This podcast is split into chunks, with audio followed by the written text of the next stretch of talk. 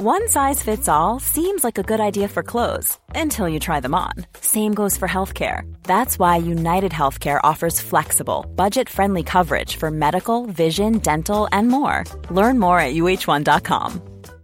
Hey Dave. Yeah, Randy. Since we founded Bombus, we've always said our socks, underwear, and t shirts are super soft. Any new ideas? Maybe sublimely soft. Or disgustingly cozy? Wait, what? I got it. Bombus. Absurdly comfortable essentials for yourself And for those facing homelessness. because one purchased equals one donated. Wow, did we just write an ad? Yes. Bombas. Big comfort for everyone. Go to bombas.com slash ACAST and use code ACAST for 20% off your first purchase. Ryan Reynolds here from Mint Mobile. With the price of just about everything going up during inflation, we thought we'd bring our prices down. So to help us, we brought in a reverse auctioneer, which is apparently a thing. Mint Mobile unlimited premium wireless. Ready to get 30, 30, bit to get 30, bit to get 20, 20, 20, bit to get 20, 20, bit to get 15, 15, 15, 15 just 15 bucks a month. So, Give it a try at mintmobile.com slash switch. $45 upfront for three months plus taxes and fees. Promo rate for new customers for limited time. Unlimited more than 40 gigabytes per month. Slows. Full terms at mintmobile.com.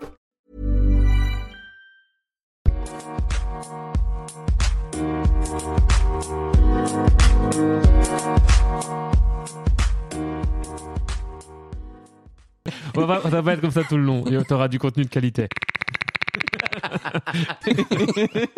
Je pense que ce sera l'intro. Alors aujourd'hui, dans euh, Simon et Salva font découvrir des animaux. Jacouille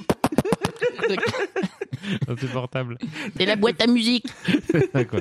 Euh, je me fais mon petit test pour voir ce que ça donne et après on va pouvoir commencer si ça Ouais. vous va. Arrête de me toucher la cuisse. Moi je suis toujours le- la personne la plus stressée, peu importe l'endroit. C'est vrai? Bah, ouais. Avec nous là maintenant? Non mais parce que moi je veux que je veux Ouais, que ce soit carré. l'enregistrement, que Ouais. ce soit clair pour les gens. Tu, vois, j'ai un stress sur prononcer ton nom par exemple. Di Benardo. Di Benardo. Salva. On dit, on veut dire Bernardo, On, c'est on ça veut hein dire Bernardo. Ouais, Comme, euh, Di comme dans. Euro. Bernardo. Tu penses au N. Mais je, je- Tu penses aux nazis Alors, je t'explique ma pensée. C'est d'abord ne pas dire Bernardo Ouais. et après ne pas faire Bernardo. Bernardo. Tu dis Benardo. Bernardo. Salvatore dit Benardo. Ça va, Et moi, c'est pas Simon Lopez, c'est sais, je sais Simon Lepay. Ouais. On ne prononce pas le R ni le S à la fin. Pardon. Simon, je dois pas dire Julien, je suis là, en fait, je suis trop perturbé. Avec Julia Le, Avec Julia Julien Lepay. Julien Lepère, c'est Salvatore Di Bernardo. Julia Lepay. Allez, allez, vas-y, vas-y, moi je suis chaud, on y va. J'ai des décorations de Noël à acheter, la bouge sur le cul, bouge sur le cul. Ah, bouge le cul. Allez, petit coup de pression en plus. Ah Allez, non, je suis content d'être là, je suis très content. d'être Moi Moi aussi. je suis content que vous soyez là, les gars. Bah, je suis content d'avoir enregistré ça aussi. Tu pourras le remettre plus dans le podcast quand il y aura des flous, c'est des temps morts. T'entendais tu pas être là. Julia Lepay Et ce rire-là aussi. Ça, il faut le garder. Ouais, c'est ça. Allez, vas-y. Ah, mon dieu, je savais que vous alliez me faire rire. Mais non, mais même pas. Bah si, vous me faites rire. Téton Au balcon Il rigole à ça Il rigole à ça, pourquoi Téton dur. Pourquoi je m'emmerde à écrire des blagues Darde, darde. Darde et les tétons. Bon allez, on y va, oui C'est parti ou bien on y va pas je commence. J'en sais rien, tu dis bonjour. Attends, je vais le faire moi. Bonjour, c'est Régis Canon. Bienvenue dans Les gens qui doutent. Bonjour, c'est Régine. Vous m'avez déjà entendu. T'es trop bon public. Je sais. C'est Régine, vous connaissez mon cabaret C'est la nouvelle intro du podcast. C'est mon jingle. Ah ouais, J'ai pas de jingle, j'aimerais bien en avoir un, mais je crois que ça va être ça. Can- Attends. Régis Canon Régis Canon C'est Régine Il reçoit Allez, ça, on y va. Moi, je suis chaud là. Ça, ça, ça va jamais commencer. Mais comme je suis stressé. Mais faut pas être stressé, on, est, on, Mais non, on mais se connaît. Mais non, mais pour l'enregistrement. Oui, moi, mais- je sais que l'épisode va être écouté après par des Ah oui, c'est vrai. Non, par, par des producteurs. Tu m'entends, producteur de mes couilles Régis part du principe que personne, personne ne nous connaît et donc il y a vraiment zéro chance que ce podcast soit écouté jusqu'au bout. Donc t'inquiète pas. Bonjour. Non, Personne non, ne mais, connaît. non, mais tous les autres le sont. Allez, fais ton intro. 3, 4.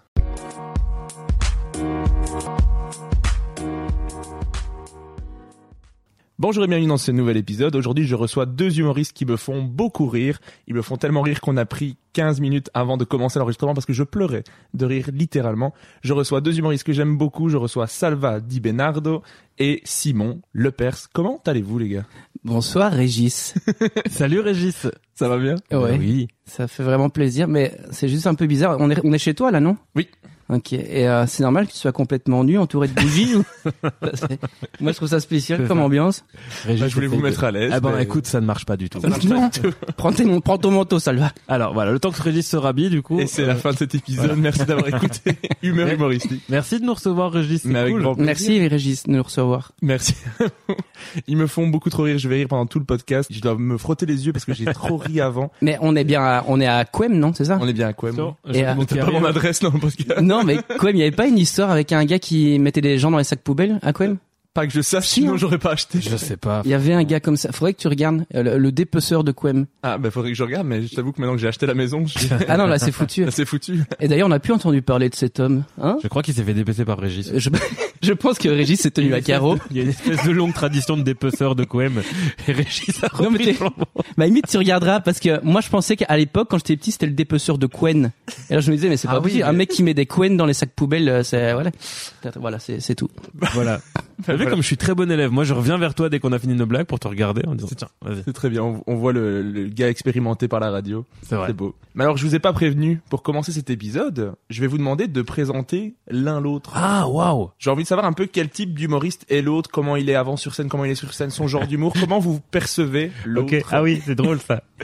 Simon, est-ce que tu veux commencer? Ah, pa- parler de Salva Enfin moi je pense que ouais, Pour ceux qui ne, ne connaissent pas du tout Salva, oui. pour un peu, Euh, c'est en trois mots, c'est en quatre mots, c'est quoi c'est en- le nombre de mots que tu veux. Ouais, tu fais une phrase quoi. Ah. C'est Je des. Ah, je peux mettre des, des verbes et tout. Et Salva, c'est avant tout un, Moi, je trouve que c'est un gars hyper, euh, comment dire, tu sais quand on dit solaire et tout là, comme si on était en, en truc euh, de motivation personnelle. Et Ouais, tout. ouais. Je trouve que tu es solaire, Salva. Oh, C'est gentil. Non, mais c'est vrai que moi, ça m'a marqué. Je l'avais vu, je l'avais rencontré la première fois. Je crois que c'était euh, chez mon ex, c'est ça? Je sais pas comment elle s'appelle. Bien vu. Bien vu. Euh, oui, donc dans un bar à Bruxelles et on était genre, je sais plus combien, on avait euh, deux minutes et on, on- il y avait euh, full people là et euh, on était euh, 80 à passer ou je sais plus quoi sur la soirée. Ah oui, oui, oui. Et je crois que c'est la toute première fois que je t'ai vu, je pense. Ok. Et, euh, et moi déjà c'était humainement ce qui m'avait marqué, c'était la la comment la façon dont, dont il m'avait abordé et tout. Et euh, non, J'ai toujours peur qu'il y ait une blague derrière, mais il parle très sérieusement. là pour le moment après, tu vois. Mais euh, non, je trouvais que c'était hyper agréable. Enfin, tu vois, je disais oh putain, le, le gars a l'air et tout. Et euh, et après je trouvais qu'il avait vite chopé son public. En fait, il faut savoir que Salva c'est euh, avant tout euh, quelqu'un qui a sa guitare sur euh, sur scène. Et donc il avait fait un truc qui moi qui m'avait euh, bien épaté, c'est qu'il avait chopé les gens directement. Euh, Il les avait amenés avec lui et puis euh, alors qu'on avait juste je pense trois ou quatre minutes de, de sketch à faire. Et je pense que c'est une grosse particularité de Salva, c'est qu'en quelques secondes il te chope un public et il arrive à te à te le retourner, et l'avoir dans sa poche euh, comme ça euh, jusqu'à pendant tout son passage. Donc euh, donc voilà. Et euh, je pense que à ce niveau-là c'est euh, c'est déjà ce que je peux dire. On va encore en dire après, mais voilà. C'est super gentil. Je m'attendais pas. Moi, j'avais commencé à préparer des blagues. Mais non, mais je suis, je suis vraiment d'accord avec tout ce que, tout ce qu'il a dit. Tu mets une bonne ambiance, Ok. solaire. C'est, c'est chouette de t'avoir sur un plateau. Ouais. ben, c'est gentil. Écoutez, merci. Est-ce que je peux présenter Simon Leclerc? Ah, mais moi je pense que quelqu'un pourrait encore mieux parler de, de moi que Salva, c'est son beau-père.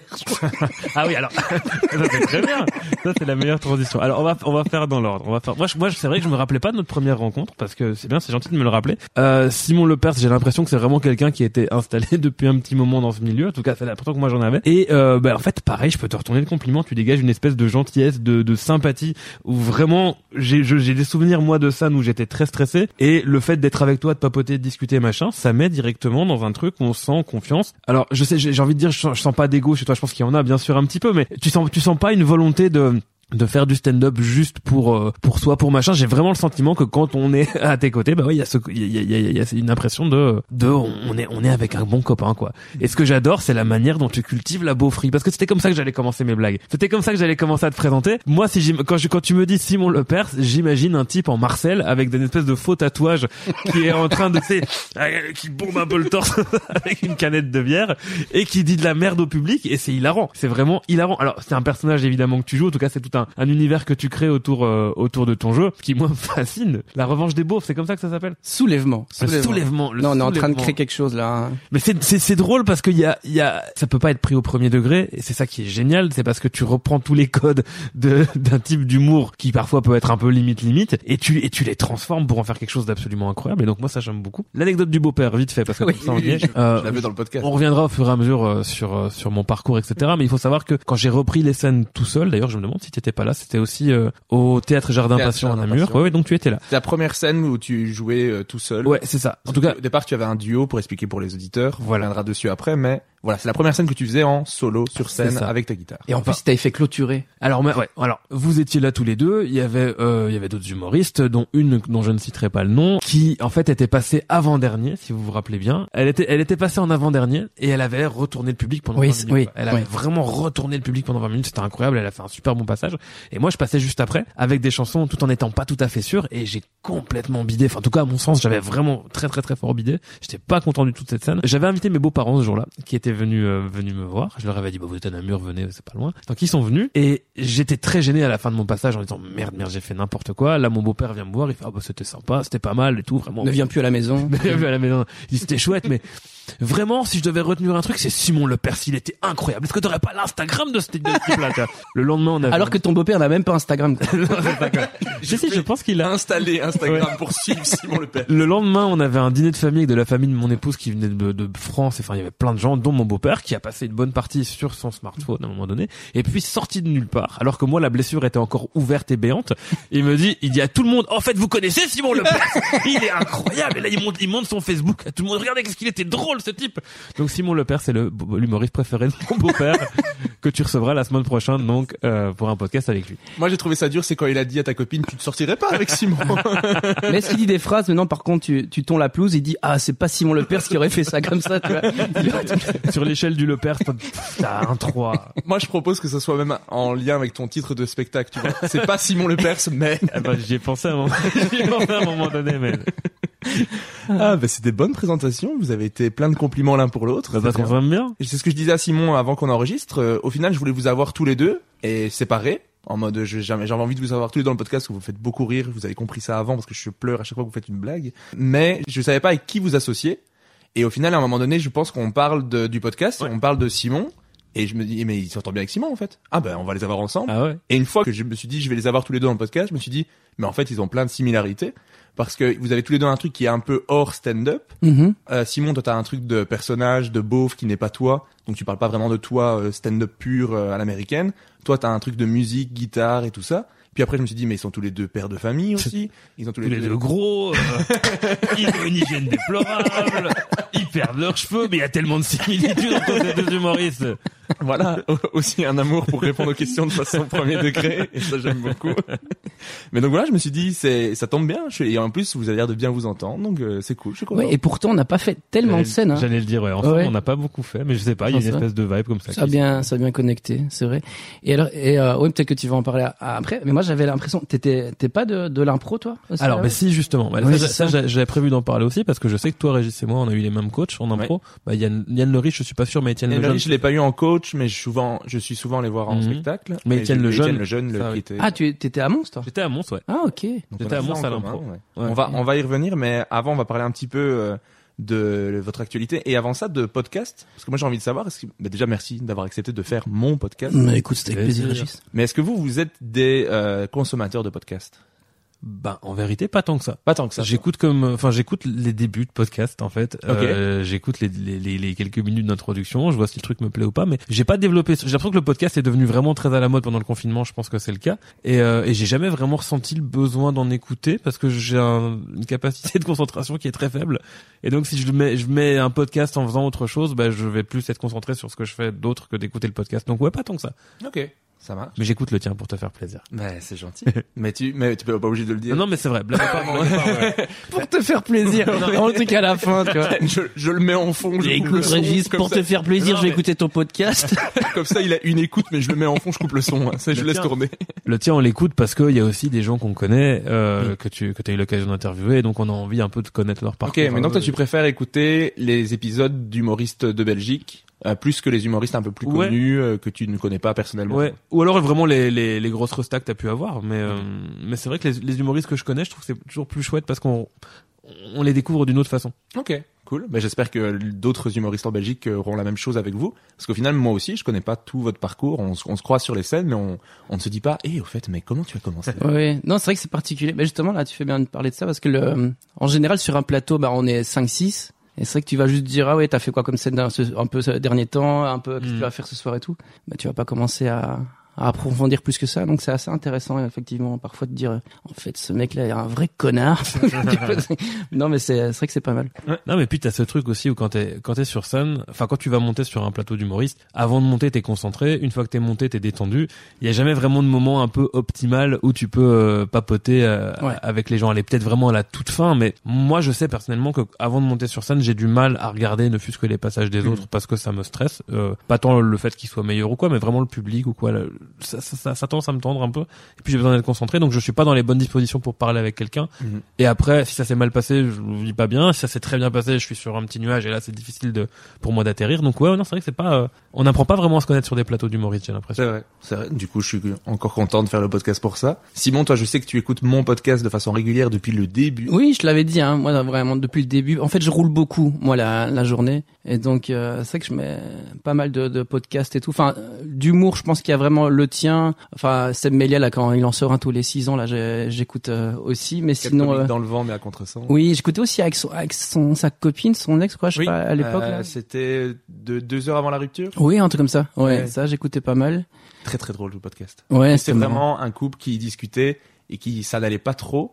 Et en fait, il- au fur et à mesure des épisodes, euh, ils continuent de dire que ça va pas, ils discutent du couple, mais c'est intéressant, tu vois, d'un couple qui discute un peu ouvertement de de leur vie et tout ça. Et au final, ils se sont vraiment séparés. Mais tu sens qu'il y a des petites piques là de temps en temps quand même qui, qui partent et tout. euh, Mais Il y a des fois, ils se sont disputés avant d'enregistrer, puis Ouais. enregistrent et il y a encore un petit fond d'amertume, un truc. Mais il y a des épisodes qui sont vraiment, enfin, moi j'ai adoré les écouter, je, me- je me marrais en écoutant ça. Après il y a Sam Melia qui est humoriste, qui est vraiment très drôle. Je trouve que sa copine est très drôle aussi, même si elle est pas humoriste euh, elle de son côté. Mais je trouve il y a, quelque chose de très intéressant dans le Mhm. podcast. Je le conseille pour les gens qui veulent l'écouter. Ma- Maintenant vous êtes spoilés, ils se sont séparés, mais Oui, c'est ça. Mais sinon, j'écoute quoi J'écoute un peu euh, les tueurs en série là. J'écoute pas mal. J'aime bien chaque fois. Il commence chaque fois avec des histoires du genre euh, dans le Wisconsin, il est né à, à 5 ans, il dépeçait déjà des petits animaux et tout. Enfin, à chaque fois, t'as- t'as l'ambiance qui, qui monte là. Après, euh, le mec il passe d'arracher une queue d'écureuil à, à couper des têtes. Et à la fois, tu dis mais euh, voilà, en, en un quart d'heure, il a vrillé que total. mais ça, euh, voilà, ça j'écoute encore. J'aime bien les, les les podcasts de géopolitique et tout où euh, ils expliquaient un peu les conflits, les trucs. Je trouve ça, je trouve ça intéressant de se rendre compte que tu vois, toutefois- beaucoup plus, euh, Ouais. beaucoup plus sensible et beaucoup plus cultivé qu'on ne le croit. Non, non, mais avec Ce personnage de beauf, il nous parle de Ça. géopolitique. Ouais, c'est ça. Euh. Collection de Marcel chez lui qui en fait cache une vraie connaissance du monde. ouais, en fait, j'écoute un peu de tout. À part les trucs, euh, j'aime pas trop les, les. Il y en a pas mal qui aiment ça, mais tout ce qui est, euh, tu sais, motivation personnelle, tout ça, ça, c'est pas trop, pas trop mon truc. C'est un truc qui, euh, que j'arrive pas trop à, à écouter, mais sinon, ouais. Avant de revenir sur vos parcours, je vais parler un peu de vos actualités. Donc vous êtes tous les deux des MC, des maîtres de cérémonie pour le What the Fun, tout comme moi d'ailleurs, parce que le What the Fun m'a passé la soirée test tous les mardis au Réservoir Bar. Je fais ma propre pub et je m'en fous, j'adore cette soirée. Waouh. Simon, t'animes une soirée au track une fois par mois. Ouais. Euh, Salva, toi t'animes une fois par mois, mais tous les premiers samedis du mois, un plateau à Braine-l'Alleud. Ouais. Est-ce que vous aimez tous les deux ce rôle d'animation et comment vous avez mis votre petite touche personnelle à la soirée? Honnêtement, moi j'adore. Enfin, un... déjà c'est l'occasion. Moi, souvent je mets des même des humoristes que j'ai jamais vus. Enfin, je vois dans dans dans les doodles, euh, on a les doodles qui passent et euh, j'en mets chaque fois un ou deux que que je connais pas du tout. En général, je fais mes scènes, mais j'ai pas l'occasion d'aller voir des des scènes. Et, euh, et le fait d'être MC, en fait, il y a le, y a le côté détente où euh, j'ai pas la pression de me dire là je vais passer euh, bientôt dans 10 minutes ou euh, ou voilà ou d'être complètement relâché après ma scène. Ça me permet vraiment d'être posé d'écouter euh, les, les les les humoristes qui passent. Et je trouve ça hyper plaisant de, de, de se dire quand je fais bien mon taf, que les gens arrivent sur scène et qu'ils soient vraiment dans un fauteuil. J'aime bien créer déjà des liens dans le public, que les, les gens euh, voilà puissent déjà être bien chaud et euh, que, que les humoristes aient déjà des cartouches en fait euh, de se dire ok il y a telle personne qui est dans la salle, il y a tel lien et tout. C'est un truc que j'aime bien travailler et euh, non je prends beaucoup de plaisir en fait à, à faire ce ce boulot d'MC je trouve. Ouais, je suis assez d'accord. Je le rejoins sur le côté euh, détente. C'est-à-dire que, alors, il y a un minimum de pression, bien sûr, avant de monter sur scène, parce que moi, j'aime bien travailler la chauffe. Ça, je peux, je peux y revenir un peu plus tard, mais j'aime bien le fait de me dire, voilà, je vais sur une scène ce soir et je n'ai pas de pression euh, de d'être absolument hilarant.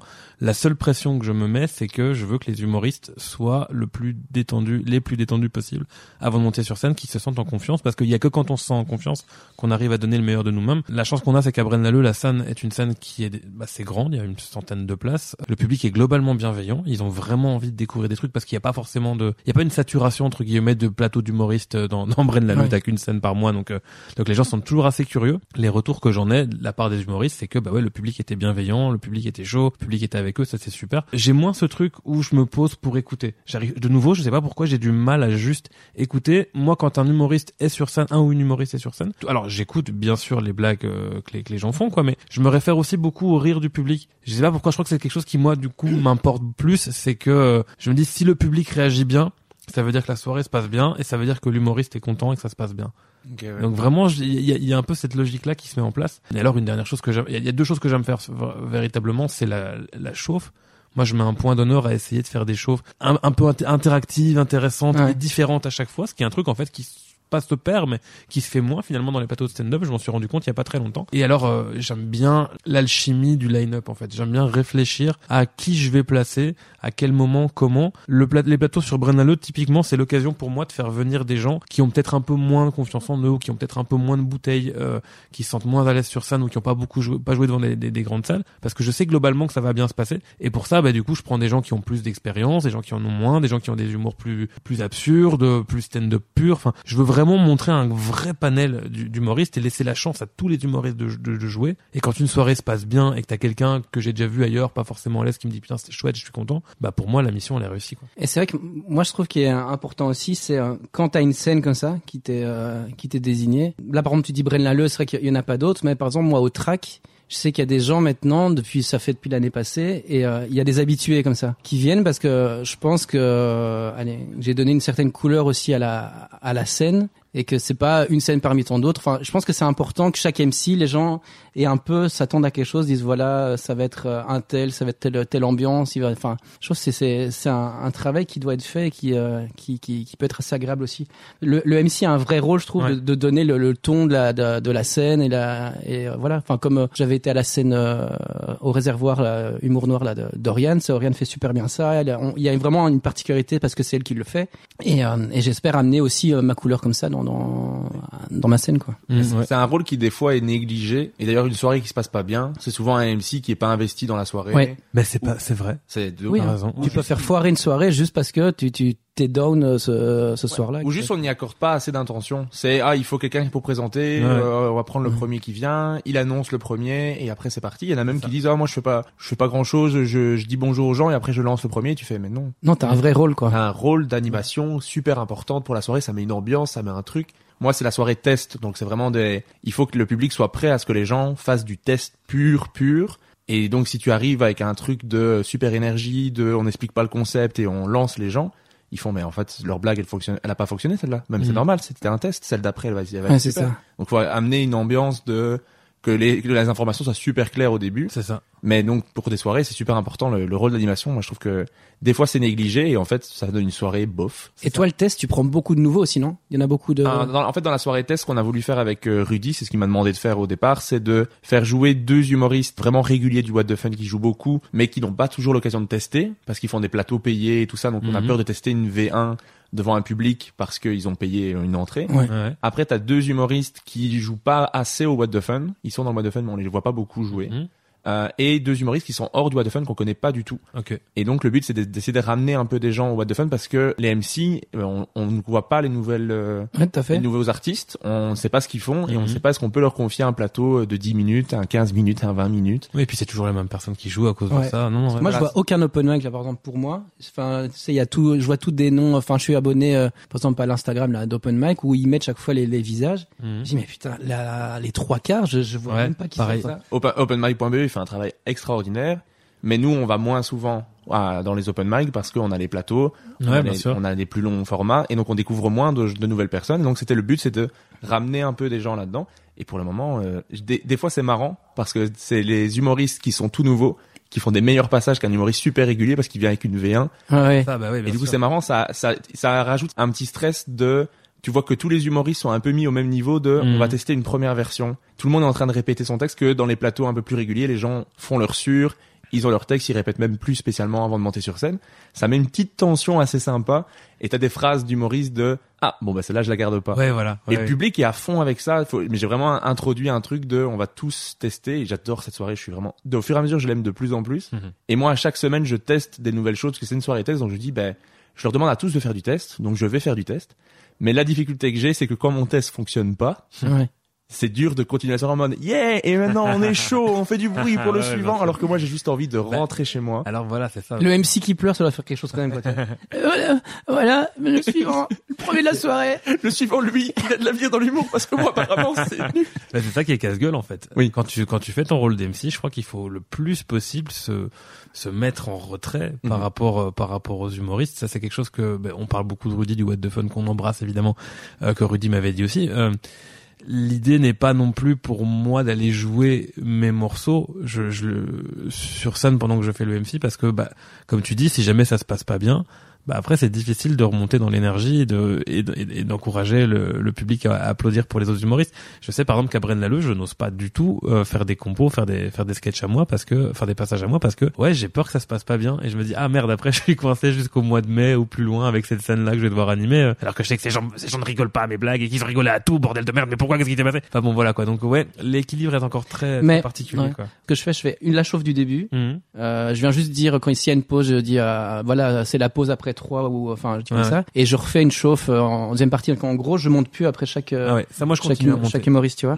Ça je continue à monter, c'est intéressant. Est-ce que Ouais. je t'interromps vite Non, non, je- non, je. Je rebondis sur ça mais Donc la chauffe maintenant est beaucoup plus euh, personnelle par rapport à, à cette soirée-là avec le public qui est, qui est là à ce moment-là que quand je faisais un, un passage euh, entre chaque humoriste. Là, t'as as beaucoup moins de cartouches, donc t'es obligé de commencer à faire un peu des mini-sketchs que de, de, de ton répertoire, comme ça. Mhm. Et je trouvais que justement, c'est là, ça, ça dénotait complètement parce que tu vois, t'arrives et tu commences à faire euh, trois minutes d'un texte écrit euh, parce que tu sais plus quoi dire. Tu vas pas Ouais. dire ça vous a plu c'était vraiment sympa, euh, celui que vous avez venu voir. Tu vois, tu vois, un truc comme ça. Et donc c'est pour ça que maintenant, je, ça je fais plus. Enfin vraiment, je dis tout le monde s'annonce et après, à, à- allez. Et moi, je, avant chaque euh, nouvelle partie, bah, en première partie et puis deuxième partie, là je remonte et je refais un peu euh, Ok. chauffe comme ça quoi. Bah, c'est intéressant. Moi, je fais, je continue à passer entre les humoristes à Ouais. Braine-l'Alleud, mais c'est parce que j'essaie aussi de trouver des blagues les concernant avant qu'ils montent sur scène. Des fois, ça marche pas du tout, des fois, ça marche très bien. Euh, mais je me posais justement la question. Maintenant, on est dans une logique d'efficacité, de rapidité, et de, enfin, d'aller vraiment à l'essentiel. Et il y a de moins en moins de MC qui font ça, tout comme il y a de moins en moins de MC qui font revenir les humoristes sur scène à la fin pour qu'ils annoncent leurs actus ou ne fût-ce qu'ils donnent leur réseau je trouve social. ça important quand même. Je trouve ça aussi important Ouais. effectivement. Les plateaux où on n'est pas, où on remonte pas à la fin. Moi, je sais par exemple que je, y a, y a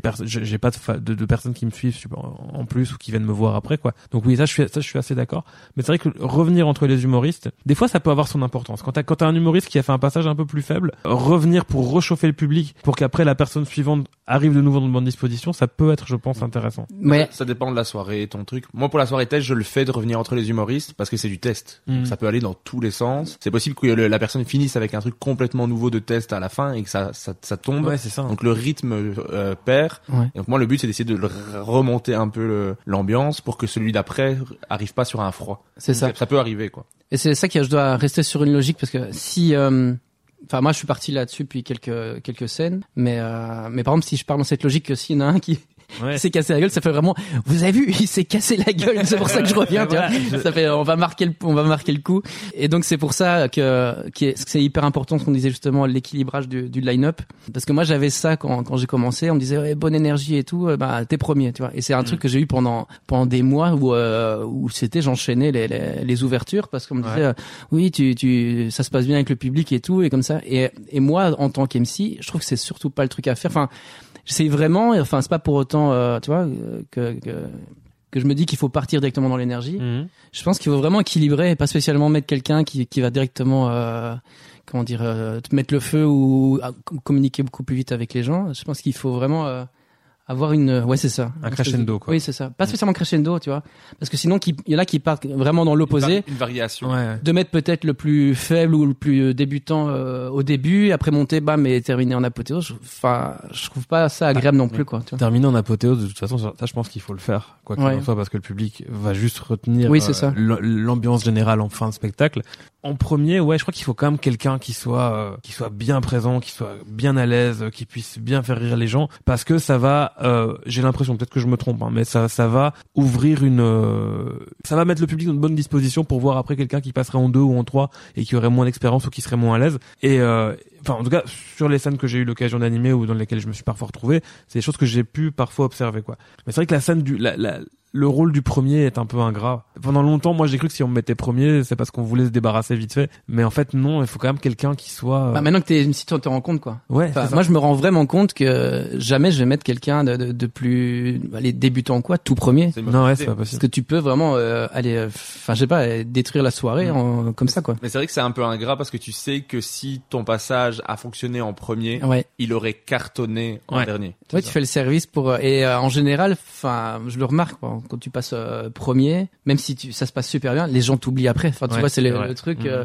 enfin voilà, c'est Ouais. assez euh, particulier. Et par contre, quand tu, tu vas premier et que ça cartonne et que tu vois vraiment les gens qui viennent te voir à la fin de la soirée, là, tu peux dire, euh, C'est ça. C'est un bon passage. ouais, c'était tout bon. Après moi c'est encore particulier, moi je termine sur ça, mais euh, le fait de faire de la guitare, en, de mettre un humoriste musical en tout premier, pour moi c'est pas du tout une bonne idée. Oui. Soit ça se passe pas bien, euh, bah c'est pas chouette pour pour l'humoriste en question. Soit ça se passe très très très très bien et après forcément il y a une baisse de d'énergie. À moins d'avoir quelqu'un derrière qui soit aussi très très énergique, mais il y a forcément une baisse d'énergie, donc ce n'est pas représentatif de ce que va être la soirée pour après. Donc c'est clair que maintenant, moi, c'est une position en tant qu'humoriste, en tant qu'humoriste, pardon, que je défends, où je me dis, je veux être en fin de quelque chose si pas à la fin du spectacle, parce que des fois il y a des gens beaucoup plus talentueux que moi qui mériteraient forcément d'être tout à la fin, mais au moins en fin de première partie ou, ou au milieu pour euh, pour marquer une espèce de cassure, quoi. Parce que si c'est trop tôt, si c'est amené en deuxième ou quoi que ce soit, ça va créer quelque chose qui va être très très particulier, qui et qui après fait une soirée un peu hybride, quoi. C'est ça. D'où l'importance d'un line-up euh, où tu équilibres, qui a une variation et qui, a un- qui est important sur l'énergie et le rythme de la Mhm. soirée. Donc, on revient sur le fait que le rôle de MC euh, est Complètement. vachement important en fait. Simon, niveau actualité, toi tu joues un spectacle une fois par mois au Petit Kings qui s'appelle Le Soulèvement des Beaufs. On a, Ouais. on a un peu mentionné Et au Quête aussi, ouais. Et au Cat. Euh, ça, j'avais pas la fréquence. C'est une fois par mois. Une fois par mois aussi. Ouais. Voilà. Allez, voir ce spectacle que moi j'ai pas encore eu l'occasion d'aller voir euh, parce qu'à chaque fois que, tu, que tu joues, je joue aussi. ça c'est maintenant ma nouvelle difficulté euh, que je joue beaucoup plus, c'est que pour aller voir des spectacles, je fais ah Ouais, ouais. pour aller le voir, faut que je je joue pas. tu Sauf faire un choix, ouais, ça. je fasse un choix, c'est un peu plus difficile, mais est-ce que tu peux nous parler un peu de ce spectacle, donc ce spectacle où tu as vraiment un personnage de beauf qui est un personnage ouais. Et, Parce- et, qui- et ça je l'ai appris euh, juste avant qu'on enregistre que Tu n'es pas fait, vraiment un beauf. tu n'es pas vraiment un beauf. Parce que tu, tu, tu écoutes de la géopolitique. Euh, mais surtout, tu m'as dit ça et ça, je ne savais pas. Donc, ça, je trouve que c'est important de, le- de le savoir. C'est que quand tu fais des, des passages dans le, le What the Fun, dans les comedy clubs, ce n'est pas des passages de ton spectacle, c'est des passages hors de ton spectacle. Ce qu'il y a, c'est savais pas. Il y a, bah, il y a des, des, des choses que, dont je parle automatiquement dans, dans le spectacle et tout que je fais dans, dans mes passages, mais c'est au niveau de la, comment dire, du perso ou même de la, la façon dont j'amène les choses. C'est complètement différent, en fait, par rapport euh, à mes passages de 10 ou, ou 12 minutes. Parce que là, je prends vraiment le temps. En fait, euh, comme la, la semaine passée au Petit Kings, euh, normalement, c'est une heure, hein, le, le, le spectacle. Et je pense que j'ai dû faire une heure et demie ou quoi, euh, même pas un petit peu plus, parce que je prends beaucoup plus de temps au niveau des interactions. Euh, moi, ce que j'adore faire, par exemple, c'est de, par rapport à une réaction de quelqu'un, c'est partir sur une petite scénette ou un truc comme ça, afin de d'inventer euh, quelque chose et, de le jouer directement euh, par rapport à l'histoire que le gars m'a raconté. Et donc, ce qui peut faire que je prends beaucoup plus mon temps. Enfin, c'est ça qui est agréable aussi hein, dans, dans, dans, un spectacle, c'est que c'est de prendre le temps en fait. Si tu restes euh, cinq minutes avec quelqu'un à causer d'un truc et que tu vois que ça réagit super bien dans le public, bah tu peux te le permettre quoi, tu vois. Et, euh, et c'est quelque chose que je fais beaucoup dans, dans le spectacle. Je suis beaucoup à. Il y a même des gens euh, qui, qui montent parfois sur scène. On fait des petits trucs et tout. Donc c'est des petites choses, tu vois. Mais euh, mais voilà, c'est euh, c'est assez ça qui est c'est ça qui est particulier parce que euh, en fait ça avait commencé avec un concept tout con. C'était Mehdi euh, BTB qui avait lancé. Euh, ce qu'il s'a- il appelait le, le beauf. euh, comment ça s'appelait? Le beauf comedy club ou je sais plus comment c'était. Au, au Comedy Quête. Maraki Comedy Club? Non euh, non dire quelque chose, ça. Non. Beauf, je crois. Ouais, Beauf Comedy Club, un truc comme ça. Oui, c'était Beauf Comedy Club. Et alors, en fait, euh, les gens arrivaient Je et... pense que c'était Beauf Comedy Club. Oui, c'est ça. Je pense que c'était- Mm, Tout à fait. Et il fallait faire euh, 10 Baraki minutes. Comedy Club. je sais plus. Ronnie Ronnie, Marais- Ronnie Comedy Club Non, je pense que c'était Beauf. Hein. C'était Beauf Comedy Club. C'est Mehdi qui avait lancé ça. Ah ben on lui demandera. Écoute. B- BTB, BTB. BTB. Et euh, il fallait faire 10 minutes, je sais plus quoi, sur un, un peu avec une attitude comme ça de, de beauf. Et Mehdi m'avait dit qu'à la base, il l'avait monté euh, en pensant en pensant à moi, tu vois. Genre, je sais pas comment il fallait le prendre, tu vois. J'ai ok, t'as t'as créé ce truc-là, mais euh, c'est quoi, c'est quoi qui t'a fait euh, Tu Qui t'a fait tilter de- Tu es la muse de Mehdi. de. Mehdi, c'est ça. Et, euh, et ce qui s'est passé, c'est que euh, on a commencé cette soirée et comme ça arrive parfois, t'en as deux qui venaient et puis après des gens qui disaient bah voilà moi je peux pas venir et tout et donc euh, euh, ils m'avaient demandé de- d'allonger mon mon passage. Et alors euh, deux fois je pense que j'ai dû faire euh, euh, mais c'est quasi parti en impro, j'ai fait 40 ou 45 minutes minutes, mais que ça n'avait aucun sens, tu vois. C'était vraiment, j'étais en train de parler de trucs. En gros, c'était euh, le tonton Jackie au bistrot qui, euh, qui, euh, voilà, tu lui as mis trois bières et que le mec il s'arrête plus quoi. Et il y a vraiment eu un truc qui s'est passé. Et à l'époque, j'avais pas du tout, j'avais fait les 30-30 avec euh, Étienne Cercle au Kings of Comedy, mais c'est le max que j'avais fait. Et, euh, et là, Jimmy, le, le- donc le patron du Comedy Cat m'a dit mais attends tu rajoutes 10-15 minutes t'as un spectacle quoi et donc c'est grâce à, à ces deux euh, deux personnes que j'ai pu euh, j'ai pu euh, partir sur le, le soulèvement des beaufs et en gros le, le pitch c'est que voilà on- nous notre culture beauf est en train de s'e- s'effon- s'effondrer. Enfin voilà il y a plus que du, du quinoa et des et des trottinettes élect- électriques partout. Et qu'en gros je je comment dire, je forme euh, le- la résistance pendant toute la soirée. Oui. Donc dans, avec- dans le pitch, ton personnage a été cryogénisé dans un congélateur de frites. euh, le pitch est super drôle. Non, non, c'est des scientifiques beaufs qui, euh, qui voyant leur civilisation euh, en train de péricliter, euh, me cryogénisent dans un congélateur de friterie et que, et que suite à tout ce qui s'était passé avec l'énergie l'année passée, là, t'avais Di Rupo qui avait dit qu'il fallait couper son wifi là pour euh, pour économiser de l'énergie et en fait euh, moi il y a une panne d'électricité. Enfin, j'explique comme s'il y avait vraiment ça sur scène il y a vraiment pas d'effets spéciaux, il y a rien. J'arrive juste comme ça, mais euh, et en gros c'était euh, voilà le, le congélateur c'est euh, dégelé, je suis sorti et j'arrive maintenant dans ce monde où euh, où voilà, je- il faut que, que je remette les choses en place. Et donc je fais passer des tests au public pendant toute la soirée, euh, des petites questions, des petits quiz, des trucs, enfin voilà, euh, voir comment comment ils réagissent pour arriver peut-être à, à créer une des mouvements de résistance euh, à la fin du spectacle. Ça veut dire que tu joues, tu joues ce soir le spectacle, Au Comedy Cat, ouais. Comédie Quête. Et c'est c'est la combien de fois que tu joues ce spectacle? Bah, je l'avais fait l'année passée. Je faisais, enfin le petit qui n'existait pas de toute façon, et donc je l'avais fait tous les mois à partir d'octobre jusque juin. Donc ça faisait quoi? Ça devait faire euh, à peu près 7 ou 8 fois, c'est possible? Je pense que je dois être à à peu près 15 fois en tout. euh. Et est-ce que ça évolue au fur et à mesure ou est-ce que tu regardes l'essentiel euh? La trame, elle, elle est là, quoi. C'est, c'est, c'est en gros, il faut que que je crée des sections de résistance un peu partout euh, en Belgique ou quand il y a des Français, je dis voilà chez vous vous allez partir avec ces, cette formation et vous allez en faire quelque chose. Et euh, en fait en gros c'est c'est comme on disait les, les formations là personnelles là. à part que moi je forme des gros baraquis de kermesse et, euh, et voilà. Ils partent pas euh, plus confiants ou quoi c'est juste qu'ils partent euh, avec des trucs en tête. Et euh, et comment? Oui, de, la façon dont ça évolue, ce qu'il y a, c'est que euh, vu que ça part beaucoup sur l'impro, vu qu'il y a beaucoup beaucoup d'interactions, beaucoup de gens sont déjà venus plusieurs fois et ils me disent mais euh, on aime bien venir et revenir parce que c'est c'est jamais le même spectacle en fait. Ouais, Quand ça se repose beaucoup sur l'interaction avec les gens, C'est ça. varie beaucoup. Quoi. Et donc euh, bah après c'est plus des potes, mais je sais qu'il y en a qui sont, sont déjà venus 5 6 fois, enfin tout ça ça ressemble un peu à rien, mais mais euh, chaque fois je vois la- leur même tronche, ils se marrent, ils se marrent toujours autant, mais ça c'est plus parce que c'est des potes aussi. Mais euh, mais il y a des gens qui sont revenus, oui, parce que c'est c'est jamais la même soirée en fait. C'est ça qui est Bah, trop bien. qui est Mais intéressant. moi, ça me donne vraiment trop envie de voir le Ouais, spectacle. pareil en fait. Mais même les stories, en fait, de juste Oui, te c'est voir ça. arriver sans manche, avec ta tête de baraki, euh, de beauf pour les Français, parce que baraki c'est un terme C'est vraiment très très belge. Mais euh, tout le tout le les stories, les images, tu tu le joues tellement. Est-ce que ça, ça ça arrive que des gens comprennent pas que c'est pas toi? En fait, ce qui était marrant, c'est que euh, donc le Comedy Cat, c'est quand même un, un nouveau comedy club, donc il n'y a pas encore le, le, le fonctionnement comme comme au Kings où euh, le Kings arrive parfois à remplir euh, juste par rapport à leur euh, réputation. C'est-à-dire qu'il y a des gens qui disent ok, on a envie de voir un, un spectacle d'humour, bah on va on va prendre au Kings ce qu'il y a ce soir, et puis ils arrivent et puis ils savent même pas ce qu'ils ce qu'ils vont voir. Et donc parfois c'est plus compliqué encore pour le moment de remplir aux quêtes. Donc parfois je, je vois au niveau des réservations, bah que c'est pas encore top. Donc ce que j'ai fait les deux dernières fois c'est que euh, je clôture le plateau euh, juste avant et je leur fais vraiment trois minutes mais euh, comme un animal. Enfin vraiment et donc les gens ils me disent après mais euh, attends on en veut encore quoi tu vois enfin euh, tous les autres ont fait 12 minutes t'as fait trois minutes ça, ça ressemble à rien tu vois. Et là je leur dis bah allez chercher un verre et, euh, et remonter et là on est parti pour une heure euh, tous ensemble Ah ouais, tu les prends en otage. oui, c'est ça. Et, euh, et les deux fois, bah, tout le monde est resté, donc je me suis retrouvé avec un bon paquet de, un bon public pour finir. À la base, c'était quelques personnes, et là, on s'est retrouvé chaque fois avec, euh, je sais pas, un bon, bah, quasi le rempli. Et euh, je leur dis allez chercher vos, vos bières et puis remontez et installez-vous. On est reparti pour une heure. Euh, ce qu'il faut savoir, c'est que quand je suis sur le plateau, donc je suis habillé euh, normalement. Enfin, c'est euh, C'est juste euh, bah, une tenue de tous les jours, quoi, tu vois. Et c'est-à-dire que, comme vous, vous le dites là, c'est que je suis en, en tenue spéciale pour le, le spectacle. Hmm. Et donc ça part sur euh, la chanson d'Alerta Malibu là quand quand j'arrive sur scène et, et les gens ils ont ce mec qui leur fait juste trois minutes avant qui leur dit ben voilà restez euh, je vais vous faire une heure.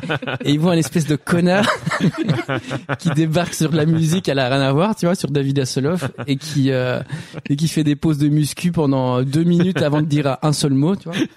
Et là ils, et là ils disent mais putain mais qu'est-ce que c'est que ce guet-apens quoi tu vois.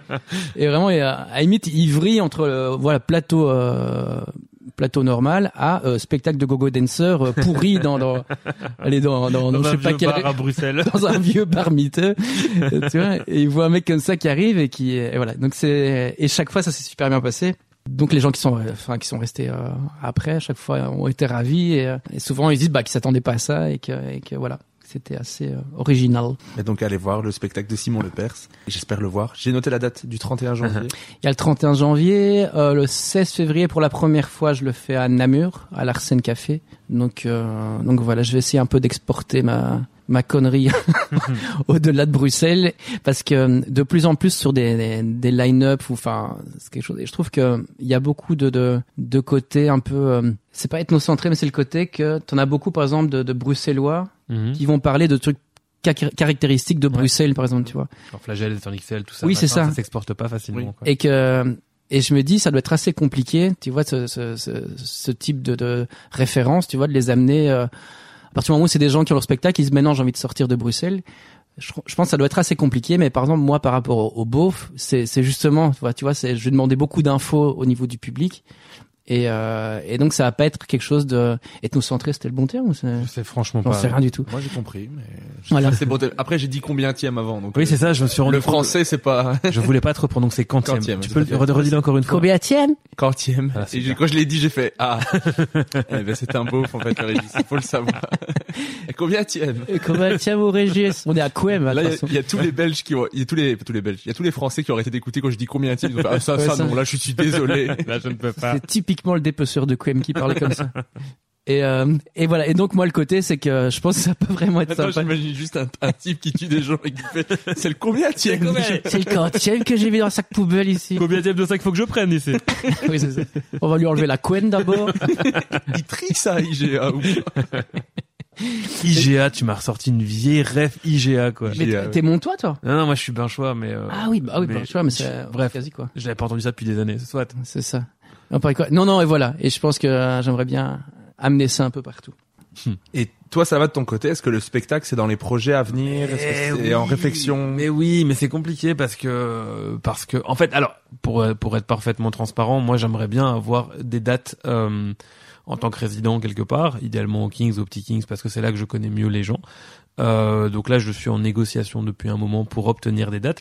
J'en avais déjà, j'en avais déjà eu hein. l'année dernière. J'ai fait un 30-30 avec euh, Yuri Nawara parce que Yuri Nawara est une des personnes aussi qui est euh, très gentille, qui est très bienveillante et qui, en tout cas, lui m'a beaucoup, euh, m'a beaucoup encouragé. Ah, Le beau-père de Salvador Yuri Ouais, aussi. il adore Yuri, ouais. Non, mais c'est ça. C'est c'est- bon. On reviendra sur mon parcours peut-être un peu plus tard, mais euh, moi, je fais de la scène depuis longtemps. J'en fais depuis 2016 et je suis passé par plein de phases de transformation. Bon, je sais, je sais toujours, j'ai toujours su que je voulais faire de la scène humoristique avec de la musique parce que euh, faire du stand-up pur, euh, du one-man show pur, ça m'intéresse pas et je me sens pas à l'aise. Peut-être que j'ose pas aussi. Mais donc, euh, je suis passé par beaucoup, beaucoup de choses, ce qui fait que là, maintenant, je sais pas si j'ai l'équivalent d'un spectacle. Je sais pas si j'ai quelque chose qui pourrait tenir, en tout cas sur une heure, une heure et demie. Je pense que oui, mais je suis pas sûr. Et, euh, et c'est pour ça que j'ai besoin de scènes dans lesquelles euh, je puisse tester des choses et je puisse euh, bah, tout à coup, petit à petit, prendre un peu confiance.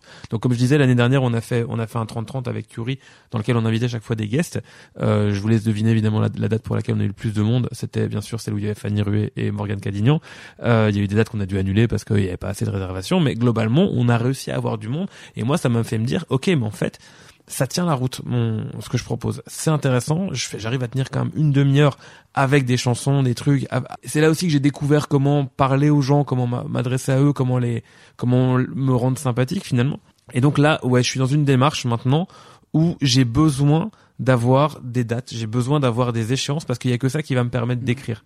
Quand j'ai pas d'échéance, et ça c'est vraiment terrible, quand j'ai pas d'échéance ou quand j'ai pas de, de thématique un peu précise comme ça, je n'arrive pas à écrire tout seul dans le vent.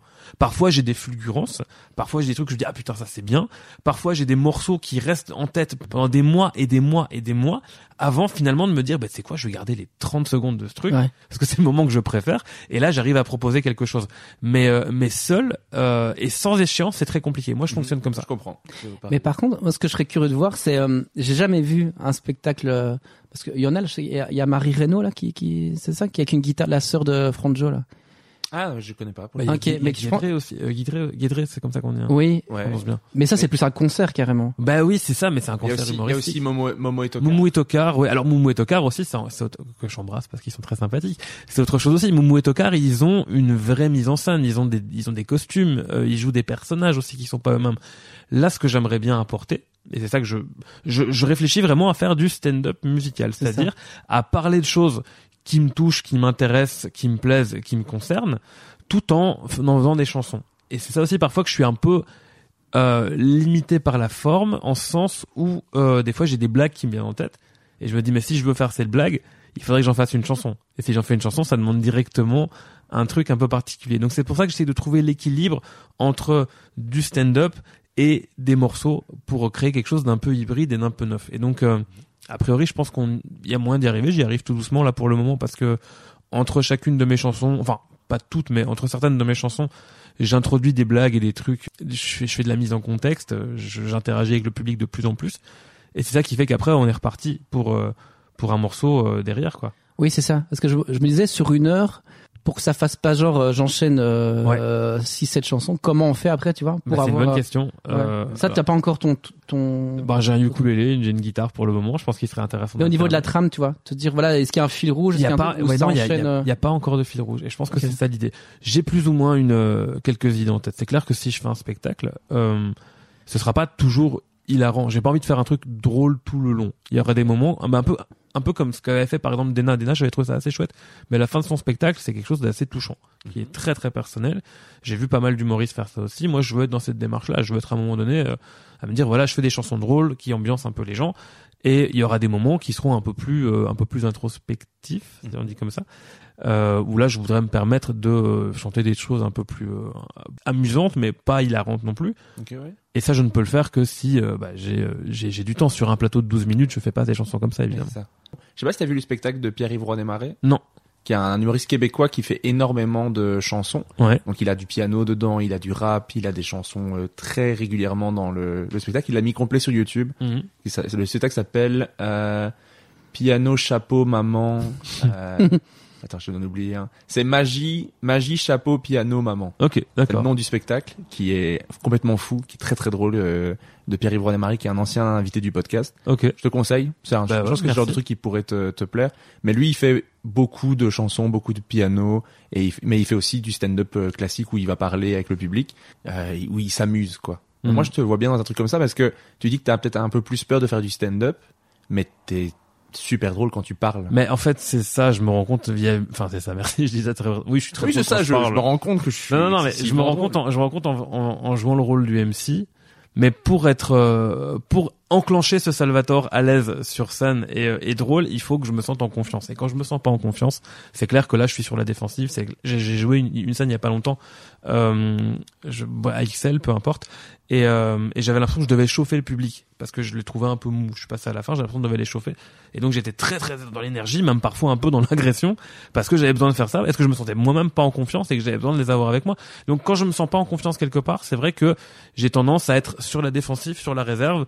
Et là, c'est vrai que du moment où j'ai les chansons, les chansons me permettent de reprendre confiance en moi une fois que je commence à jouer sur scène.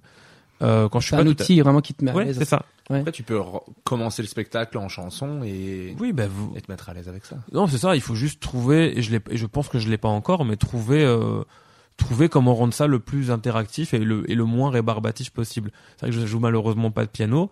Euh, à part la guitare et le ukulélé, j'ai pas d'autres instruments que je peux utiliser. Mais après, mais non, mais c'est vraiment pour donner de la. Le nul, quoi. Moi j'ai juste que Non, deux mais- instruments. moi j'ai juste ma canette de bière Non. dans la main, ça que Non, non, mais je veux dire, ce serait plus, ça apporterait quelque chose de plus varié et de plus amusant pour le public Mhm. de me voir changer d'instrument de temps en temps, de me voir planter avec, me, me planter avec une flûte parce que ça, ça peut être rigolo aussi. Enfin, Mhm. c'est des choses auxquelles je pense. Euh, mais de nouveau, alors, et ça c'est vraiment ma vision de la, la- du spectacle humoristique musical. Je veux pas faire un truc euh, tourner les serviettes à la Patrick Sébastien. Je veux pas faire des parodies. Je veux pas faire des reprises de trucs qui existent parce que ça, honnêtement, moi, ça m'emmerde.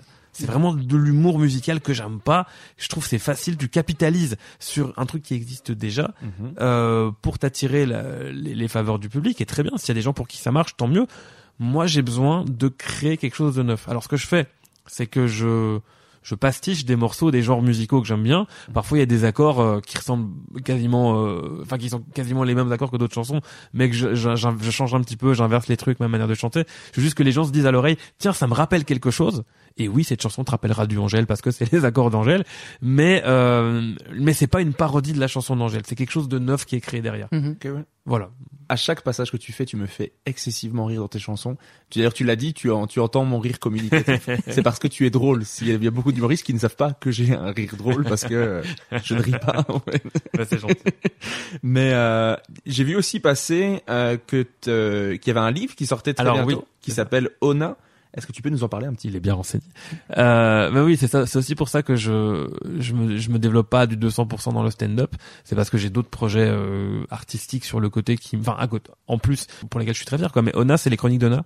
C'est une bande dessinée que je fais aux éditions d'Argo avec le dessinateur Johan Sacré, qui est un dessinateur absolument incroyable euh, et qui devrait sortir en mars ou avril 2024. Donc plus ou moins autour de la foire du livre de Bruxelles. C'est c'est une BD qui s'est créée petit à petit, euh, à un moment où j'avais un peu arrêté d'en faire, je sais que le journal de Spirou recherche régulièrement des, enfin en tout cas ils sont plus ou moins en demande d'histoires courtes, principalement sur des thématiques comme Noël, la Saint-Valentin, euh, Pâques, peu importe, et parfois des histoires courtes quand on leur propose et qu'elles sont chouettes, euh, ils en prennent. J'avais repéré ce dessinateur Johan Sacré à la foire du livre parce que je fais des modérations à la foire du livre, donc je, je il y a des auteurs qui viennent et je leur pose des questions, bah je fais des interviews quoi. Et j'avais rencontré Johan comme ça, je me suis dit tiens j'aimerais bien faire un truc avec lui. Je lui ai écrit une première histoire courte pour le Spirou qu'il a refusé, puis une deuxième qu'il a refusé, une troisième qu'il a un peu voulu retravailler. Je l'ai retravaillé, je lui ai envoyé, il l'a accepté. On l'a proposé, elle a été prise. Bim, ça a été au moment du Covid, donc ça a pris un an avant qu'elle soit publiée. Tout ça nous amène à 2021 ou 2022, je sais plus. Elle est enfin publiée, les retours sont très bons. Donc avec Johan, on se dit bon, on va proposer une suite. C'était une histoire courte, donc on va essayer de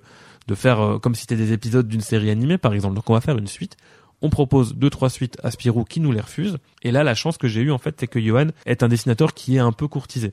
Ses premiers albums, se sont, je sais pas s'ils se sont bien vendus, mais en tout cas, ils ont eu un très bon, euh, un très bon retour public et, et, et- et critique. Et il y avait beaucoup d'autres- de, de maisons d'édition qui voulaient travailler avec lui. Et il s'avère que moi, j'étais là un peu au bon moment, au bon endroit. Quoi. J'ai toujours dit, mon écriture est, est pas forcément différente de l'époque où je me faisais rejeter, enfin refuser par les maisons d'édition, mais juste là, j'étais avec quelqu'un qui est très, très, très, très, très talentueux. T'as eu la lumière sur toi à ce moment-là. Ouais, c'est ça, exactement. Et je dis, j'aurais pu écrire un livre de cuisine avec lui, qu'il aurait sans doute été pris, quoi. Donc, euh, et là, on a, il y a un truc qui m'est jamais arrivé. On a été courtisé par plusieurs maisons d'édition en même temps pour le même projet. Euh, on a fini par choisir donc Dargo, euh, avec qui le contact se passe super bien. Et là, de nouveau, c'est réaliser un, un, vrai rêve, quoi. Je veux dire, je suis en train de, de faire un truc que j'ai jamais fait avant. Je sais pas combien de temps ça va durer. Peut-être que la BD va sortir et qu'elle plaira à personne. Mais en tout cas, j'essaye vraiment, comme ce que je fais en stand-up actuellement, quand ça se passe bien, de profiter de chaque petit moment parce que ben, c'est des choses pour lesquelles j'ai travaillé et que j'ai eu envie de, de, de, de- développer. J'ai eu envie d'arriver, j'ai eu envie d'arriver là. Donc maintenant, je veux profiter de ça jusqu'au bout.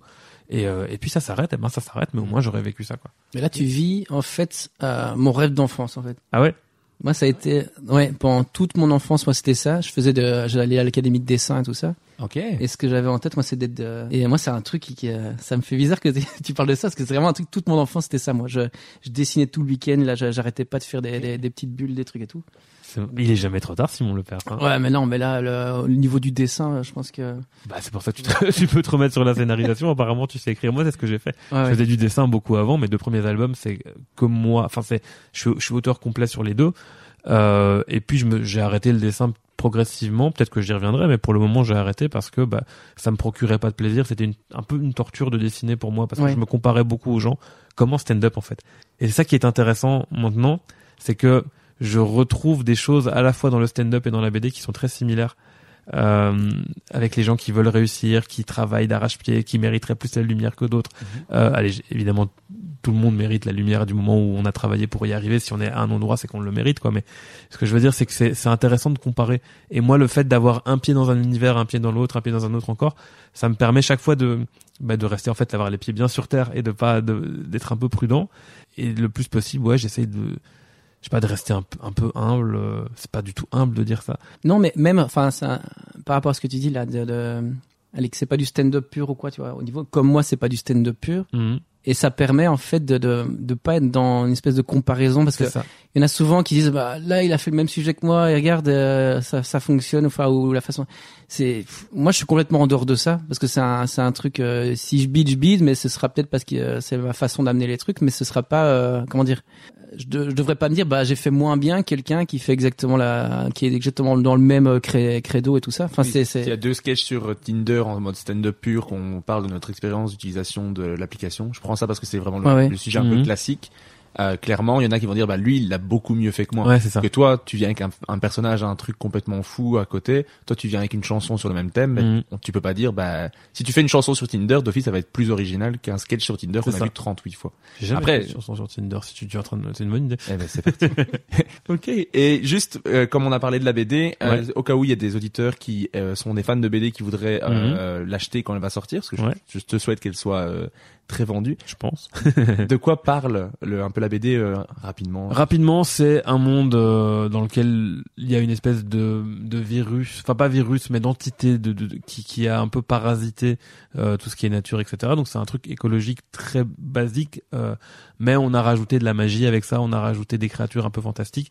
Nos inspirations à nous, c'est des univers à la Jim Henson, parce que moi, Jim Henson, donc les Muppets, euh, moi j'aime beaucoup des films comme Labyrinthe, et Johan aussi, Labyrinthe, euh, Dark Crystal, euh, Mhm.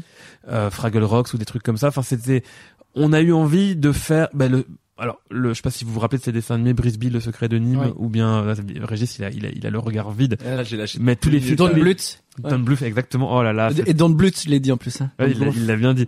J'ai Euh, ouais. j'ai lâché complètement la rampe là. Je... eh bien, tu, tu, tu renseigneras. Charlie Ben ouais, exactement. Mais c'est c'est c'est le genre d'univers en fait qui sont pour les enfants, mais avec quelque chose d'un peu sombre derrière. Mais malgré tout très optimiste. On s'inspire aussi beaucoup de Samurai Jack dans la. Je sais pas si vous connaissez ce dessin animé Régis. Vraiment, tu me désespères. Et donc c'est des univers comme ça qu'on aime bien. C'est à la fois poétique, un peu sombre euh, pour les enfants, ça parce que c'est quelque chose qu'on avait envie de faire. Enfin, c'est un public qu'on voulait euh, auquel on voulait s'adresser. Et avec le dessin de Johan, donc n'hésitez pas à aller voir Johan Sacré, c'est juste merveilleux. Ouais. Ok. Voilà. Ben voilà. Comme ça, s'il y a des fans de BD parmi les auditeurs qui ont compris toutes les références que tu utilisais. Moi, dès qu'on a arrêté de parler stand-up, j'ai fait, eh, ça a l'air sympa. voilà. Alors maintenant qu'on est revenu sur votre actualité dans le podcast, moi j'aime remonter le temps. Ouais. Et pour le podcast, j'ai besoin de savoir, et c'est pour votre future page Wikipédia, vous êtes né où et quand? Alors moi je suis né à Roubaix euh, dans une des plus belles régions de France T'as presque dit ça sérieusement. Oui, oui. Euh, non, je suis né à Roubaix parce que ma mère était originaire de, de Roubaix. Euh, ma mère est ch'ti et après, euh, donc euh, on a fui. Euh, non, en fait, elle a été accouchée à Roubaix parce que ma ma, ma tante était infirmière euh, là-bas. Et euh, mais euh, j'ai passé toute ma mon enfance euh, en Belgique dans le dans le Brabant wallon. Et la date de naissance? Ah oui, euh, 82. Apparemment, je fais assez jeune, mais euh, alors que j'ai déjà dépassé les, les 40 ans maintenant. Et voilà, j'ai j'ai une tête de puceau quand je suis sur scène, mais euh, mais quand je raconte plus mon, mon parcours, parce que je suis aussi le père de, de quatre enfants. Donc voilà, donc ça part dans tous les sens. Ok. Ça a été assez euh, assez festif. Je m'attendais pas à ça, mais euh, mais voilà, la, la nature a fait, disons. Et parce que j'ai terminé par des jumelles. Voilà, voilà toute l'histoire. Et donc voilà, je suis le le père d'une famille nombreuse. Félicitations. Et voilà, merci, merci. Et de ton côté, Salva? Alors moi je suis né à La Louvière euh, le 19 juin 1985. Euh, j'ai habité à Péronne-les-Binches. Le lait de Péronne-les-Binches, ça s'écrit L-E-Z et ça veut dire près de Binches, la ville du carnaval. En tout cas c'est ce que eux prétendent. Pourquoi Euh, le lait de Péroni le lait, le Péronne-les-Binches, donc le, le mot Ah ok, lait. non je pensais que tu disais un truc Ça genre veut euh, dire- tout le monde connaît le Ah ouais, lait non, de non. Péronne les Non, non, non, non, non, c'est pas- le lait que tu bois, Ok, c'est écrit ok. L-E-Z. Ça veut dire près de, Péronne près de Binches. Ah ouais. Euh, et donc ouais, donc je, voilà, je- c'était quoi C'était ça. C'était ça la question. Savoir le lieu et la date, c'est pour votre La Louvière, 19 juin Pour 1980. votre future page Wikipédia, quand ça. les gens vont chercher pour vous pour parler de vous, ils vont dire ah, il est né en 81, nanana, à tel endroit. 82, aucun de nous donnait, non, 80. Non mais j'ai donné un exemple. Ouais, mais voilà. c'est Moi si tu veux tout savoir, moi c'est euh, le mélange parfait. Donc c'est Roubaix, Ch'ti et mon père était euh, Carolo. Donc euh, c'était vraiment Ah un- ouais. donc Charleroi pour ceux qui ne qui, qui ne connaîtraient pas cette euh, c'est aussi ce, ce, ce bijou euh, de notre de notre région. Enfin moi c'est j'ai passé aussi euh, chez les grands-parents euh, mon temps à Charleroi. On a vraiment beaucoup, beaucoup de points communs. Oui, c'est ça. C'est la même chose, ouais. Bon, je me rends compte au fur et à mesure de plus en plus de choses qui vous lient. Et est-ce que enfant, vous étiez déjà des gens drôles?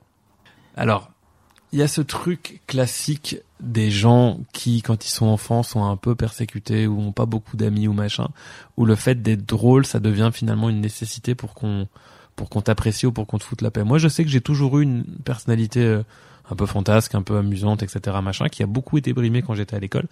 À l'école, je montrais pas forcément ça, ou alors j'étais vraiment le petit- espèce de petit clown de service que tu foutais dans le fond de la classe, mais c'est parce que j'avais j'avais besoin de me faire remarquer. J'avais pas beaucoup d'amis, euh, ou les amis que j'avais étaient pas des amis qualitatifs forcément. Et donc par la force des choses, l'humour m'a, bah c'est très cliché ce que je dis, mais l'humour m'a beaucoup beaucoup euh, aidé à, euh, et même encore maintenant, à me protéger du reste du monde si tu veux. Je me dis un monde dans lequel les gens me trouvent drôle, c'est un monde dans lequel on va me foutre la paix et on risque Mm. pas, on risque pas de me faire du mal.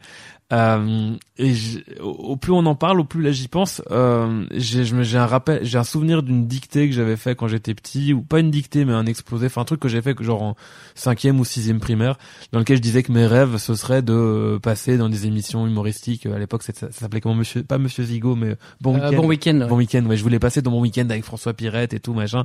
Et je- ça, ma mère, elle l'avait gardé.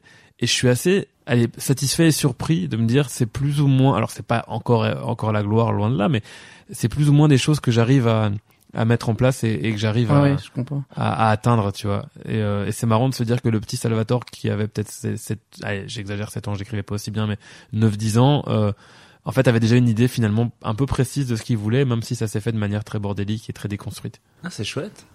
Et toi, euh, Simon? Moi, tout petit, je pense que j'étais assez introverti, mais euh, mais j'étais aussi, j'avais une sacrée tronche en fait. J'avais euh, des petites lunettes Schtroumpf euh, avec les dents qui partaient en avant.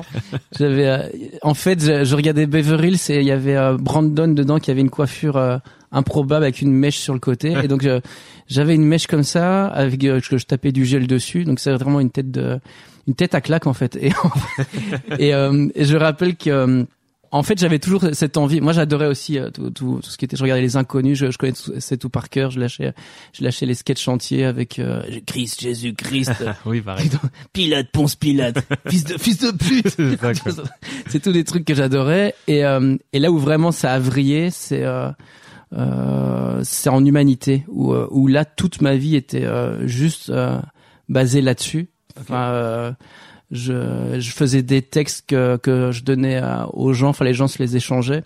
J'écrivais des, des vies parallèles de Jésus, euh, des qu'est-ce que j'ai, enfin Hitler qui était devenu je sais plus quoi. Enfin c'était des trucs euh, que les gens après je voyais qu'ils faisaient passer leurs les, les, les textes dans la dans la cour et tout tellement c'était improbable. C'était Jeanne d'Arc qui se faisait euh, qui se faisait culbuter par euh, par euh, par une division nazie et tout. Enfin c'était des trucs comme, comme ça ça peut sembler Ouais, comme ça, ça peut sembler, euh, ça peut sembler tout à fait bizarre, mais c'était tout sous le, vraiment avec des, des, des, des scènes improbables avec de, enfin, je remplissais ça d'humour et de, et de trucs et tout. Ouais, t'avais un fanzine, quoi, une sorte de fanzine. Oui, c'est ça. aux gens. Mais complètement barré, quoi. C'était vraiment un truc que les gens, ils attendaient, ils disaient, voilà, euh, qu'est-ce que t'as écrit là? Enfin, ça partait vraiment euh, dans tous les sens.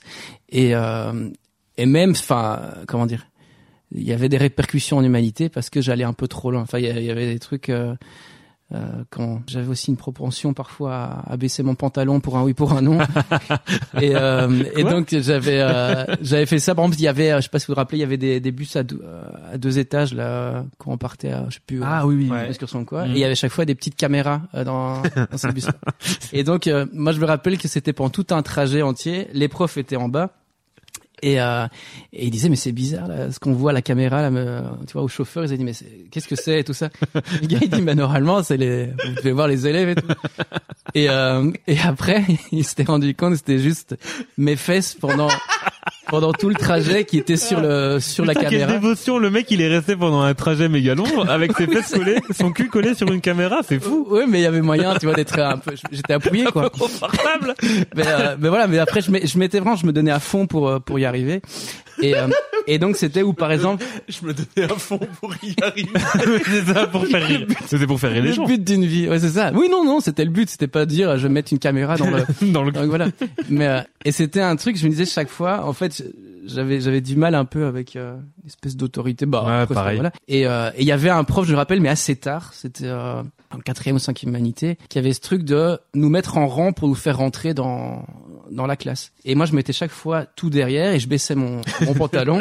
Et donc, le gars, il nous voyait passer comme ça et ça clôturait juste par euh, l'abruti de service qui passait euh, nu devant lui comme ça.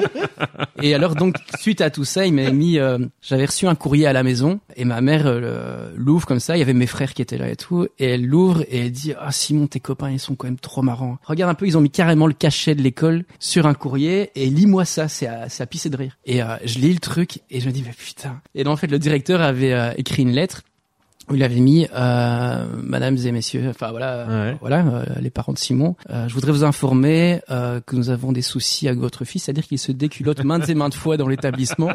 Et il avait rajouté. Il avait rajouté et toujours avec le même ami.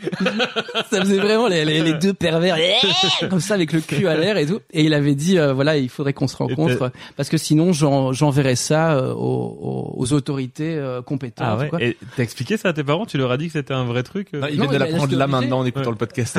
non, non, mais après, ma mère qui est là où elle est, je pense que maintenant, euh, voilà, ça l'avait bien fait rire euh, à, ce moment-là et tout ça. Après, quand je lui ai expliqué, parce que c'était un truc, euh, ma mère adorait en fait quand, quand on lui faisait des blagues et tout ça. Et Ouais. donc, c'est quelque chose après qui était assez drôle parce qu'elle avait eu un rendez-vous avec le directeur pour parler justement de, de ça. Et il y avait une espèce de, en fait, il y avait un Porsche d'entrée. Là, où j'étais à Jodogne, à Saint-Albert. T'avais un Porsche d'entrée pour euh, pour rentrer dans l'établissement. Mhm.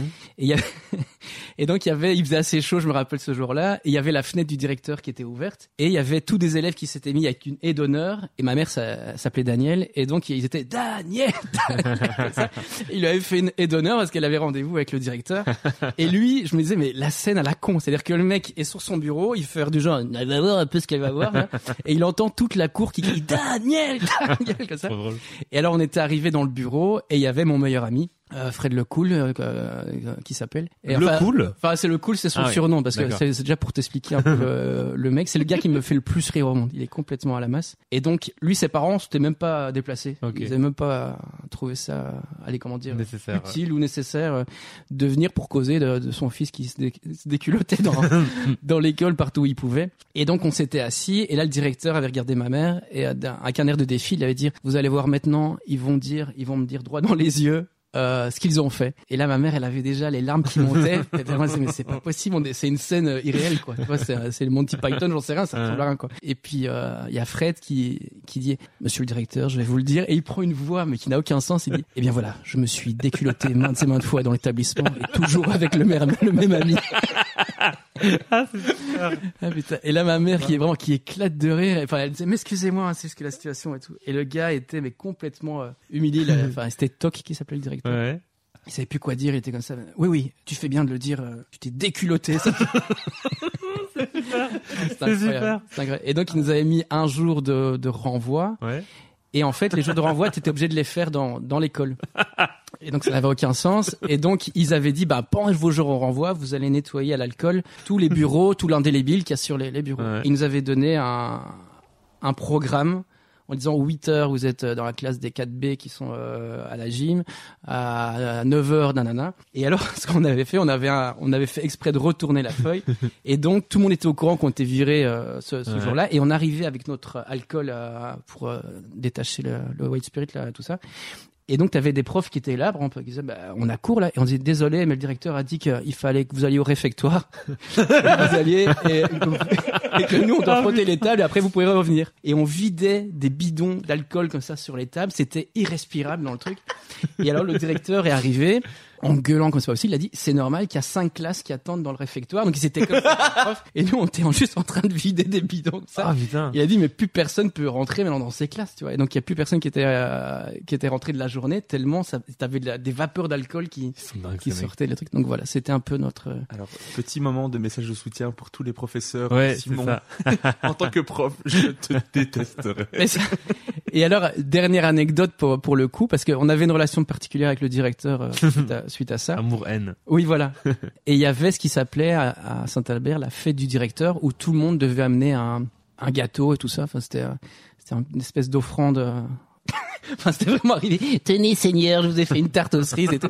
Et tu devais, il y avait une grande table et tout le monde arrivait. C'est la fête du directeur et tout ça. Et moi, j'avais un peu pour euh, marquer le coup, j'avais été, il y avait, euh, c'était à la campagne, hein, donc il y avait des champs derrière chez moi. Et j'avais été chercher une, une bouse de vache que j'avais fait un, j'avais fait avec une pelle, j'avais fait un espèce de rectangle et j'avais mis du sucre impalpable dessus. Et j'étais arrivé comme ça et j'avais mis ça au milieu de la, de la table. Et en fait, euh, moi, dans mon idée, ça allait être vraiment une scène du genre, mais qu'est-ce que c'est que ça? C'est comme dans le Ouais. euh, Père Noël est une ordure, là, Uh-huh. tu sais, quand il fait, mais, mais, mais c'est de la merde, tu vois. Ouais. Dans ma tête, il avait fait un truc comme ça. Et le gars est vraiment arrivé avec son couteau. Il avait fait, oh, qu'est-ce qu'on nous a préparé de bon? Oh tiens, une tarte Oh, aux cerises, Ah, un cake aux pommes et tout. Et puis moi, il y avait ce truc improbable mais immonde au milieu de la table avec des fourmis dessus.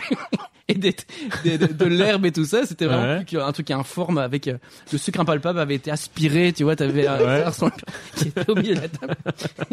Et il a juste fait, le mec il s'est dit mais je vais je vais m'humilier devant tout le monde. Et euh, au lieu il a vraiment bugué, il a fait tarte un cake et puis il est arrivé sur le mien avec son couteau comme ça.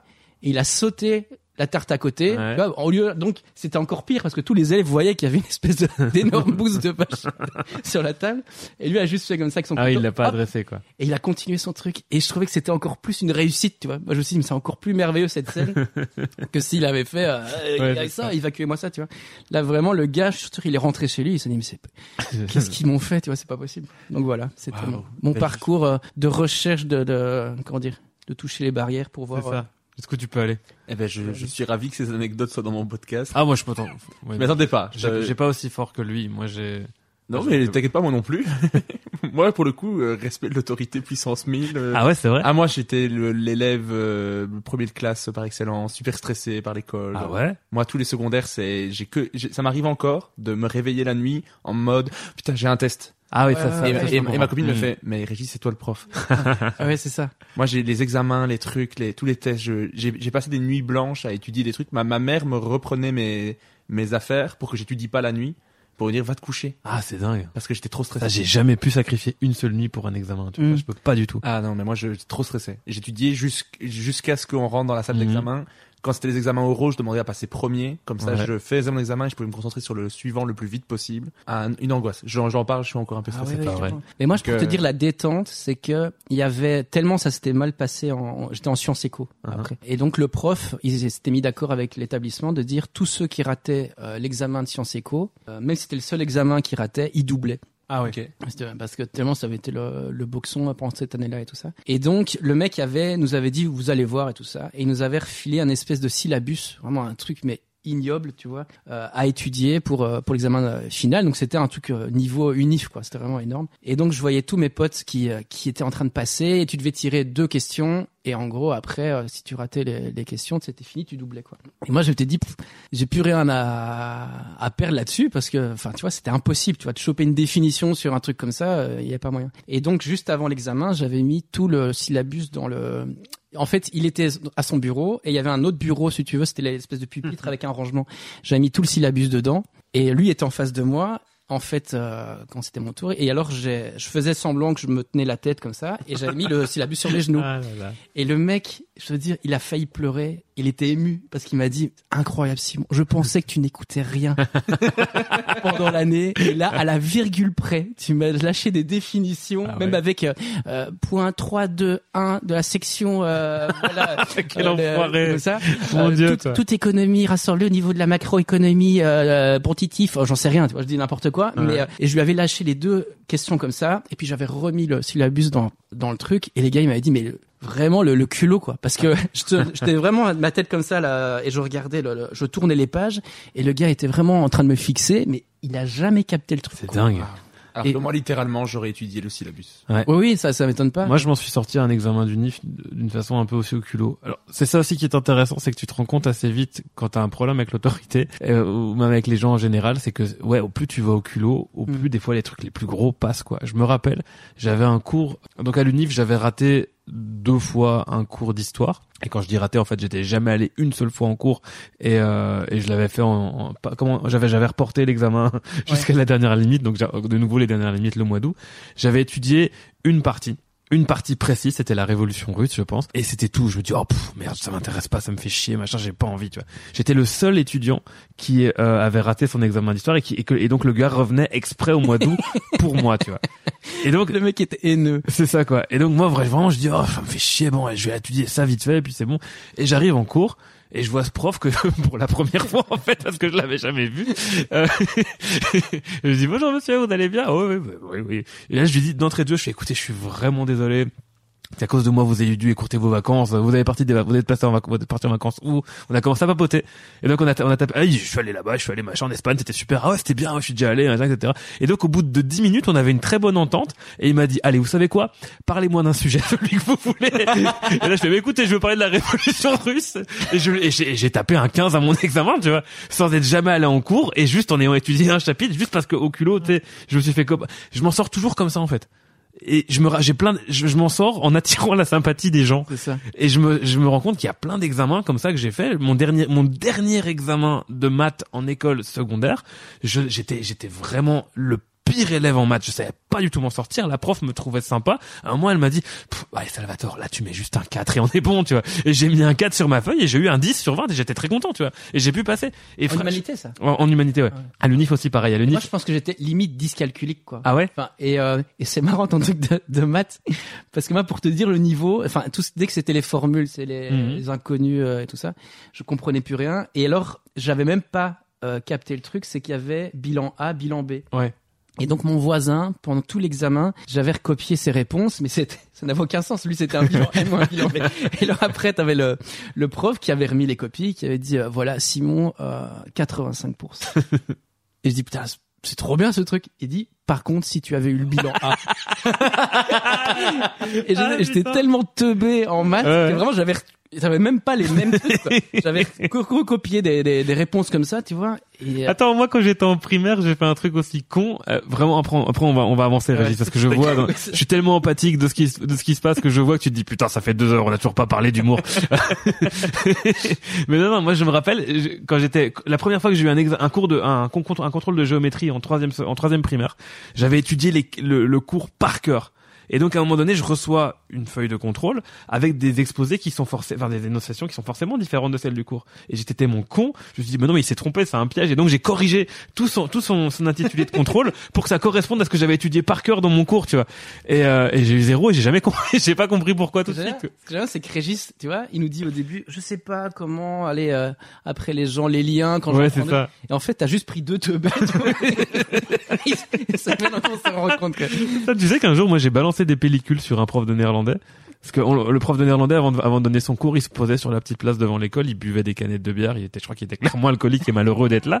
Et, euh, et pour faire rire les autres, moi j'avais un peu de pellicule, j'avais pris une farde, tu sais, une- enfin une, euh, un classeur euh, souple, j'avais foutu toutes mes pellicules dessus, tu sais, j'avais secoué ma cheveux, j'étais passé derrière lui, j'en ai foutu plein dans son dos, tu vois, donc il avait plein de petites pellicules dans son dos, et, euh, et j'étais un peu le héros de la classe, dégueulasse pour ça. Voilà, soit. Revenons à l'humour. La question c'était est-ce que vous étiez déjà des enfants drôles? C'était juste la première question. On a fait 45 putain de minutes. Pardon Régis. C'est rien, pas de problème.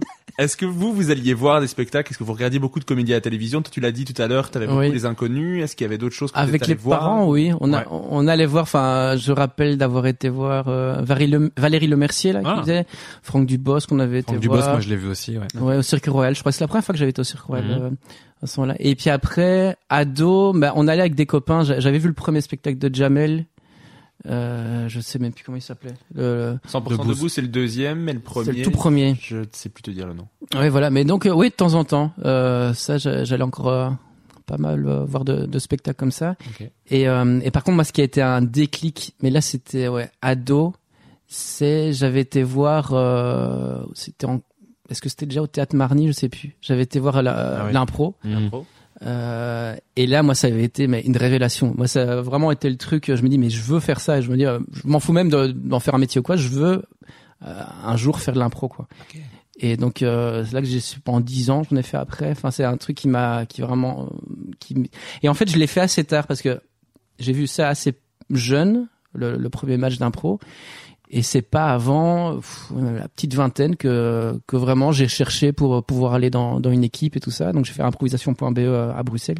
Mais au Ah niveau non, mais du- moi- des, spectacles, c'est vraiment ça. C'est ça. c'est vraiment ça qui m'a qui m'a Ça fait le déclic quoi. Alors, et toi, les spectacles, est-ce que tu regardais beaucoup la télévision Alors ouais, moi je regardais beaucoup bah, du coup l'émission Bon Weekend qui passait à l'RTBF. Euh, bah, j'aimais beaucoup François Pirette quand j'étais petit. Ok. Euh, Tous par cœur là. Ouais, c'est ça, mais ouais. Mais alors c'est ça aussi qui est intéressant, c'est de voir après comment l'humour a évolué.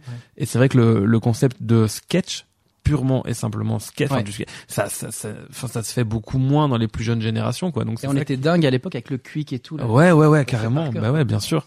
Et donc, ouais, François Pirette, euh, moi, je, moi, je me rappelle donc avoir, je m'en suis souvenu parce que en, en- réfléchissant à ce que j'allais te raconter comme truc euh, pendant le podcast, mais je sais effectivement que j'étais allé voir Franck Dubosc. Mais le premier spectacle que j'ai vu et qui m'est marqué, mais donc le premier que j'ai vu, en fait, c'était Anthony Cavana. Ok. Anthony Cavana, ça je l'avais vu, je pense que c'était à Charleroi, mais je suis plus sûr. Et là, j'avais vraiment, vraiment beaucoup aimé, parce qu'il y avait déjà, je me rends compte maintenant, un truc un peu à l'américaine. C'était pas, c'était pas du one man show. Il y avait, il y avait un mélange de perso, il y avait un mélange de, de stand-up. C'était, il était très à l'aise sur scène, il était vraiment très drôle. Donc lui, c'est vraiment le premier humoriste qui m'est marqué. Après, j'ai vu les spectacles en vidéo de, de, de, Gad, de Gad Elmaleh, pardon, euh, des trucs d'Elysée Moon, bien sûr. Et puis ouais, je te disais euh, François Pirette beaucoup. François Pirette, son premier spectacle, je pense, je, le- je le connaissais par cœur à un moment, quoi. Je le connaissais vraiment par cœur à la réplique près parce que je l'avais tellement pensé Ok. que, que voilà. quoi. Et alors, euh, bah, les films humoristiques. La comédie préférée de Feu mon papa, c'était euh, c'était ben, euh, Le Père Noël est une ordure Oui. Ok. qu'on voyait tous les ans aussi. qui- C'est c'est toutes des petites choses qui m'ont fait un peu rentrer dans l'humour. Euh, le vrai déclic pour moi, en termes d'humour, où je me suis dit putain ça c'est quand même pas mal et où j'avais commencé un peu à écrire, c'était les Robins des Bois. Ok. Bon évidemment il y a les nuls et les snuls, les snuls beaucoup appréciés, mais les Robins des Bois. Quand j'ai vu les sketchs des Robins des Bois, notamment la cape et l'épée, je sais pas si vous vous rappelez de la Ouais. cape et l'épée.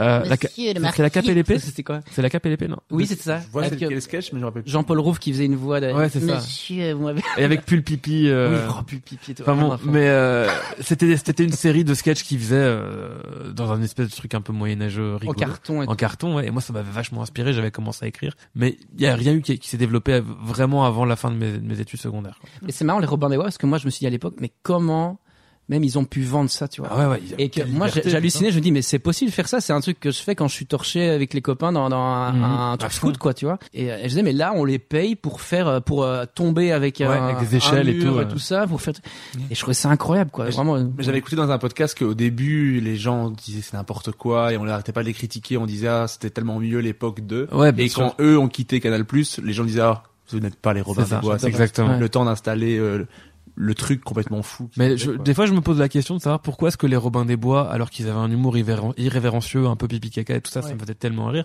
Alors que les trucs qui sont arrivés plus tard, genre bah ouais, typiquement le Morning Live de Morning Live de Michael Youn, ça, j'ai trouvé ça beaucoup plus vulgaire et je sais pas t'expliquer pourquoi. Il y avait une espèce de subtilité ou de sensibilité ou de, gent ou de C'est un côté créatif, tu vois. Ouais. Parce que justement de faire, euh, t'avais des en- les enquêtes de je sais plus qui là dans les Oui, Robins oui, des Bois. oui. c'est qu'ils amenaient un cadre, un décor, tu vois, avec une espèce, tu pouvais te raccrocher à quelque chose, tandis qu'un mec qui est juste à poil en train d'hurler euh, Ouais. Avec un gueulophone, tu vois. Il Mhm. était dans la vraie vie aussi. C'est Il y avait un truc de c'était pas un pas un sketch joué avec deux personnages. Ouais, c'est ça. Toi, lui, il se ramenait, il gueulait sur sa copine dans la vraie vie. On Ouais. voyait qu'il était vraiment énervé. Mm. Il y avait, un- il y avait un côté On plus peut être mort de rire de ce truc-là, Ouais, mais. Il y avait un côté plus jackass aussi euh, qui était peut-être mis en place. Maintenant avec A lot can happen in three years, like a chatbot may be your new best friend. But what won't change? Needing health insurance. United Healthcare Tri Term Medical Plans, underwritten by Golden Rule Insurance Company, offer flexible, budget friendly coverage that lasts nearly three years in some states. Learn more at uh1.com. Ryan Reynolds here from Mint Mobile. With the price of just about everything going up during inflation, we thought we'd bring our prices down. So to help us, we brought in a reverse auctioneer, which is apparently a thing. Mint Mobile unlimited premium wireless. Ready to get 30, 30, bit to get 30, bit to get 20, 20, 20, bit to get 20, 20, bit to get 15, 15, 15, 15 just 15 bucks a month. So, Give it a try at mintmobile.com slash switch. $45 upfront for three months plus taxes and fees. Promo rate for new customers for limited time. Unlimited more than 40 gigabytes per month. Slows. Full terms at mintmobile.com. recul, je vois ce que Michael Youn a- fait, ce qu'il a pu apporter euh, à la comédie, parfois, parfois en pas très bien, parfois en très très chouette. Mais c'est clair qu'à l'époque, moi, j'étais plus fasciné par les Robins des. Complètement, ouais. Et euh, l'improvisation? Ah, Ah ouais. l'improvisation. Comment vous êtes arrivé à faire de l'improvisation? Donc toi tu l'as dit, t'as vu l'improvisation au théâtre Le Marny, tu t'es dit c'est le meilleur truc, mais t'as pris du temps avant de le faire. J'ai pris du temps, j'avais fini les humanités, j'avais quitté la maison et tout ça, et en fait, euh, je me suis dit bah là il faut, en fait, pour tout expliquer, c'est que Euh, j'avais fait histoire euh, un an, euh, mais c'était une année. J'avais vraiment rien foutu. C'était euh, c'était cata. J'adorais l'histoire et tout ça, mais euh, pour le coup, j'avais fait mon baptême. J'avais fait. Enfin, c'était l'année euh, un peu euh, Un peu perdu quoi. un peu perdu quoi. Je me cherchais. Tu vois et euh, et donc on arrivait au bout de cette année là où ma mère m'a dit euh, bah Simon voilà on voit que c'est pas trop ton truc. On va- Et je me rappellerai toujours c'était un soir on était juste à deux. Elle m'avait dit euh, je crois qu'il faut que tu partes. Euh...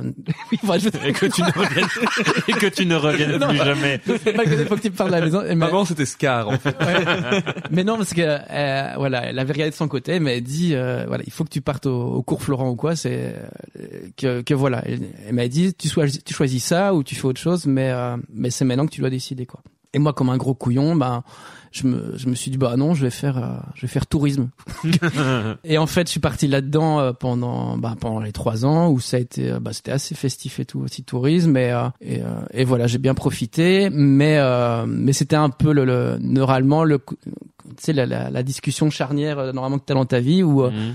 j'aurais pu me dire bah voilà je pars je pars à Paris et je fais je vais faire mes ma formation là-bas et tout ça. Et donc je suis parti pendant après euh, quelques années, je suis parti dans les îles Canaries pendant presque deux ans. Je suis parti en Andalousie, après je suis parti en Australie, Ok. et un peu en voilà, et un peu en Asie au retour. Et euh, Bah, Juste pour voyager ou?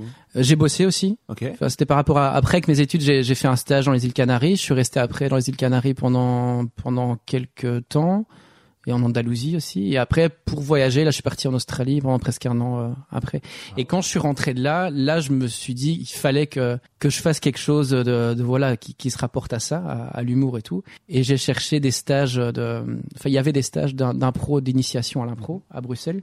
Et en fait on était tout un paquet à arriver et à la fin du stage, il disait voilà, si vous êtes motivé, créez une équipe avec les gens du stage et, euh, et après nous on vous donnera un coach euh, et voilà et euh, pour pour vous former quoi. Et donc c'est comme ça que je suis rentré à impro.be et l'année d'après, je suis rentré dans le, le championnat d'impro.be où on a quatre équipes qui tournent avec les, les, les matchs se font à se faisaient à l'époque à Jolibois à, à Woluwe Mhm. et à la salle Colombane à, à Wavre. Et donc là, j'ai fait, euh, j'ai fait pas mal d'années, je sais pas, 7-8 années de, de, championnat où, où j'ai adoré. Un moment, enfin justement, après je suis devenu papa. Et là, ça devenait compliqué parce que l'impro, en fait, t'as ton coaching d'équipe, t'as les matchs euh, quasi tous les, les week-ends. De temps en temps, tu donnes des coachings aussi, tout ça. Donc c'était, je bloquais, euh, je sais plus combien de soirées par euh, par semaine. Et, euh, et quand je je- je- j'ai regardé pour continuer l'humour, bah, je me suis lancé en stand-up parce que tu peux vraiment choisir tes Ouais.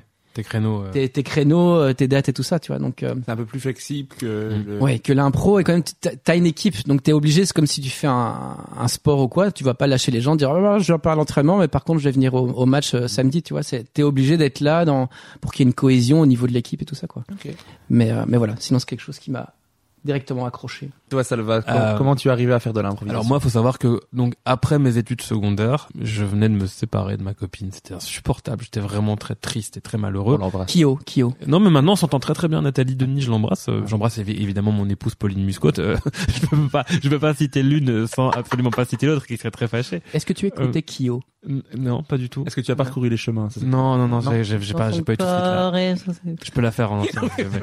euh, et donc ouais, donc imaginez-vous, je je quitte euh, je quitte les, études secondaires et j'ai mon meilleur ami Laurent Laurent Legnaud qui est un groupe qui s'appelle Le Noir avec un zéro à la place du haut. Je fais de la publicité pour tout le monde, je m'en bats les couilles. Wow. Et alors? Et lui avait rejoint une troupe de théâtre à la Louvière, dans le centre de de, de la de la Wallonie. Et moi j'ai rejoint cette troupe de théâtre aussi en me disant bah tiens j'ai envie de faire du j'avais fait un peu de théâtre quand j'étais quand j'étais gamin j'en avais fait j'avais fait, j'avais fait deux spectacles et là j'avais envie d'en d'en refaire euh, un peu plus un peu plus un peu plus grand quoi donc je rejoins cette troupe qui au fur et à mesure a évolué pour devenir ce qu'on a appelé le B612 en référence à l'astéroïde du Petit Prince. C'est devenu une troupe avec laquelle on a fait pas mal de pas mal de spectacles. Et donc en parallèle, j'arrive à l'université libre de Bruxelles. Alors nos spectacles en, théâtre étaient jamais écrits à la ligne près. On savait ce qu'on allait faire. C'est juste que ça pouvait légèrement varier en interprétation ou même en texte d'une représentation à l'autre, sachant qu'on avait généralement deux représentations max quoi. Mais donc ça c'est là qu'a commencé à, se développer tout doucement un peu l'intérêt pour l'impro sans même vraiment jamais y avoir pensé. J'arrive à l'UNIF, donc je suis à l'université de Mons qui s'appelait à l'époque l'UMH, maintenant qui s'appelle l'UMons. On nous dit bah tiens, est-ce que ça vous dirait pas euh, est-ce, qu'il y a des gens parmi vous entre entre psycho et euh, et sciences humaines et sociales ce que je faisais qui sont intéressés par l'impro? Et moi je suis ah bah let's go, pourquoi pas, tu vois, j'avais mon meilleur ami Laurent euh, qui était là aussi, on on va donc on crée une équipe d'impro de gens qui se connaissaient un petit peu, machin, mais donc vraiment qui n'en ont jamais fait avant. Là arrive Étienne Lejeune, euh, qui est un coach d'improvisation et un improvisateur que Régis et moi on aime beaucoup. Euh, et non, c'était pas Étienne, c'était Yann, pardon. Étienne est arrivé plus tard, mais on, on y reviendra. Yann le Riche, Yann le Riche arrive et se met, en, enfin commence à nous former, à nous donner des, une formation euh, un peu en accéléré en impro. Et il est prévu qu'on joue un premier match, alors qu'on n'en a jamais fait avant, genre un mois plus tard, je pense. Vraiment, c'était très très court. On a quelques coachings et puis on y va, on se lance. On se retrouve à jouer devant un auditoire rempli d'étudiants chauffés à bloc, avec en face de nous des improvisateurs montois qui ont de la bouteille. Et nous, qui avons toute l'énergie et toute le, toute le, ouais, l'enthousiasme du début, quoi. Je sais plus, je sais plus si le spectacle était bon, je sais plus si on a été bon ou quoi, mais dans ma tête, on avait cartonné quoi. Moi je m'étais mais défoncé, j'avais adoré faire ça, Le- les gens étaient en folie, enfin je veux dire j'ai vraiment un souvenir d'avoir fait un truc fou, hein. incroyable. On a gagné évidemment par rapport à l'équipe de gens euh, qui étaient euh, qui étaient euh, enfin qui avaient de la bouteille parce que bah on était dans un territoire connu avec des étudiants. Mais là ça m'a vraiment fait un déclic, je me dis putain ça j'adore. Ouais. C'est tellement spontané, c'est tellement rapide, on peut tellement rap- directement faire rire les gens et, et, et se nourrir de ce truc. Enfin, c'était c'était complètement fou. Donc on a fait de l'impro euh, à comment ça s'appelait? l'AMI, AMI, ouais, euh, l'association montoise d'improvisation qui après s'est scindée en deux. J'ai fait ça pendant deux ans avant de rejoindre euh, après l'ULB. Là j'ai fait, je suis allé à, à Improvoque, Improvocation. Et là aussi, pareil. Ce qui est très chouette, c'est que les, les amis que tu te fais en impro, après, c'est des amis que tu gardes le plus longtemps. Ça, c'est Enfin, fou, hein. moi, les, mes, mes meilleurs potes, actuellement, c'est tous les potes que je me suis fait à l'improvoque, quoi. Même mon épouse, Pauline, que j'aime et que j'embrasse, et je ne cite pas Nathalie Denis, qui, que j'embrasse aussi, évidemment. Mais, euh, mais mon épouse, Pauline, je l'ai rencontrée via l'impro, tu vois. Et, euh, et c'est là qu'il y a, c'est là qu'il y a eu une cassure, en fait. Parce que autant j'adorais à Mons jouer, faire les coachings et tout machin, autant à l'ULB, c'était cool, j'adorais l'ambiance d'équipe, j'adorais machin, les, les week-ends d'impro qu'on pouvait faire, et je me rappelle très bien qu'il y a eu deux spectacles pendant lesquels j'ai pas été, à mon sens, assez performant, où j'arrivais pas à faire rire les gens. Et je me suis vraiment frustré, j'étais vraiment très frustré. J'en suis arrivé à un point, je te rejoins, où, euh, pour faire rire les gens, j'avais dû abaisser mon pantalon. et, j'ai- et là, je me suis dit, putain, mais non, là, en fait, non, là, je peux pas. Et là, j'ai arrêté l'impro. Ah ouais, carrément. J'ai été coach d'impro pendant longtemps après, parce que j'avais besoin d'argent. Ouais. Et j'ai travaillé à la Fédération belge d'improvisation, euh, la FBIA, il y a quelques années, et ça s'est pas bien passé du tout. Parce qu'en fait, j'ai l'impression maintenant que l'impro, j'ai un peu fait le tour, et ça m'intéresse plus. Et c'est assez triste de se rendre compte à quel point un art qui t'a tellement nourri, qui t'a tellement apporté, qui nourrit aussi ma manière de faire le MC Ouais. maintenant, parce que les MC d'impro sont pas les mêmes que les MC de stand-up. Mais un art que j'ai à ce point aimé, et qui m'a aidé à grandir, en fait, maintenant, je peux plus le voir en peinture. Moi, quoi. je vivais que pour ça, quoi. C'était vraiment un truc, l'impro, je, je, c'était quelque chose que je T'as l'adrénaline, tu vois. Oui, c'est ça. Et même par rapport aux relations que tu dis avec les gens, enfin, moi, quand j'ai fait de l'impro, j'étais avec euh, Costia, Ouais. euh, avec Denis Richir, avec euh, Greg Gunnard. Enfin, on était, on était un peu tous ces gens-là après qui maintenant sont, sont dans le stand-up. Et je sais pas, je, je trouve que le, le- il y a une énergie, une espèce de cohésion qui, qui, comme tu dis que c'est des gens, de, moi ça fait 16 ans, je sais pas quoi que, que je les connais, 16, 17. Euh, je pense pas qu'au stand-up tu peux avoir un, un lien comme ça Non, c'est clair. avec avec les gens. Tu fais ton truc, tu fais ton taf. Après, tu peux un peu discuter, dire ah ça, ça c'était chouette ou quoi. Mhm. Mais là, il y a vraiment moi Le côté vécu- troupe, en fait. oui, c'est ça. Et, euh, et je sais que Cossier, on a vécu une impro euh, à deux qui euh, qui a été euh, une impro folle. Enfin, on était en gros l'histoire, c'est on était dans une tranchée euh, pendant la guerre 14-18 et on avait un échange. Je sais plus si lui il était dans la tranchée ad- adverse ou un truc comme ça, mais ça a été une impro de dingue et qu'il y avait même des un, un coach qui était là, euh, euh, Pascal Lefebvre, qui était euh, qui était, euh, je me rappelle dans dans la salle et qui avait dit après, mais moi c'était, il me connaissait pas encore trop, il a dit, par contre là ce que j'ai vu là, c'était un, truc de, de fou quoi. Il avait dit vraiment, et je pense que ça nous a vraiment lié avec Kostia parce que c'est un truc que tu pourrais pas avoir comme ça sur, Non, c'est dans un, même en théâtre ou quoi. Tellement on avait une espèce de connexion. Lui disait une phrase, je rebondissais dessus. Enfin, c'était un moment moi qui était vraiment suspendu quoi. C'est c'est C'est intéressant ce que tu dis par rapport euh, ouais, par rapport au fait de créer quelque chose ensemble ou quoi parce que c'est vrai que moi aussi je m'en suis rendu compte récemment par rapport au stand-up. Le stand-up tu viens, tu fais ton truc, au pire tu discutes un peu avec les gens, ça se passe bien, c'est chouette de voir quand ça se passe bien pour les gens que t'apprécies. Mais il y a pas ce côté euh, connexion troupe ou quoi machin. Alors avec la, ma troupe de théâtre, nous on avait une une alchimie très très forte. On était une petite un, peu moins d'une dizaine de personnes, on était très soudés. On l'a on l'a encore été très longtemps et certaines personnes sont encore mes amis maintenant quoi.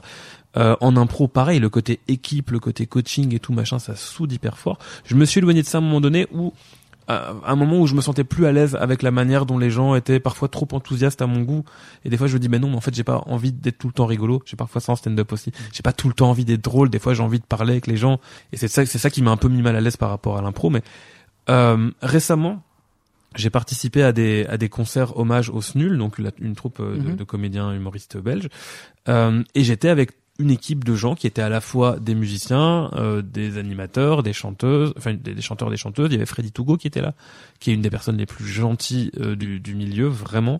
Euh, il y avait deux, deux, trans- deux, deux, artistes transformistes, enfin drag, euh, que j'ai trouvé fascinant.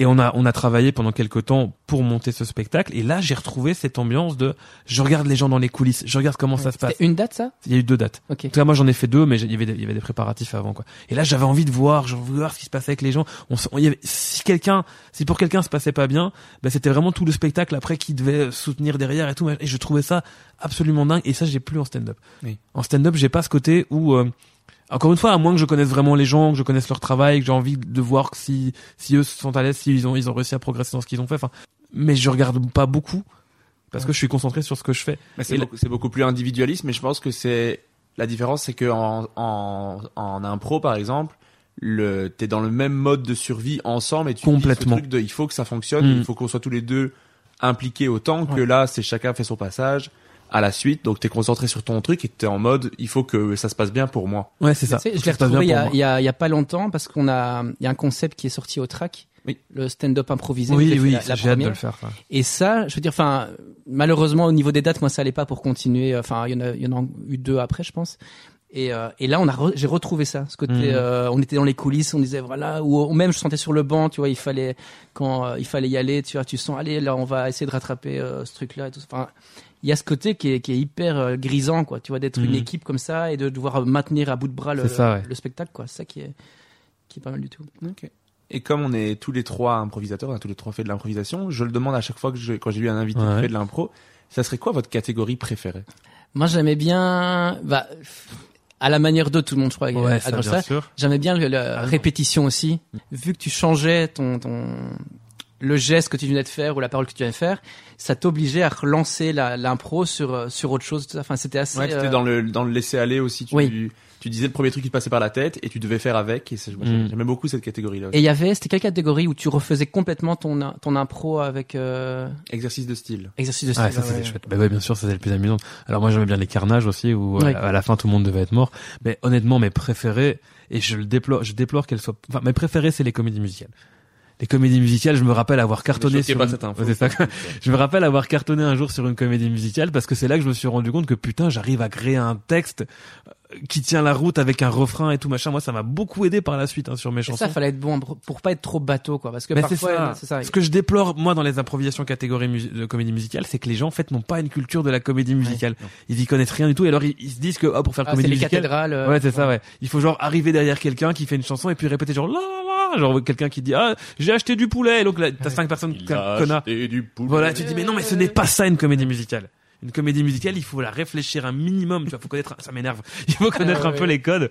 Mais c'est aussi pour ça que mon rapport à l'impro est vraiment devenu compliqué. Moi, maintenant, je peux plus voir d'impro. J'aime plus l'impro. Peut-être que ça reviendra, mais euh, y a- y a- je vois trop des choses qui me déplaisent, qui me dérangent, des, des attitudes parfois de gens qui, euh, comme on peut les retrouver parfois aussi en stand-up, euh, ont tellement envie que ça se passe bien, qui sont trop stressés ouais. par leur jeu Ça ressort. euh, ça ressort hyper fort, ça se ressent trop et en fait ces gens moi moi ça dégage aucune sympathie, ça dégage aucune fantaisie et je trouve ça dommage. Ok. Mais c'est bon pour voilà. ça que moi, le- dans le spectacle, je, je laisse vraiment des, des ouvertures à ça parce que j'en ai besoin en fait de ce côté Mhm. euh, créer à l'instant même, tu vois, créer quelque chose, un, un, un moment avec le- les gens à, à ce moment-là qui se diront, de toute façon, on verra plus jamais ça, tu vois. Ouais, c'est ça. Et c'est un truc que j'aime bien le faire. Euh, Allez, continue tes questions Régis. Vas-y. Et comment vous êtes arrivé à faire du stand-up? Comment vous êtes arrivé à faire votre Ah. toute première scène de stand-up? Longue histoire. Ouais, mais j'y vais, écoute. Vas-y, euh, vas-y. Vas-y. Alors, c'est intéressant parce que quand on quand on réfléchit à ça, j'ai l'impression que le stand-up, en tout cas à Bruxelles, s'est développé grâce à l'impro d'une certaine façon, puisque Rudy, euh, Rudy Lejeune et Raphaël Schröder, Ouais. qui sont les deux fondateurs du What the Fun, viennent de l'impro tous les deux. Et t'en avais partout de l'impro à ce moment-là. Ouais, bah, c'est ça aussi plein qui est intéressant. qui se créent, plein de. L'impro, l'impro a une espèce de boom que le stand-up connaît maintenant, Ouais. et je suis curieux de voir ce qu'il va avoir après le, sta- le stand-up. Mais euh, peut-être qu'il y aura rien d'autre. Hein, mais moi, j'ai commencé comme ça en 2016. Il faut savoir que, alors, bah, vous le savez vous, mais je vais le dire pour les auditeurs et auditrices. Euh, moi, à la base, je faisais partie d'un duo musical qui s'appelait Ish et Salva avec euh, un copain qui s'appelle Hicham El Amouri. Euh, et Hicham et moi, on s'est rencontrés via l'impro à l'université de, de, de, de Bruxelles. On s'est rencontrés via l'impro. On s'est rendu compte lors de lors de week-ends d'impro qu'on savait faire tous les deux de la musique et qu'on aimait bien chanter. Et donc d'une manière ou d'une autre, enfin petit à petit, je veux dire, on est arrivé à faire une chanson ensemble. Cette chanson, elle s'appelait La Mort. Euh, on peut la retrouver sur YouTube, Iché Salva, La Mort. Et ça a été vraiment le déclic de quelque chose. Ça a été vraiment le début d'un truc. On s'est dit ah putain, on a fait une belle chanson qui est pas hilarante mais qui est rigolote, qui a un vrai développement, dans lequel on fait des harmonies, dans lequel on chante et tout machin, un truc un peu construit joli.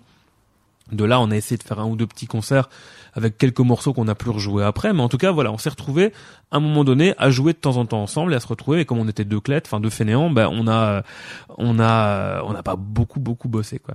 Et un jour, j'apprends qu'Hicham fait des scènes euh, What the Fun. Comment s'appelait le premier bar? Floréo. Le Floréo. Et euh, je connaissais même pas le principe du What the Fun. Je savais juste qu'il faisait des scènes ouvertes. Et je me dis ah tiens c'est cool ok. Et il me dit bah tiens je vais jouer un jour euh, ce spectacle. Enfin je vais jouer quelques quelques chansons euh, au Floréo pour ce truc qui s'appelle le What the Fun. Est-ce que tu veux venir à la fin pour chanter euh, la mort avec moi? Je dis ah bah ok let's go on y va. Et donc on est en 2016 je pense ou 2017 et j'arrive sur scène. Euh, c'était même pas une scène, c'était juste un coin de bar et je joue avec Hicham et là je dis putain c'est trop bien, Ah, c'est hyper cool. Euh, ça me plaît vachement cette histoire. Donc avec Hicham on se dit mais sais quoi on va on va on va recommencer. Donc un mois après on refait mais vraiment juste nous deux. Et de là il y a le truc qui, qui s'est lancé. Et de là on a commencé à euh, à se voir plus régulièrement, à travailler. euh, on avait des encouragements bah, à l'époque de Raph euh, et de et de Rudy. Il n'y avait pas beaucoup beaucoup d'humoristes non plus à ce moment-là parce que c'était c'était encore en- au, tout début quoi. Et euh, et on s'est retrouvé petit à petit à écrire, à écrire. Il y a eu Confession qui est une chanson où on jouait deux hispaniques euh, où on gueulait très très fort. Il y avait il y avait l'amour platonique où on jouait deux mecs qui faisaient semblant de draguer quelqu'un et en fait à la fin on voulait juste une relation platonique. Euh, une chanson que je jouerai plus maintenant. Euh, Il y, a, il y a eu, euh, il y a eu, y a eu tout un tas de petits trucs et parfois même des chansons qui étaient beaucoup plus, euh, beaucoup plus introspectives, beaucoup plus sentimentales. On a une chanson qui s'appelait L'espace qui faisait 8 minutes. Il y avait quasiment pas de blague. C'était une espèce d'hommage à David Bowie euh, de loin et euh, et on était très content de la jouer. Mais on se rendait, moi je me rendais compte et je pense qu'Hicham aussi qu'au fur et à mesure, les jouer sur scène, ben quand c'était pas immédiat, le public c'était difficile de les garder avec nous. Les chansons on, on était- qui étaient plus absurdes ou plus conceptuelles ou quoi machin, les gens parfois suivaient un petit peu moins. On a eu, Hicham et moi, une chier de chansons. On a fait, je pense, une bonne vingtaine. On pouvait tenir facilement pour un spectacle de deux heures, je pense, parce que on avait, on avait de la matière. Chaque fois qu'on se voyait, on arrivait à produire quelque chose. C'était pas forcément toujours qualitatif. C'était pas forcément des trucs qui étaient toujours efficaces, parce qu'on réfléchissait pas en, en termes d'efficacité, on réfléchissait en termes de chansons, de ce qu'on va faire. Si elle nous plaît, on l'a fait. Et donc on a commencé à jouer comme ça. Et au fur et à mesure, sont arrivés bah, tous les autres humoristes, bah, notamment toi, parce que je pense que c'est justement là qu'on s'est rencontrés. On s'est rencontrés quand j'étais avec Hicham ou j'étais tout seul C'était la fin qui. Moi, je suis arrivé euh, fin 2018. Je crois. Ah ouais, d'accord. Bah du coup voilà, au fur et à mesure, moi j'ai vu avec Hicham tout un tas d'humoristes qui maintenant sont euh, je me rappelle avoir vu les premières scènes de Nikos, de Sacha Ferra, euh, je suis je suis arrivé un peu après Gaëtan, je crois, mais je suis arrivé avant Florent Lawson, Gaëtan Delferrière, Florent Lawson, enfin et euh, et il y avait cette espèce d'ambiance de ah putain, on est en train de créer quelque chose. Et Hicham et moi petit à petit, on créait quelque chose, mais ce qu'on créait aussi c'était bah, des, des des petites tensions en ce sens où moi j'étais accro à la scène, j'adorais être sur scène, j'adorais jouer euh, Hicham, il était accro à la musique parce que pour lui, c'était la musique, c'était le plus important. On jouait des personnages sur scène. Lui jouait un type un peu sévère et moi je jouais un type un peu apeuré, un peu couillon. Mais lui, s'il arrivait, parce qu'il a continué à faire de l'impro après, à euh, tenir son personnage sévère, moi le type couillon et un peu timide et tout machin, en fait, je le perdais très vite parce que j'avais envie de communiquer avec le public. Quand les gens me faisaient rire ou quand il y avait des gens qui réagissaient d'une manière, je voulais discuter avec eux et je sortais du personnage, donc j'arrivais pas à garder ça. Et ce qui a fait qu'on s'est séparés, en final, c'est que euh, après avoir joué quatre ans, je pense, ensemble, et avoir vu de nouveau un, un simili spectacle. C'était juste un concert, on n'avait pas de fil rouge. Euh, ben, c'est que moi, j'étais beaucoup trop stressé. J'étais pas à l'aise, j'étais beaucoup trop stressé par les retours du public et par machin, et donc j'étais très tendu. Hicham, il était très intransigeant et très, euh, elle était pas intransigeant, mais très exigeant par rapport à ce qu'il voulait. Et il a une façon de le dire parfois qui était un peu, euh, qui, qui était un peu euh, trop, Rude de tes trop, ouais, c'est ça. Et donc des fois, je me prenais des trucs dans la gueule et, et je le vivais pas bien. Et lui nous voyait comme un spectacle musical, enfin comme un acte musical, et moi je, je nous voyais plus comme de l'humour pur et dur, quoi. On est arrivé après à un point où effectivement ça n'allait plus, donc on a dû se séparer. Et c'est intéressant aussi parce que même si c'est quelqu'un que j'aime encore beaucoup maintenant, je me suis rendu compte qu'on était à, à- à une période de nos vies, quand on a fait chez Salva, au début on était très copains, Et puis en fait, au fur et à mesure, bah on a, on, on vivait nos vies, mais on ne se voyait plus que pour chez Salva. On se voyait pas pour boire un verre vraiment, ou pour euh, juste traîner en- ensemble, aller au cinéma, bouffer un truc. Enfin, je sais pas. On se voyait vraiment que pour travailler. On s'appelait que pour travailler, que machin. Et je crois que notre, notre relation d'amitié, on a pas mal pâti. Euh, ce qui fait qu'à un moment donné, ben, on n'était plus si proches que ça, mais ma- malgré tout, on continuait à travailler ensemble. On se parlait parfois de manière très rude, lui et moi, ou parfois de manière un peu cash, comme si on était toujours très très proches, alors que plus tant en fait. Et, euh, et c'est ça qui fait que maintenant, ben, je le déplore un peu, et je pense que lui aussi, mais on se voit beaucoup moins. Ben, c'est Mhm. comme ça, parce que c'est la vie. Et, euh, et donc, bref, tout ça pour dire que du moment où on se sépare, euh, moi vient la question de qu'est-ce que je fais qu'est-ce que je fais? J'ai tous mes copains qui ont commencé le stand-up en même temps ou après moi, qui eux continuent forcément, qui vont continuer à s'améliorer. Moi, qu'est-ce que je fais? Est-ce que je fais du stand-up? Non, j'ai pas envie de faire du stand-up, ça m'intéresse pas. Ok, je fais de la musique, d'accord. Euh, je fais, je fais toujours de la musique à la radio, euh, donc comme je disais, j'ai une chronique sur la première euh, des chroniques musicales, mais ça je peux pas utiliser parce que c'est des, c'est des chroniques avec des thématiques, donc c'est, c'est, c'est très fort figé dans le temps et figé à la thématique, donc je pouvais pas l'utiliser. Donc du coup, je réfléchis, je fais. pff, et petit à petit, je commence à écrire des trucs, je teste des machins, ça se passe pas bien. Les premières scènes que je fais, vous en, que je fais, vous en êtes témoin, ça se passe pas forcément très bien. Et c'est, dur parce que je me dis putain, mais je suis en train de mal jouer, de, de bider devant des gens devant qui je voudrais en fait montrer que je sais faire des choses parce qu'au fond, je sais que ça peut marcher, mais juste, je suis pas encore au point. Et dans ce métier, quand t'es quand t'es pas encore au point, même si t'as le meilleur potentiel du monde, on va juger par rapport à ce qu'on voit. Et si ce qu'on voit n'est pas bon, ben tu peux très vite être catalogué dans euh, pas terrible.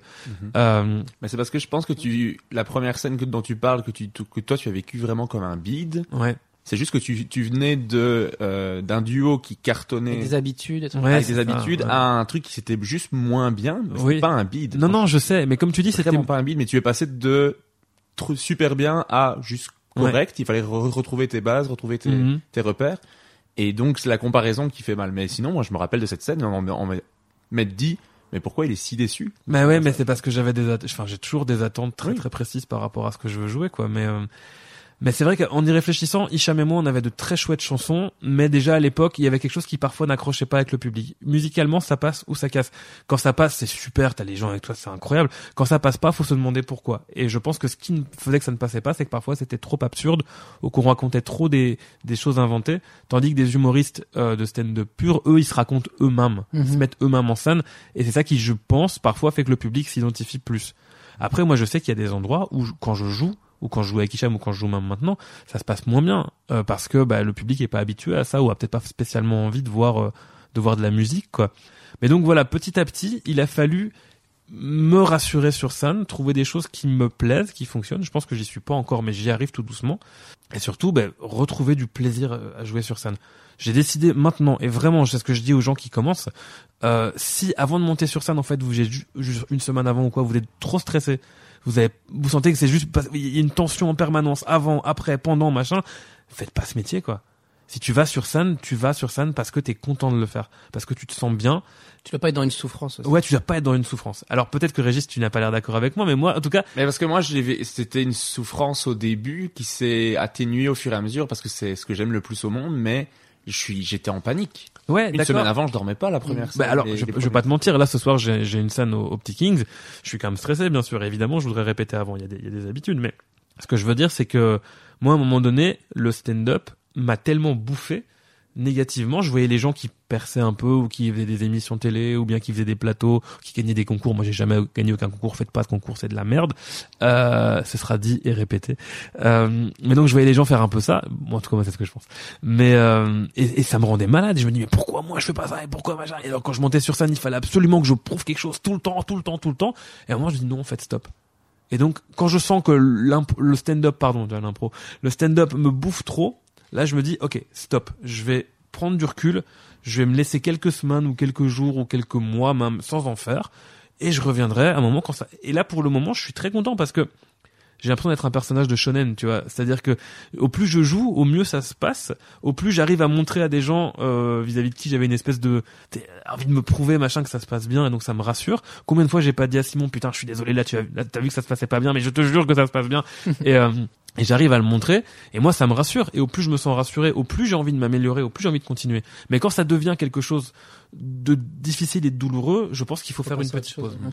Tu peux, Simon, tu peux euh, raconter toi comment t'as vécu ta toute première scène, comment t'es arrivé Oui, non, mais euh, mais moi aussi c'est assez particulier parce que euh, justement ça partait de l'impro. euh, il y avait euh, à l'époque Marc Lambiot, c'est celui qui a créé improvisation.be.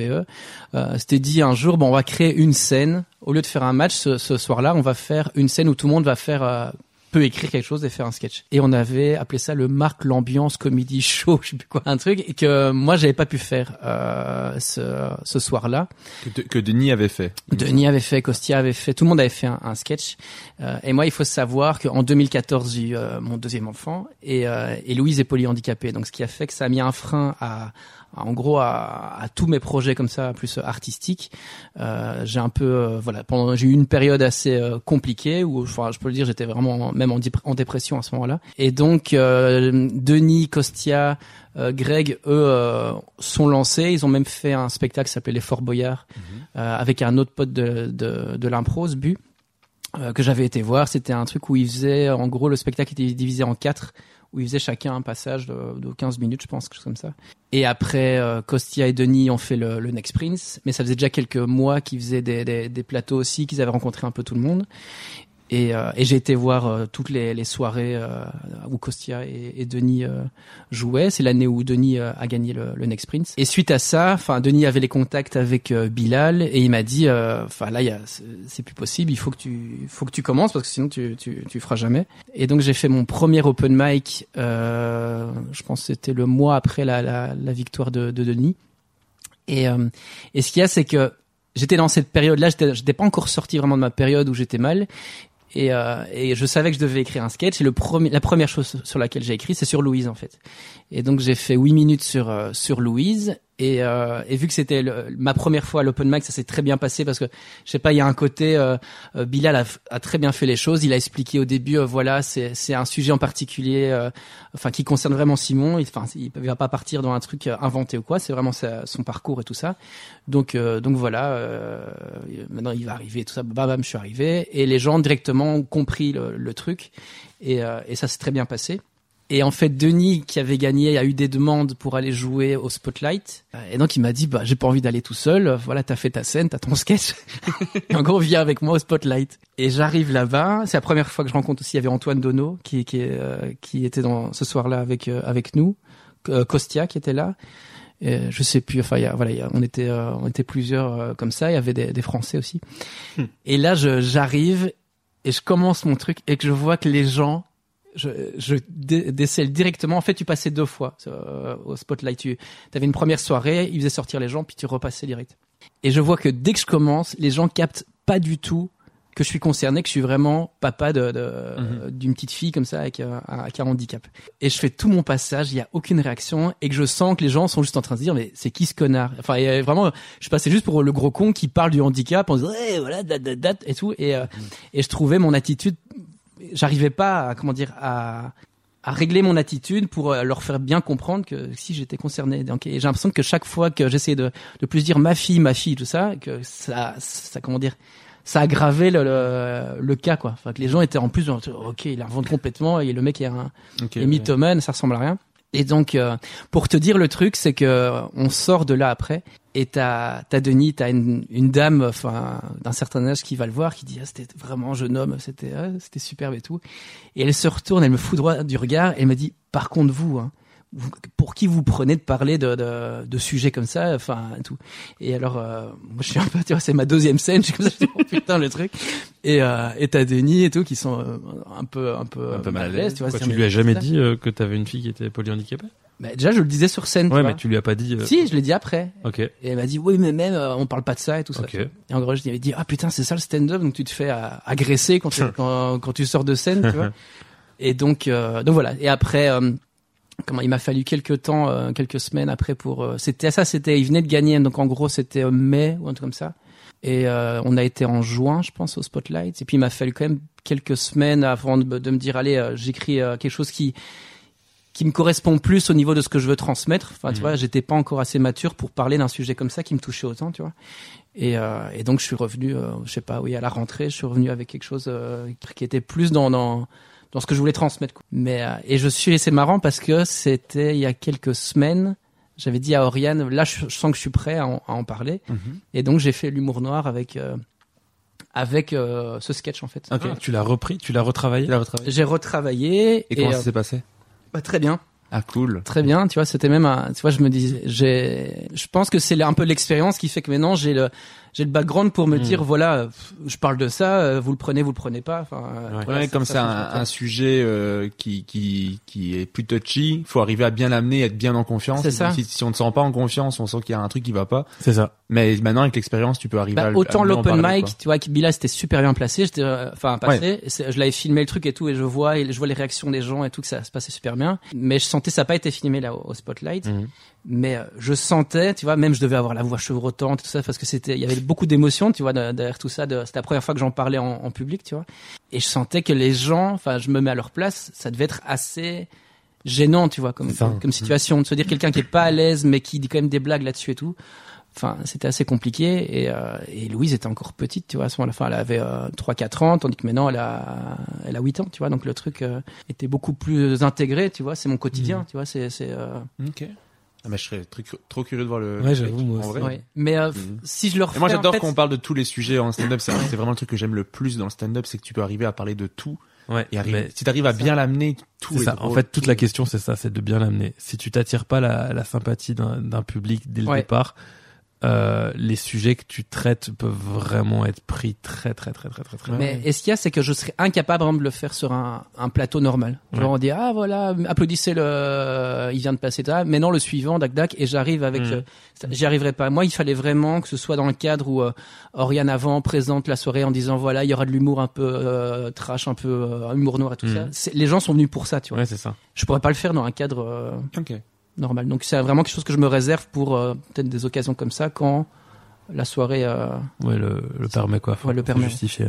Et donc après ça, bah, vous, vous avez tous les deux enchaîné les scènes, vous jouez assez régulièrement. Vous, Ouais. vous diriez que vous jouez à quelle régularité euh, C'est genre deux ou trois fois semaine bah, euh moi ce qu'il y a c'est que non non pas du tout. En Ah, pas fait. euh, Mais non, on a une vie, on a oui, une oui. vie de famille. Non, c'est ça. C'est Moi, je justement, pourrais- j'allais vous demander un Ouais. peu comment on. si j'étais dans, dans, dans, dans, voilà, euh, euh, pas, euh, pas en couple, enfin, pas d'enfants et Mhm. tout ça, je pense que tous les soirs, je serais occupé. Ouais, pareil en fait. Mais, euh, mais ce qu'on se dit, ce qu'on s'est dit avec, euh, avec Fanny, donc euh, ma compagne, c'est que je fais d'office une scène par semaine. Euh, S'il y a des grosses scènes, par exemple, voilà, qu'il y a la possibilité de faire plusieurs grosses scènes, c'est des gros plateaux ou des où j'ai mon spectacle et que et je fais une autre scène. Bah là, je fais deux. Donc en général, c'est deux scènes par euh, par semaine. La semaine passée, j'en ai fait trois, mais là c'est c'est parce que j'avais vraiment trois grosses scènes. J'avais euh, la, la scène à Péroué, là, au centre culturel. J'avais euh, mon spectacle au Petit Kings et je sais plus quelle, laquelle. Enfin, c'était le théâtre Jardin Passion. Ouais. Donc c'était, c'est pas pour un petit plateau, je me déplacerai pas en pleine semaine, mais là Ouais. c'était trois scènes avec chaque fois, enfin voilà,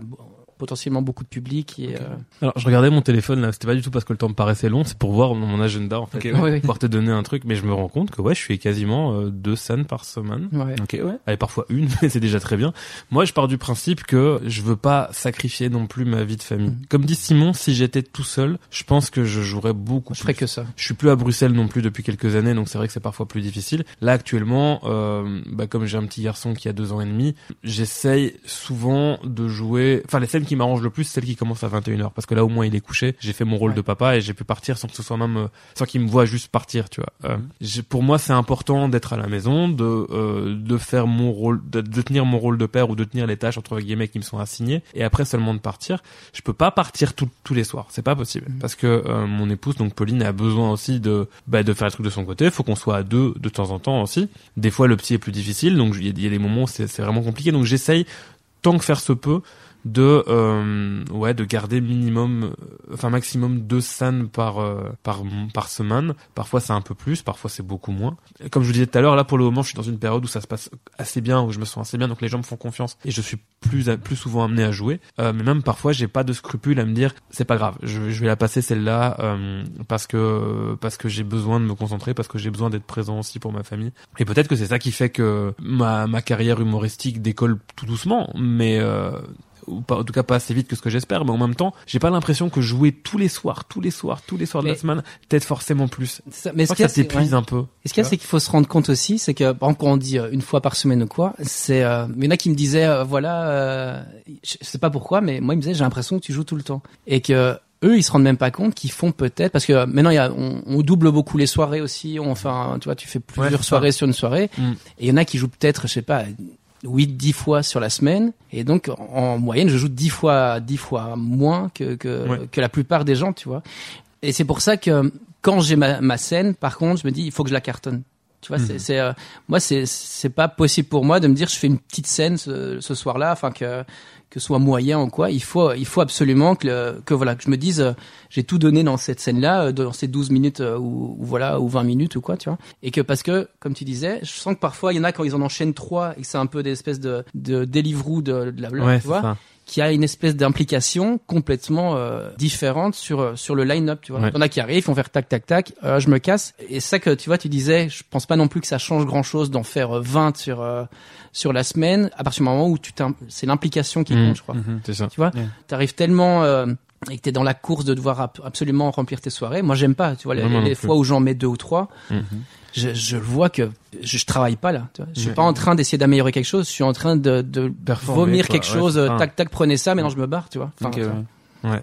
Mais moi, maintenant que je me suis mis en indépendant, là, je, je fais plus de scènes. Chose. Donc là, je dois en faire plus pour euh, des raisons financières, mais je sais que si j'ai accès au fur et à mesure, parce que ça, ça évolue dans le bon sens pour le moment, si j'ai accès à des, à des plateaux plus payants, ben, j'en ferai un petit peu moins. Il y a des fois, quand tu peux faire les plateaux du Kings, par exemple, ben, tu Mhm. peux en enchaîner plusieurs au même endroit, donc Mhm. tu dois pas te déplacer à deux endroits. Que moi, euh, je suis à, ici sur le mois de novembre, j'ai fait 20 plateaux Ah ouais. sur le mois de novembre. mais par exemple, cette semaine-ci, j'ai- c'était tous les jours de la semaine. Euh, 20 plateaux, mais c'est impossible sur Ouais, moi. c'est pas possible pour moi non plus. C'est Moi, j'ai, j'ai pas les enfants. Moi, j'ai, Non, non, mais même, Ouais. c'est même une question d'énergie, c'est même une question de motivation, tu vois, de nouveau. euh, moi, j'ai besoin, avant chacun de mes spectacles, même si ça sert à rien, enfin, chacun de mes plateaux, même si ça sert à rien, de prendre un quart d'heure, donc le temps du passage, pour répéter. Chez moi. Donc, je refais, je refais mes chansons chaque fois. au moins. C'est une espèce de petite superstition que j'ai, tu vois. Ouais, mais- Mais imagine faire ça 20 fois sur le mois. En Moi, fait, c'est pour moi, en vrai, j'ai, une heure de voiture à chaque Ah oui, fois. c'est vrai. ouais, Donc moi, j'ai, la voiture pour- mon heure de, de répète, en fait. Ouais, bien sûr. Mais moi, le truc, c'est euh, et encore plus, par exemple, avec le spectacle. Je te dis, la semaine passée, j'ai fait une heure et demie, et normalement, je devais le faire ici mardi à, Charleroi. Ça a été annulé parce que voilà, y a- au niveau réservation de trucs, euh, même en organisation, ça fonctionnait pas. Et là, je le refais ce soir, tu vois. Et pour moi, je trouve ça. euh, je trouve ça terrible. Moi, je pourrais pas, par exemple, me dire que le spectacle, je le fais euh, plusieurs fois par semaine, tu vois. C'est un truc physiquement ou même euh, Ça par peut rapport être à rigolo l'implication. quand même, tu vois. Mais l'implication que je, tu vois, je donne déjà sur une soirée. Moi, je suis, Ouais. enfin, complètement mort, tu vois, pendant Mhm. les deux jours qui suivent, tu vois. Parce que t'as aussi un travail à côté. Oui, j'ai le taf à côté. C'est ça. Peut-être que ça. si t'avais pas le taf, Ouais, t'aurais aussi une autre énergie pour Ouais, mettre dans le spectacle et le jouer plusieurs fois sur la semaine. Et, et aussi juste pour des raisons purement euh, pratiques, Mm. tu devrais le jouer plusieurs fois. Ouais. euh. Ouais. Imagine-toi bêtement les comédiens qui font des, enfin les, les, les, les, les comédiens de théâtre qui doivent jouer parfois plusieurs fois la même pièce, Ouais, euh, ouais. plusieurs jours d'affilée. Je trouve que ça, ça peut, ça peut avoir un côté grisant. Mais je comprends ce que tu dis quand il y a tellement d'implications sur une scène que des fois t'as besoin peut-être de temps, de temps, d'un temps tampon pour pouvoir Ouais. reprendre un peu d'énergie et, et repartir après quoi. Mais est-ce que vous deux, vous, vous faites le stand-up dans cette optique de je vais vivre uniquement du stand-up à un moment donné ou pas spécialement ou vous prenez pas la tête avec ça? Moi je sais pas, Régis. Mais- Franchement, j'en sais rien du tout. Vous faites et vous profitez Mais moi, je suis dans ou- un Ah kiff ouais. tellement, tu vois. Le truc, euh, je voulais un spectacle parce que, parce qu'on parle après de- des meilleures scènes ou des plus mauvaises scènes, je sais pas, tu vois. Mais moi, le, mes meilleures scènes, c'est chaque fois que je fais le, le une heure, quoi. Tu, ouais. tu vois, c'est c'est le truc, euh, c'est une sensation que, c'est juste que je veux pas perdre ça, tu vois. Dans ma vie, je veux que ça fasse partie de ma vie, d'avoir ces moments, de mon truc créatif et ma bulle à moi où euh, et ça, ça perce, euh, voilà, où ça, ça reste comme ça. Moi, ça me va de nickel, quoi. Tu vois. Ok, Mm. cool. Mais c'est Franchement, euh, Bah, au fond de moi, je dois dire que j'aimerais bien effectivement que ça perce un peu. Je me rends compte que j'aimerais bien faire ce que mes copains ont fait avant. cool. Mhm. Donc quand je vois des gens faire des émissions télé ou faire mon truc ou quoi, je me dis bon bah si eux l'ont fait, je peux le faire aussi. C'est juste que je sais pas pourquoi, soit parce que j'ai peur, soit parce que je suis pas encore assez prêt ou j'en sais rien, mais il y a des moments où j'ai l'impression même de, me freiner un peu ou de m'auto saboter d'une certaine façon. Il y a certaines choses que j'ose pas spécialement faire. En tout cas pour le moment, ma philosophie par rapport à ça, c'est de me dire je veux être heureux et prendre du plaisir à faire ça. Tant que ça se passe bien, c'est cool. De nouveau, je suis très content que des gens dont j'admire le travail euh, me voient aussi euh, sur des scènes où ça se passe bien parce que je me dis bah ok, ça fait que renforcer un peu un truc euh, qui me qui me rassure aussi d'une certaine façon. Et que ce soit pour la bande dessinée, que ce soit pour le théâtre, que ce soit pour la radio, que ce soit pour n'importe quoi, il y a toujours ce côté où je me dis bah je crois que je sais ce que je vaux et j'espère qu'à un moment ça va payer. Je continue toujours à planter des graines tout le temps. Jusqu'à un moment bah faut les récolter et je sais pas, je suis pas encore au point où je les récolte, mais la BD par exemple, sans mentir, ça m'a mis ouais ça m'a mis presque 15 ans avant de Mhm. d'avoir un contrat chez un gros éditeur. Enfin d'Argo, c'est euh, c'est l'éditeur historique d'Astérix, de Black Sad, la BD. euh.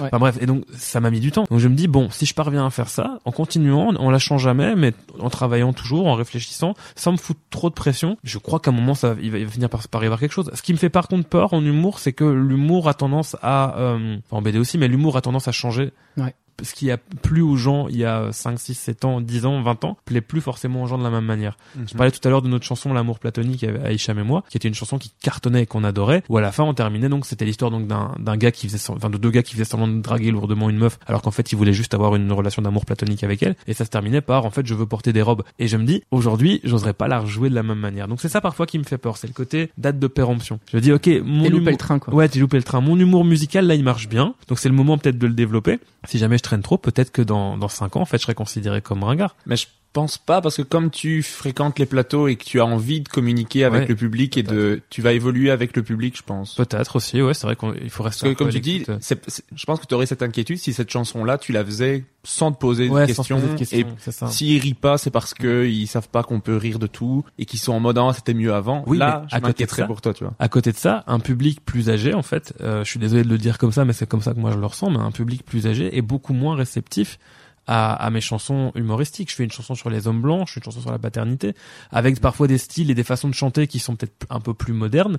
Et t'as as des personnes de, je sais pas, mettons 50, 60 ans en plus, qui parfois comprennent pas du tout, tu vois. Ouais. Des gens qui ont été biberonnés à de l'humour musical, qui, qui seraient des parodies musicales euh, de, de chansons connues. que Je reviens toujours à ça, c'est pour ça que je déteste ce genre, mais ou des trucs très sexuels ou quoi machin. Je sais que je les ai pas avec moi. En tout cas, pas maintenant. Donc avec eux, j'ai pas encore trouvé ce que j'appelle la formule pour parvenir à. Après, ça, tu, ça plaira pas à tout le monde. Moi, je sais qu'il y a des gens. euh, vrai. moi, j'ai un sketch sur le fait que je, je dis que je ne veux pas d'enfants. Mhm. Et je sais qu'il y a des publics qui se ferment complètement parce que dès que je dis que je ne veux pas d'enfants, ils sont là. Oh là là, ils gâchent sa vie. Ouais, C'est- ouais. C'est déjà c'est leur idée de départ. Ce qui est vrai entre nous. Je réponds même plus. Mais non, mais tu vois ce que je veux dire. Il y a des gens qui se qui se ferment un truc. Il y a d'autres personnes qui se disent, bah moi j'ai des enfants, je suis très content de les avoir, je suis très heureux. Mais moi je suis très content que vous ayez des enfants. Mais c'est un challenge, et je reviens sur ça, excuse-moi, je t'interromps. Euh, mais c'est un, c'est un challenge de continuer à faire de la scène en ayant des enfants. Ok. Si j'avais pas, c'est ça aussi, un mou- c'est la raison pour laquelle je suis remonté sur scène alors que mon, mon, mon petit garçon venait à peine de, de naître, quoi. Ça a été vraiment de me dire si je remonte pas sur scène très vite, en fait, je vais être bouffé par la vie Ouais. de tous les jours et j'arriverai pas à continuer. Mhm. Donc Non, C'est heureusement, chaque fois une organisation. Hein. Chaque fois avec Fanny, il faut qu'on regarde pile à telle Mhm, heure. euh, c'est ça. Je démarre à telle heure. Nan, nan, nan. Enfin, Non, c'est des trucs. euh, si t'as pas des choses déjà installées avant d'avoir des enfants, en fait, Ouais. Euh, créer quelque chose, créer une, euh, un, uni- enfin vouloir monter, faire du stand-up, imaginons parce qu'on parle de ça, après avoir, euh, après être devenu parent, je pense que c'est beaucoup plus compliqué que si tu en faisais déjà avant et qu'après il y a juste des ajustements à faire. Ok, ouais. Mais c- donc ce que je disais, c'est Oui. que euh, tu vas pas pouvoir plaire à tous les publics. Non, c'est vrai. Et je pense que tu vas, c'est évoluer en même temps que le public et faire des choses qui te, qui te correspondent à toi. Et si ça plaît, bah tant mieux. Et si ça plaît pas, bah il y en a que tu n'auras pas. Ce que j'espère, c'est me faire un maximum de public maintenant. Comme ça, quand on va continuer à vieillir ensemble, tu sais, on sera la génération des gens de 50, 60 ans de Ouais. d'ici quelques années. Mais, mais tu vois, moi, il y a des, des, des gens plus âgés que je les trouve toujours pertinents Oui. et qui sont Ouais, toujours d'accord. à, à accord avec la société et qui, ont, qui évoluent dans le bon parce sens. qu'ils restent attentifs, ils Ouais. restent à l'écoute de ce qui se fait. Mais ils le font aussi pour le public. Tu dis, toi, t'as besoin de ce contact avec le public, Mhm. donc tu vas le voir tout de suite si, si tu es ringard, en fait. Ouais, c'est vrai. Je pense. Mais- Et tu ne l'es pas. Parce que moi, même quand je vois, tu vois, les, allez, ceux qui, bah, Sacha, Nikos et tout, attends, ils ont début de vingtaine, moi j'ai Mhm. 40 ans. À la limite, euh, j'aurais eu des enfants super tôt, euh, c'est que je suis une, encore génération au-dessus, quoi. Et pourtant, je trouve les, les liens se fonctionnent bien, tu vois, les, les, euh, vrai, les, plateaux se passent bien et tout ça, donc euh, ouais, c'est ça qui est marrant. C'est vrai qu'on a, enfin toi t'as 40 ans, moi je les ai presque. On a un peu ce côté où on est en- un peu le cul entre deux chaises. Ah mais moi j'ai 30 ans et je, je des fois je me sens vieux sur Mhm. des plateaux je fais waouh j'ai pas le même vécu du tout quoi ils Ouais, sont étudiants ils viennent me dire ah je dois je, ah, je vais je vais rentrer j'ai un examen je fais ouais, Mais Régis, on parlait de Tinder tout à l'heure. Euh, une des frustrations de ma vie, c'est que je n'ai jamais connu Tinder. Ah, ouais, ouais. moi, je suis en couple depuis 15 ans. ah, je suis en couple depuis 10 Tu vois, et Tinder est arrivé après. Et en fait, euh, je suis un peu frustré de jamais avoir vu même à quoi ça ressemble ce truc. Oui. Tu vois. Ben moi j'ai euh, à la soirée test c'est marrant parce que on a fait huit soirées test huit soirées où on a un premier date dans la salle Ouais. et je ne peux pas m'empêcher de leur en parler parce que je, tout le concept c'est tout un truc que je n'ai absolument pas vécu de Mhm. Qui a décidé de on se retrouve à tel Ouais, endroit, on discute, ouais, machin. ouais. Donc à chaque fois, je leur parle trop longtemps. Mais je sais pas pourquoi, c'est la soirée What the Fun Test, c'est la soirée des premiers dates. À chaque fois, il y en a un, je le cherche marrant, maintenant. c'est marrant, Je-. C'est tout un monde que je connais pas, donc ce sera super drôle d'en discuter avec eux. Mais ouais, moi je me sens déjà vieux, donc je me dis qui vous êtes, qui est un peu plus vieux. mais- vraiment vieux. Mais non, mais comment vous non, mais je me rendais même pas compte, tu vois. C'est pour moi, c'est ça est- qui est super. Mais c'est ça qui est. tu vois, c'est Enfin, ça. moi, de ton côté, je trouve que c'est. Enfin, pour moi, je prends ça de, façon positive parce que moi, j'imagine même mon daron quoi à, à 40 ans, mais c'était pas. Je l'aurais jamais imaginé aller sur des plateaux avec des, des gars de 20 ans et tout ça, tu Ouais, vois le pareil. truc. Et puis, euh, et je pense pas que je comment que je donne l'image d'un d'un espèce de ringard, euh, tu vois, un truc. euh, C'est une intervention. le podcast c'était, on n'enregistre pas depuis tout à l'heure, c'est maintenant pour ce moment. Alors, mais euh, non, mais voilà, mais ce que je vois, euh, Salva a une lettre pour toi. voilà. Mais je pense pas que j'aurais cette relation avec la plupart des humoristes si, euh, enfin, moi à 20 ans, j'aurais pas imaginé euh, être avec un gars de 40 ans en train de, de causer comme ça, de me marrer avec, tu vois. Ouais, j'avoue qu'il y a même des. C'est peut-être mon immaturité aussi qui fait. Ouais, je crois que ça doit être ça. mais moi aussi, en vérité, je me, mais je me sens exactement comme toi. C'est pour ça que t'as bien fait de nous mettre ensemble. Mais euh, c'est vrai que des- avec des humoristes de 20 ans, parfois, j'arrive aussi effectivement à discuter à machin. Par mimétisme, je, je, je reprends des expressions un peu genre, je savais pas ce que ça veut dire flex avant, mais du coup maintenant je le sais. Euh, je disais pas let's go, mais maintenant je dis let's go. Tu vois, et je, je, je- je suis enthousiaste en le disant. J'espère ne pas passer pour le vieux daron, tu sais, qui fait genre, et alors les jeunes, c'est chez, c'est chez Bran ici. Il y a pas de désert. Je crois que la raison, euh, Régis est en train de s'étouffer. Je crois que la raison pour laquelle Moi, ce que j'adore, c'est que tu te dis let's go, c'est très jeune. je trouve ça trop Oui, mignon. c'est ça. Moi, je trouve ça- je trouve ça rigolo. J'ai j'ai entendu des jeunes le dire, Régis. Ça suffit. je les ai vus. Je les ai vus à la J'ai entendu des télévision. jeunes dire yo-yo? Yo yo yo. Ils chantaient du rap. Ouais. Et euh, du rappeux. Mais je crois que ça vient aussi du fait qu'il y a une vraie curiosité de ce qui se dit, de ce qui se fait, de rester un peu, euh, un peu au courant. Ça veut pas dire forcément embrasser le truc, tu vois. Je- si jamais maintenant Simon et moi on commençait à s'habiller euh, avec des fringues qui nous, qui sont beaucoup trop slim ou qui nous vont pas, enfin, on aurait l'air con.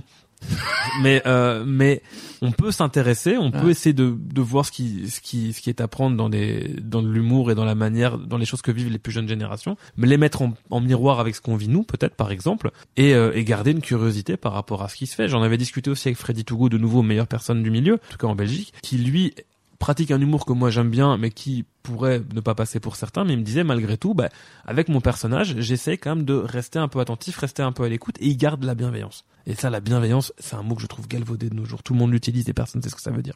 Mais la bienveillance, véritablement, en humour, c'est ce qui fait de toi la personne la plus chouette à suivre, en fait. Tant que t'es bienveillant, tant que t'es, tant que tu, tu cherches pas juste à te moquer pour te moquer, ou à taper du sucre, euh, enfin, taper sur quelqu'un pour taper sur quelqu'un, bah, forcément, tu peux, tu ne peux que, que, que, plaire aux gens et, et entrer en connexion avec eux, quoi. Moi, ça, je pense que c'est même un- une qualité qui est commune aux invités que je reçois dans le podcast, c'est que je veux que ce soit des gens bienveillants, sinon je sais pas Oh là là. Leur, leur en reparler, quoi. Donc, euh, bah, Simon l'a dit tout à l'heure, est-ce que vous auriez une, euh, votre meilleure date et votre pire date? Meilleure scène et pire scène. Ah, vas-y, Simon. Enfin, moi, ce qui est, comme je disais tout à l'heure justement, je pense que la, la, les meilleures dates ou enfin ou la meilleure date, c'est la première fois que j'ai fait le un une heure, tu vois. Mhm. C'est que je me suis vraiment euh, posé, enfin niveau- même au niveau de ma respiration, je me suis senti euh, m'apaiser comme ça, tu vois, me dire bah là on est parti, euh, enfin les gens sont assis, ils sont là pour une heure, euh, c'est c'est bon, tu vois, je peux vraiment euh, me, me poser, j'ai le temps d'être avec eux et tout ça. Il y a plus ce, ce, ce stress de 10 minutes, allez t'as as tes 10 minutes euh, et que euh, il faut absolument que tu délivres ce que t'as délivré. euh, Tandis que, enfin, je sais pas. Scène, si je- j'en ai pas une comme ça en tête, tu vois, qu'une date, telle date, j'avais fait ça, tu vois. C'est plus ça. C'est quand j'ai commencé le 1 heure, c'est vraiment ce qui me marque. Et par contre, mauvaise scène, ça, je pense que ça, la plupart, on a tous ce truc qui est ancré, tu vois, en nous, en disant, mais putain, celle-là, c'était quand même terrible. Et moi, c'était ma pire scène, enfin, une des pires scènes, parce qu'il y en a eu euh, quand même pas mal. mais euh, la pire scène, c'est en fait, euh, c'est avec euh, l'humoriste euh, PE. Euh, on avait, enfin, on est tous les deux de, de, de la région de Jodogne, dans l'est du Brabant wallon, et PE devait créer son, son, son nouveau spectacle. Enfin, le spectacle, il a terminé maintenant ici. euh, c'est celui-là, il l'a créé à Jodogne, dans un bar à vin, où, on, où moi je venais de commencer, ça faisait quelques mois que j'avais commencé. Et avec PE, on s'est dit, bah, on va aller jouer là-bas pour Jodogne, euh, faire euh, voilà des, des, soirées de- de- d'humour et tout. Et moi, je, enfin, je débutais, et donc en, en général, je commençais la soirée. Euh, je faisais euh, tant que je pouvais 20 minutes, 30 minutes ou quoi. Et PE après arrivait, déroulait. et Il faisait, euh, il y a des fois, il faisait une heure quart. Enfin, c'était, c'était à la PE quoi. Et euh, et il y a un soir, je, je dis à plein de gens, à mon boss et tout, je dis bah viens. euh, Enfin, c'est chaque fois ces soirées là quoi, tu vois. Ouais, Et comme ça, tu dis avec ton beau-père, quoi. c'est exactement ça. C'est c'est le soir où tu dis à plein de monde de venir. Donc t'avais tes potes, t'avais des des collègues euh, d'être là. Et je commence, c'était en fait un groupe euh, de Liégeois qui étaient venus voir PE parce qu'ils avaient dans l'idée de reproduire ce qui se faisait dans ce bar à vin. Eux avaient aussi un bar à vin à Liège et euh, ils étaient venus voir pour qu'on qu'on crée la même chose à Liège, euh, ce même concept et tout quoi. Donc il y avait déjà ces deux, ce, couple qui était dans le fond. Il y avait un mec qui arrivait avec un bébé et qui l'a posé directement sur le comptoir. Et donc euh, avant qu'on commence, et moi je suis arrivé, je dis bah euh, ça va aller ou quoi? Il dit ah oui, vous inquiétez pas, il est, il est hyper calme et tout. Je me disais mais vous êtes dans un bar là, enfin tu vois. Et, euh, et donc le mec il dit ça va aller, ça va aller. Et euh, donc on commence et à peine je commence, t'as le couple de Liégeois qui se met à gueuler déjà. Nous on n'est pas venu pour toi, on est venu pour PE. Quoi. Et je dis ok c'est parti. Euh, le bébé qui se met à chialer, tu vois, mais vraiment à hurler tout ça. Il était pas venu pour toi non plus.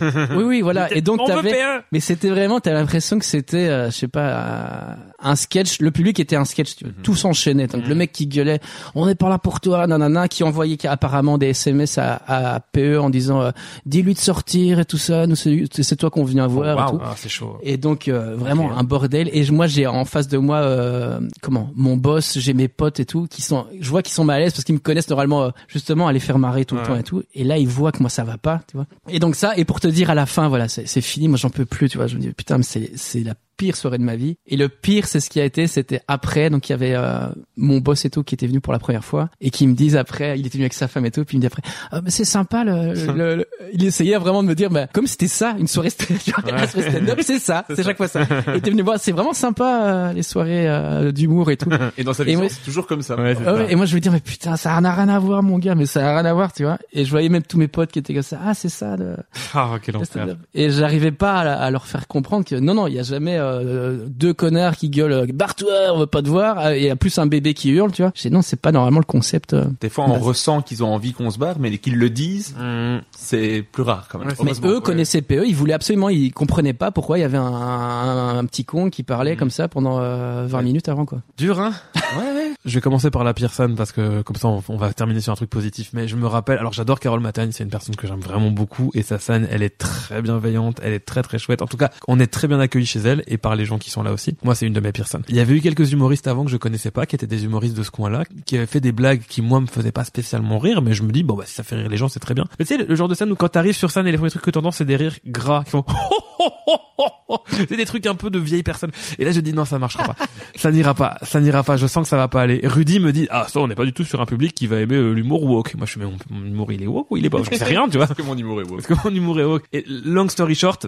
je commence à jouer et, euh, et je fais une chanson qui, qui que je fais maintenant toujours pour commencer, qui, qui marche très bien, qui est un banger comme disent les jeunes euh, auxquels je m'intéresse. C'est bizarre go. cette phrase. Let's go. Et euh, et en fait cette, cette chanson marche pas très bien. J'ai compris plus tard que la chanson s'appelle Body de Daron et les personnes plus âgées savent pas ce que ça veut dire le mot Daron. Ça c'est une de mes qui me l'a appris. Et donc en fait ça se passe pas très bien. Et je dis ah, allez, euh, vous n'hésitez pas à rire ou quoi machin. Et il y a quelqu'un qui me dit bah n'hésite pas à être drôle. Je suis ah, oh putain et donc c'était un type qui était un peu un peu chaud, un peu énervé. Et je dis mais non mais attends ça va comment arrête comment tu t'appelles euh, je, m'appelle je m'en fous. Enfin je sais plus ce qu'il disait mais il, il était vraiment agressif quoi, pas pas bourré euh, bourré rigolo, genre bourré fâché. Et j'étais même pas sûr qu'il soit bourré. En tout cas il avait l'air très fâché. Dans ces cas-là quand il y a quelqu'un qui m'embête un peu, je fais une chanson sur lui. Mauvaise idée parce que j'ai eu personne avec moi du coup pour me suivre vraiment. C'était genre rentre chez toi tu es sous. Enfin les gens étaient pas avec moi du tout. J'ai une chanson sur les hommes blancs, j'ose pas du tout la faire parce que la salle est très très blanche et que j'ai peur que les gens le prennent très mal. Donc j'embraye un peu. J'ai une chanson sur les chats et les enfants. Je vais donc je fais bon bah est-ce qu'il y a quelqu'un par applaudissement ici qui a un chat? Et là en fait les gens n'applaudissent pas. Et je fais bah allez il y a pas quelqu'un qui a un chat et pas d'enfant. Et là les gens disent rien. Et puis j'entendais miaou miaou miaou miaou dans la salle et je fais putain c'est pas possible. Et je suis quoi, parti. Bah parce que je parle comme je parle de chat les gens ont commencé à faire le chat dans la salle. Ok ok. Parce que mais, mais ma question c'était est-ce qu'il y a des gens qui ont euh, des chats et pas d'enfants et les gens ne répondaient pas? Ils me disaient genre miaou miaou miaou juste pour me foutre mal. Ah je pensais que c'était c'était tellement vieux que c'était est-ce qu'il y a des gens qui savent faire le chat ce non soir non ouais c'est ça non non, non mais- bah il y avait eu Lorenzo Mancini avant moi qui avait cartonné et moi je me dis bah c'est de la musique ça peut ça peut ça ne peut que plaire. Mais en fait non toujours pas. C'est ça qui m'a un peu frustré. Et là bon mon père était était mourant à ce moment-là. Je suis sorti de scène en pleurs. Je suis vraiment sorti Mm. de scène en pleurs. C'est la première fois que j'ai été aussi affecté par une scène en me disant putain mais les gens en fait ont juste été méchants en tout cas c'est comme ça que je l'ai ressenti les gens étaient méchants et euh, toi tu viens pour leur donner euh, ouais c'est ça allez donner quelque chose et qu'en échange on te donne de la merde quoi Ouais, c'est ça, c'est ça qui est assez particulier quand tu fais ce métier. Mais par contre, les meilleures scènes, ah euh, tout à l'heure je l'ai pas cité, mais il y en a deux. Il y a, il y a la toute première que j'ai faite, la vraie toute première. C'était à Los Samuel, au marché de Noël de Los Samuel après le Covid, donc c'est un marché de Noël qui a eu lieu en juillet et euh, ou en juin, je sais plus. Et Sam de Los Samuel, le patron que j'embrasse, m'avait dit, mais tu sais quoi, allez, viens, tu viens tout seul, t'es drôle. Je t'ai déjà vu avec Hicham, tu viens tout seul, tu fais euh, 15 minutes et, et on verra. Et en fait, j'avais rien, j'avais rien du tout, j'avais que des chansons de la radio et c'était un peu compliqué. J'ai improvisé la moitié et j'ai fait 15 minutes semi-impro et les gens étaient avec moi. Et là, je dis, ok, c'est là que j'ai eu le, le déclic de, mais la vraie meilleure scène, on l'a, je l'ai vécu il y a pas longtemps et tu étais là, Régis. Hmm. Tu sais de, de quelle scène je parle peut-être? La soirée thème Harry Potter? Ouais. Oui. J'ai adoré cette Quel scène. carton. Ah, j'ai adoré carton. cette scène. Mais en fait, c'est donc la soirée thème, c'est une soirée qui se passe au réservoir une fois par mois sur un thème particulier. Donc il y a la soirée Harry Potter et le Seigneur des Anneaux, il y a eu Star Wars. Euh, on l'a fait tous les deux. La soirée euh, Harry Potter, c'est moi. Tu qui, étais très bon la soirée. moi Harry qui ai commencé la soirée Harry Potter. Euh, mais déjà Ah quand non, je t'ai pas vu, je t'ai vu sur Star Wars, pardon. Ouais, mais sur Star Wars. Sur Star Wars, j'étais très bon. Très bon. Vas-y. Euh, mais j'ai la soirée qui a commencé vraiment bien parce que j'étais premier, tu sais quand tu es premier et que ça se passe vraiment bien, tu sais déjà que la soirée va être bonne pour tout le monde. Super ambiance, public euh, de fans de Harry Potter et tout parce que c'est souvent le public Ouais, est, ouais. est très intense, très fan. Incroyable. Mais Salva clôture la soirée en chanson, les gens qui bah, je te laisse raconter si tu veux. c'est- c'est- Non, mais vas-y, j'aime bien avoir ton. mais les gens tellement emballés, Mhm. tu sais, qui font les mouvements de vague avec les bras dans la salle, qui chantent la chanson, qui font les lumières avec le téléphone. C'est quoi le thème Euh, C'était le thème Harry Potter. Non, non, euh, ta chanson. La chanson, ben, en fait, en gros, je, je fais semblant au départ que je vais chanter sur Harry Potter, et puis je chante sur, je chante sur Neville Long du bas, mais en Ouais, milieu ouais. de chanson, je change, tu vois. Mais Et- à la fin de la soirée, tout le monde continue à chanter la chanson. C'est le vrai Genre- héros et tout quoi. Ouais, c'est ça. Ouais, la, soirée se, fi- se finit, tout le monde chante la chanson, à l'arrière au bar, les gens qui partent font, Excellent. euh, refont la chanson, je vais pas la chanter au où tu veux Non, ouais. et je chante très très mal. au plus. Mais, Ouais, tu, tu l'as bien, tu l'as bien repris. Mais là, tu, là, t'en parles, j'ai les poils. hein. Ouais, on l'avait, on, on- tout le monde chantait. Et c'est, en fait, ça a fini en apothéose, comme on disait tout à l'heure. C'est justement très bien de finir en chanson là-dessus. Mais toute la soirée, c'était tellement bien passé. Il y avait une bonne ambiance. Gaëtan Mhm. met ça super Ouais. bien en place. Tout le monde avait bien, avait bien fonctionné. Et ça finit sur une chanson de que des fans d'Harry Potter qui sont trop contents de faire tout un univers. Mais c'est incroyable. Mais c'est ça. J'aime bien, j'aime bien finir sur des trucs où je fais chanter les gens et tout machin. Mais là, particulièrement, cette chanson-là, c'était pas non plus une chanson très drôle. C'était une chanson un peu émouvante. En tout cas, moi, j'étais un peu ému en l'écrivant. Je me dis, c'est quand même un perso que j'aime bien parce qu'il me rappelle Mhm. un peu moi, en fait, Neville Londuba. Et le fait que les gens chantent après, je vous mens pas, les gars, au moment où les gens ont compris que je parlais de Neville Londuba, il y a eu un, genre, oh, il parle de ça. Et là, j'ai fait, j'avais les larmes aux yeux, quoi. J'ai dit, oh putain, ça marche. Et là, après, les gens chantaient avec moi. J'étais, j'étais transporté. Et moi, j'ai la chanson en tête. Ouais, ils m'ont, ils m'ont, lui et d'autres m'ont envoyé des vocaux après où ils chantent, ils s'enregistraient en train de chanter le, le truc. J'étais vraiment transporté. Et c'est ça que j'ai envie de rechercher, tu vois. Pas juste faire rire, mais aussi aller chercher l'émotion pour que les gens me suivent et qu'il y ait cette espèce de moment suspendu dans, le, dans, dans, dans l'espace et dans le temps. Mais tu l'avais bien amené parce que tu nous avais fait beaucoup rire avant, puis t'arrives avec autre chose, Ah bah, et donc on, on te suit en fait. Merci. Bah. C'était trop bien. Toutes les, les soirées, qu'elles soient pires ou meilleures, c'est celle où j'ai toujours les larmes aux yeux à un moment ou à un autre. tu vois. Trop bien. Je suis content d'avoir assisté à ta meilleure Bah, scène. merci. Écoute, euh, c'est pour ça que je suis dans le podcast aujourd'hui. Mais en- entre autres. Entre... Bah, c'est vrai qu'on en a discuté juste après. Ouais, avait C'était après cette scène-là. Mais moi, c'est marrant parce que tu dis ta, ta pire scène là, j'étais là et j'ai déjà entendu le po- podcast. Je sais, est-ce que c'est un mo- moi qui fais quelque chose ou quoi C'est euh, il y avait Lisa qui a dit que j'étais là dans sa pire scène aussi à Lille. Et il y en a encore un autre qui avait. dit- J'ai dit mais ça c'est moi qui fais le un point commun, c'est toi. Euh, Enfin, en je- vrai, il était dans le public, c'est lui, t'es le gars. Ouais, mais qu'est-ce que je fous pour que D'ailleurs, quand il a fait le bruit du chat, t'as eu un, un non, je là, j'étais- d'impatience, je vais dire, tu vois. Mais, euh, Ok, mais ça marche. Mais je suis content d'avoir entendu vos pires et meilleures scènes. J'ai envie de savoir, est-ce que il y a un point en particulier que vous pensez que vous devez encore améliorer? Genre, est-ce que c'est plus l'écriture, la gestion de la scène, l'après-scène, les réseaux sociaux, etc. Ah, c'est marrant ça. Moi, je sais que le truc sur lequel je dois le plus euh, améliorer, et c'est un moment que ça fait que je dois améliorer ça, moi, c'est le fait d'écrire de nouvelles choses. Ouais. Et donc la soirée test, c'est trop bien parce que je me force à écrire à chaque fois quelque chose de nouveau. Pas souvent très bon, mais j'ai quelques petites euh, découvertes que je suis très content. Il y a ça et euh, ne pas me fier à la réaction des gens. Mhm. C'est les deux trucs sur lesquels je dois vraiment euh, travailler parce que je vois des gens qui qui ne rient pas Mhm. et je me focalise sur Ouais, eux. pareil. Et après, je vais les voir après, ils me font ah c'était trop bien. Je fais, mais dis-le à ton visage quoi. je comprends pas ça. Moi, je pense que c'est vraiment au niveau de la- ma structure d'écriture ou quoi, parce que j'ai, euh, je fais beaucoup de trucs, par exemple, euh, que je me dis, bah justement avec le spectacle, qu'il y a des moments qui, qui me plaisent et tout ça, et puis je les reprends, mais en fait, euh, comment dire, j'écris, je les écris pas après. Tu vois, c'est que je travaille beaucoup en disant voilà, il y a telle réaction du public ou où, où j'ai dit telle phrase et je vais la rechoper. Et c'est comme ça que je vais construire en fait des sketchs ou mon spectacle, c'est que je me mets jamais posé à commencer à écrire quelque chose. Et c'est peut-être des choses qui parfois peuvent être euh, ressenties, c'est que mes euh, certains de mes passages sont pas vraiment euh, construits quoi. Ça va être je prends un truc qui m'a fait marrer euh, une scène avant, je vais la mettre dedans, enfin tu vois, c'est je vais essayer d'un peu plus structurer tout ça quoi. Ok. Mais l'avantage de ça, c'est que t'as un côté ultra naturel. Oui, c'est ça. Et que, je sais plus qui m'avait dit qu'on a l'impression que c'est un qu'on se marre avec un pote en soirée, quoi, tu vois, qui, qui va te lâcher comme ça des des des, des, des trucs euh, avec qui tu vas avoir un délire et que le délire, euh, t'as l'impression qu'il va rajouter des trucs et tout. Enfin, il y a et c'est parfois le cas, tu vois. Il y a des trucs, je me dis ah, ce serait marrant de parler de ça et je rajoute. euh, Comme ça, ma pensée sort directement, tu vois. Mais je suis d'accord, c'est un pote qui qui part sur un délire Mm. dans un bar. Ah ouais. Et- C'est toi. Mais en très drôle. Ainsi fut résumé la carrière de Simon Oui, Lepers. voilà. L'épitaphe. Euh, alors les réseaux sociaux, je pense que c'est des trucs qui, viennent, qui viendront, qui ça viendra après. Euh, en tout cas, en ce qui me concerne, du moment où j'aurai une plus grosse communauté, ce qui est tout doucement en train de se créer, j'espère, euh, et que j'aurai un spectacle un peu plus défini, mais je pense que là, à ce moment-là, je vais encore continuer plus euh, à, à mettre l'accent sur les réseaux. Mais clairement, ouais, moi j'ai besoin de contenu actuellement. Euh, c'est pour ça que les soirées tests que tu proposes, je t'ai dit, hein, moi j'ai envie de les faire parce que bon la dernière fois c'était pas top parce que j'allais, j'étais en train de me faire virer, mais euh, j'ai pas pu venir. mais euh, mais c'est bien parce que ça, ça me remet dans des logiques à chaque fois de de délai et de création au pied du mur, ce dont j'ai besoin en fait. Je me rends compte. J'écris très bien quand je suis en radio. J'arrive toujours à j'arrive à pondre une chronique quasiment euh, toutes les toutes les semaines, toutes les deux semaines en radio parce qu'il y a un thème et qu'il y a un délai.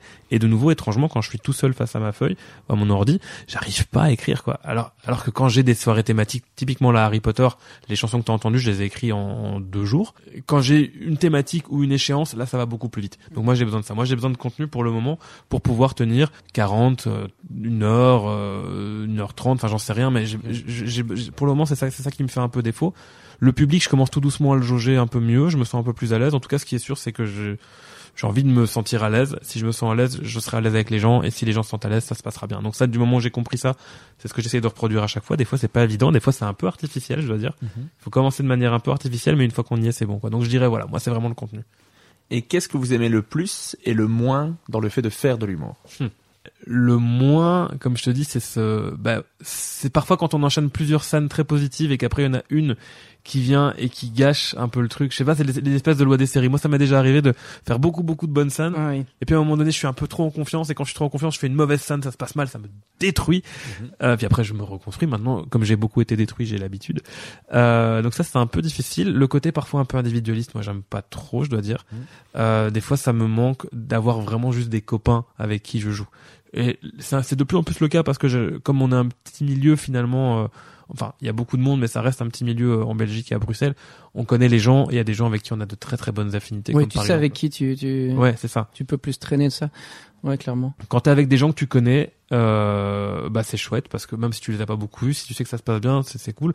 Quand moi je suis sur des scènes où je connais pas beaucoup les gens, où je les ai, je les ai pas beaucoup vus, où je les ai même jamais rencontrés, je suis toujours un peu plus réticent, je suis toujours un peu moins moins à l'aise. Et c'est là de nouveau que le rôle du MC est primordial quoi. Quand t'arrives sur des scènes comme ça et qu'en plus de ça ton MC te regarde pas, pff, ouais c'est c'est c'est pas chouette. Ouais, ça. Moi, le côté, ben, je pense que ça se raccroche peut-être hein, aussi à ça, le côté euh, qui me plaît moins.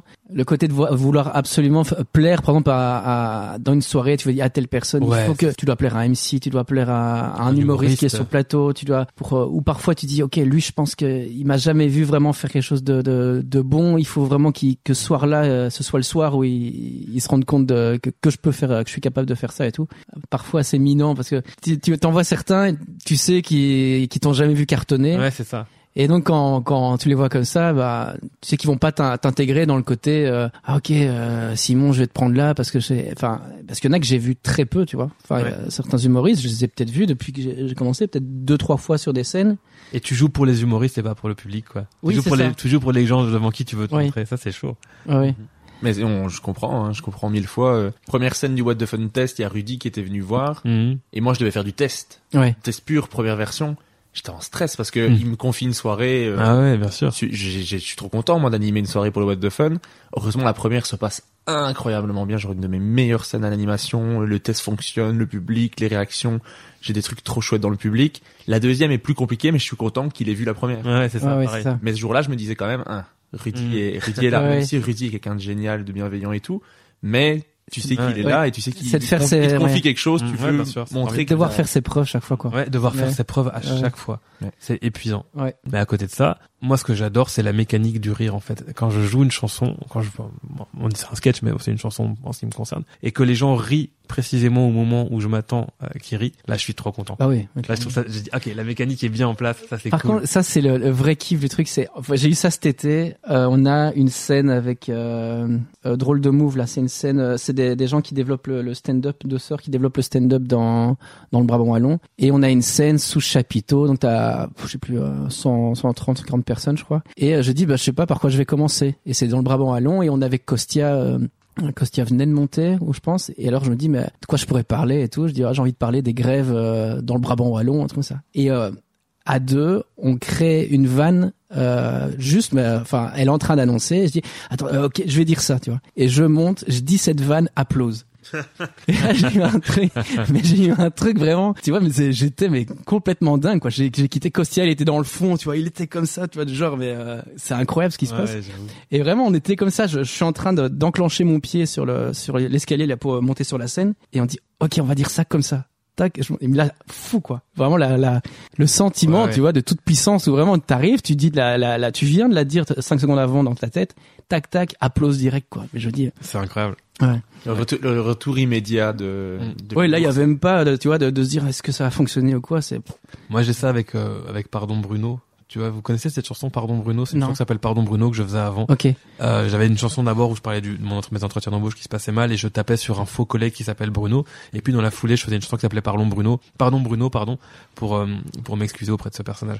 Depuis quelque temps, quand je suis sur scène et qu'il y a un- une personne dans le public qui s'est fait un peu un peu bâcher, un peu trop par les autres humoristes, moi j'arrive sur scène, je la bâche un peu rapidement pour que ce soit fait.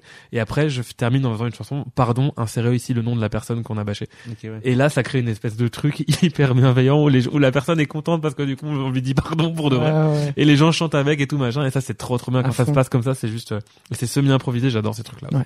Voilà.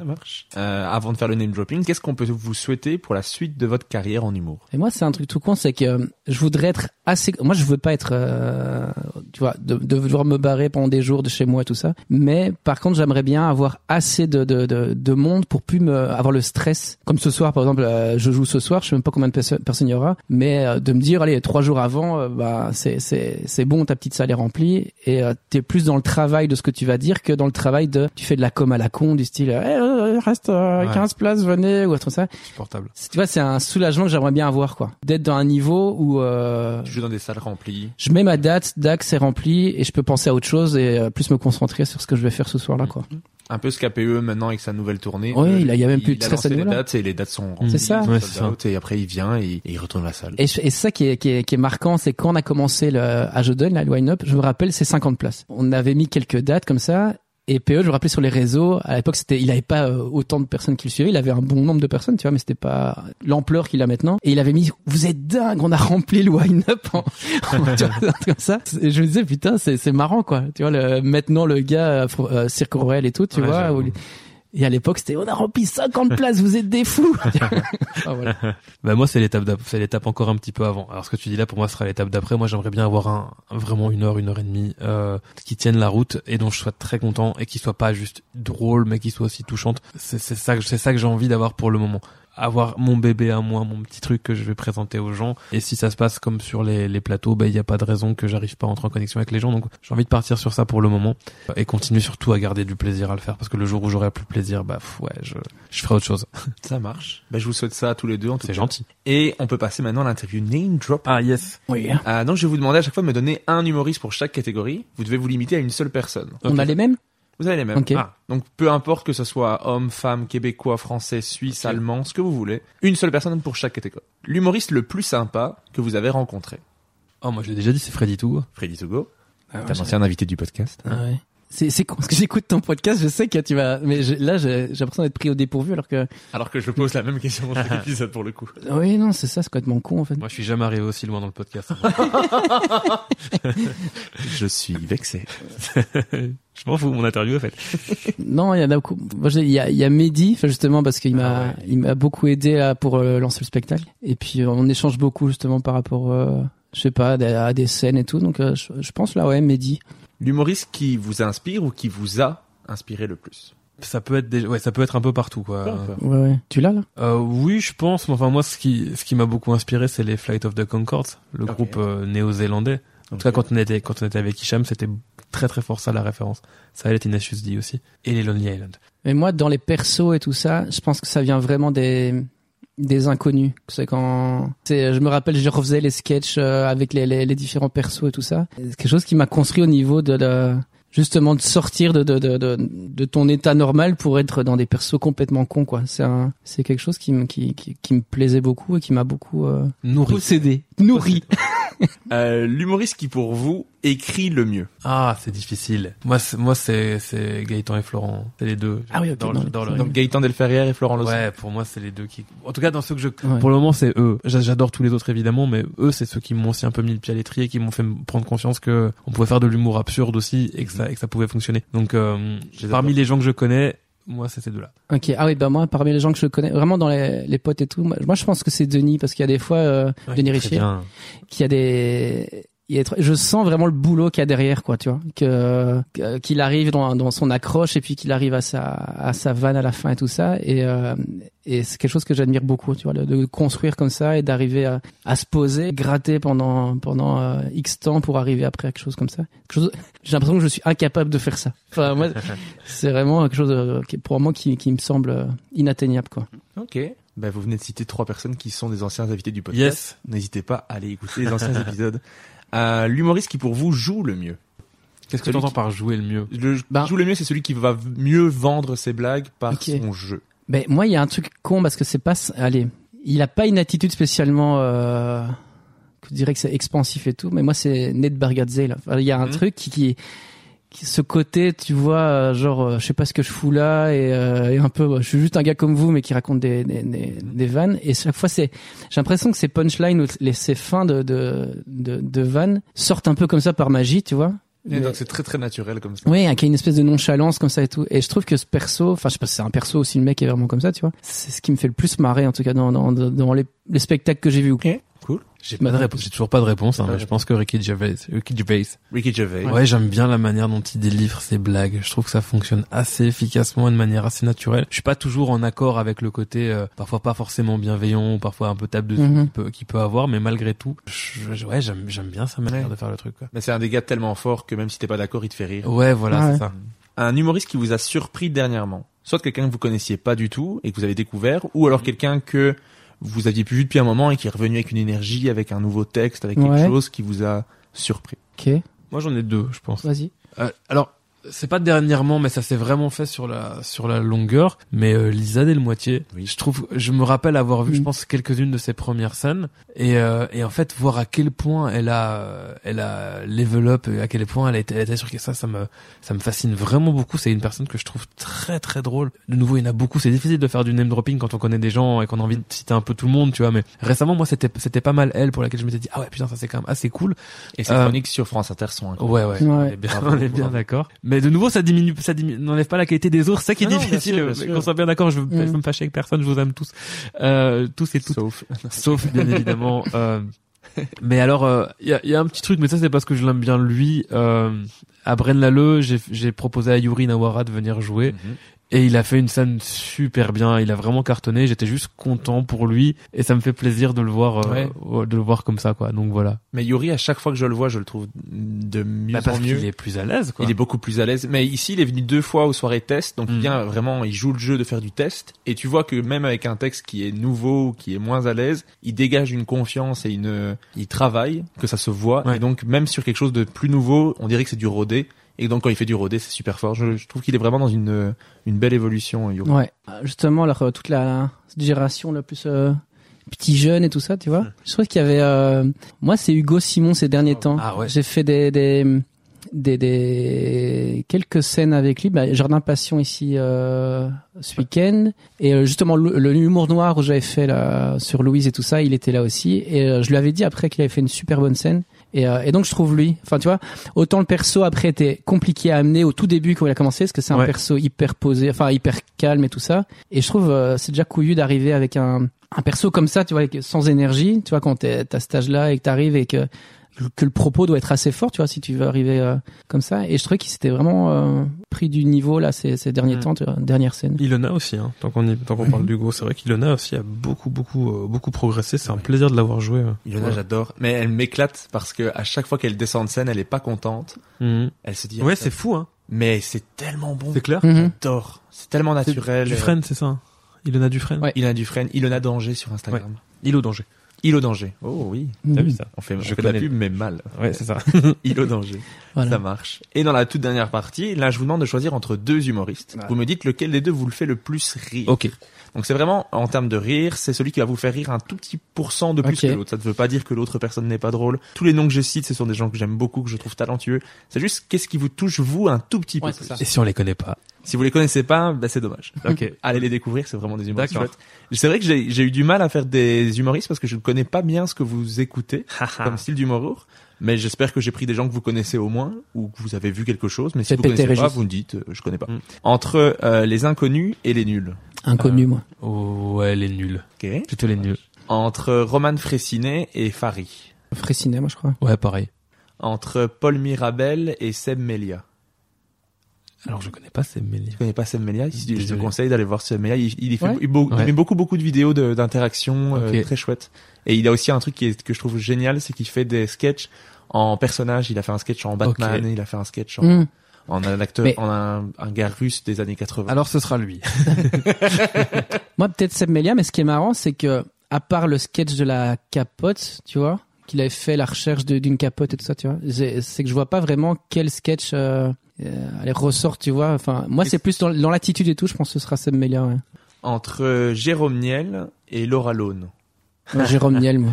C'est plus le côté euh, partir en couille, comme ça, ouais. Jérôme Niel, on a été le voir tous les deux Ouais. euh, au Cirque Royal le même soir. On Mhm. s'est- On s'est on s'est trouvé euh, dans la salle. Mhm. Spectacle incroyable. Ouais. Je- Bravo Jérôme, euh, complètement fou. Très euh, Simon Le, le Persquien. Le Bah, Persien. tu viens, c'est ça qui était marrant, c'est que moi j'avais, j'étais avec des, mes frères et des potes qui m'ont dit c'est marrant sur scène, t'as, des trucs comme ça à partage en sucette, donc tu, tu me diras quand tu viendras voir. euh, Ouais, je veux voir ça. Alors, euh, bah, c'est difficile parce que Laura Lone, elle, elle fait, elle fait aussi de la musique. Oui. Et, euh, C'est pour ça que j'ai pensé à elle. Mhm. euh, bien joué. Et elle est, elle est de Mons aussi, si je dis pas Elle est de hein. Carnion. De Carnion, ouais. Ou Frappry, Euh, c'est l'un de- l'un des deux. Enfin, en tout cas, voilà. Mais euh, mais je trouve que ce qu'on fait est très différent. Euh, et donc, moi, je j'ap- j'apprécie la démarche. En fait, j'apprécie ce qu'elle fait. J'a- J'aime bien ce qu'elle fait pour le moment avec les avec les les commentaires des trolls et tout machin. Je trouve que c'est assez assez cool. Donc, je partirais peut-être plus sur elle parce que j'ai- euh, Jérôme Niel, je connais moins bien, je dois dire. Mais c'est vrai que voilà, de nouveau. On n'a pas la même démarche non plus. euh, Oui, Je ramène tout sur moi, tu vois, c'est épouvantable. Mais euh, ouais, je partirais plus sur l'oral. ça marche. Entre Baptiste Le Caplin et Yacine Bellous.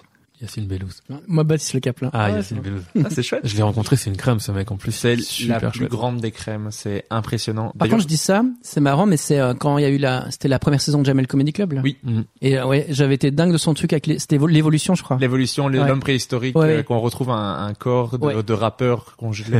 Il n'avait que trois doigts. Oui.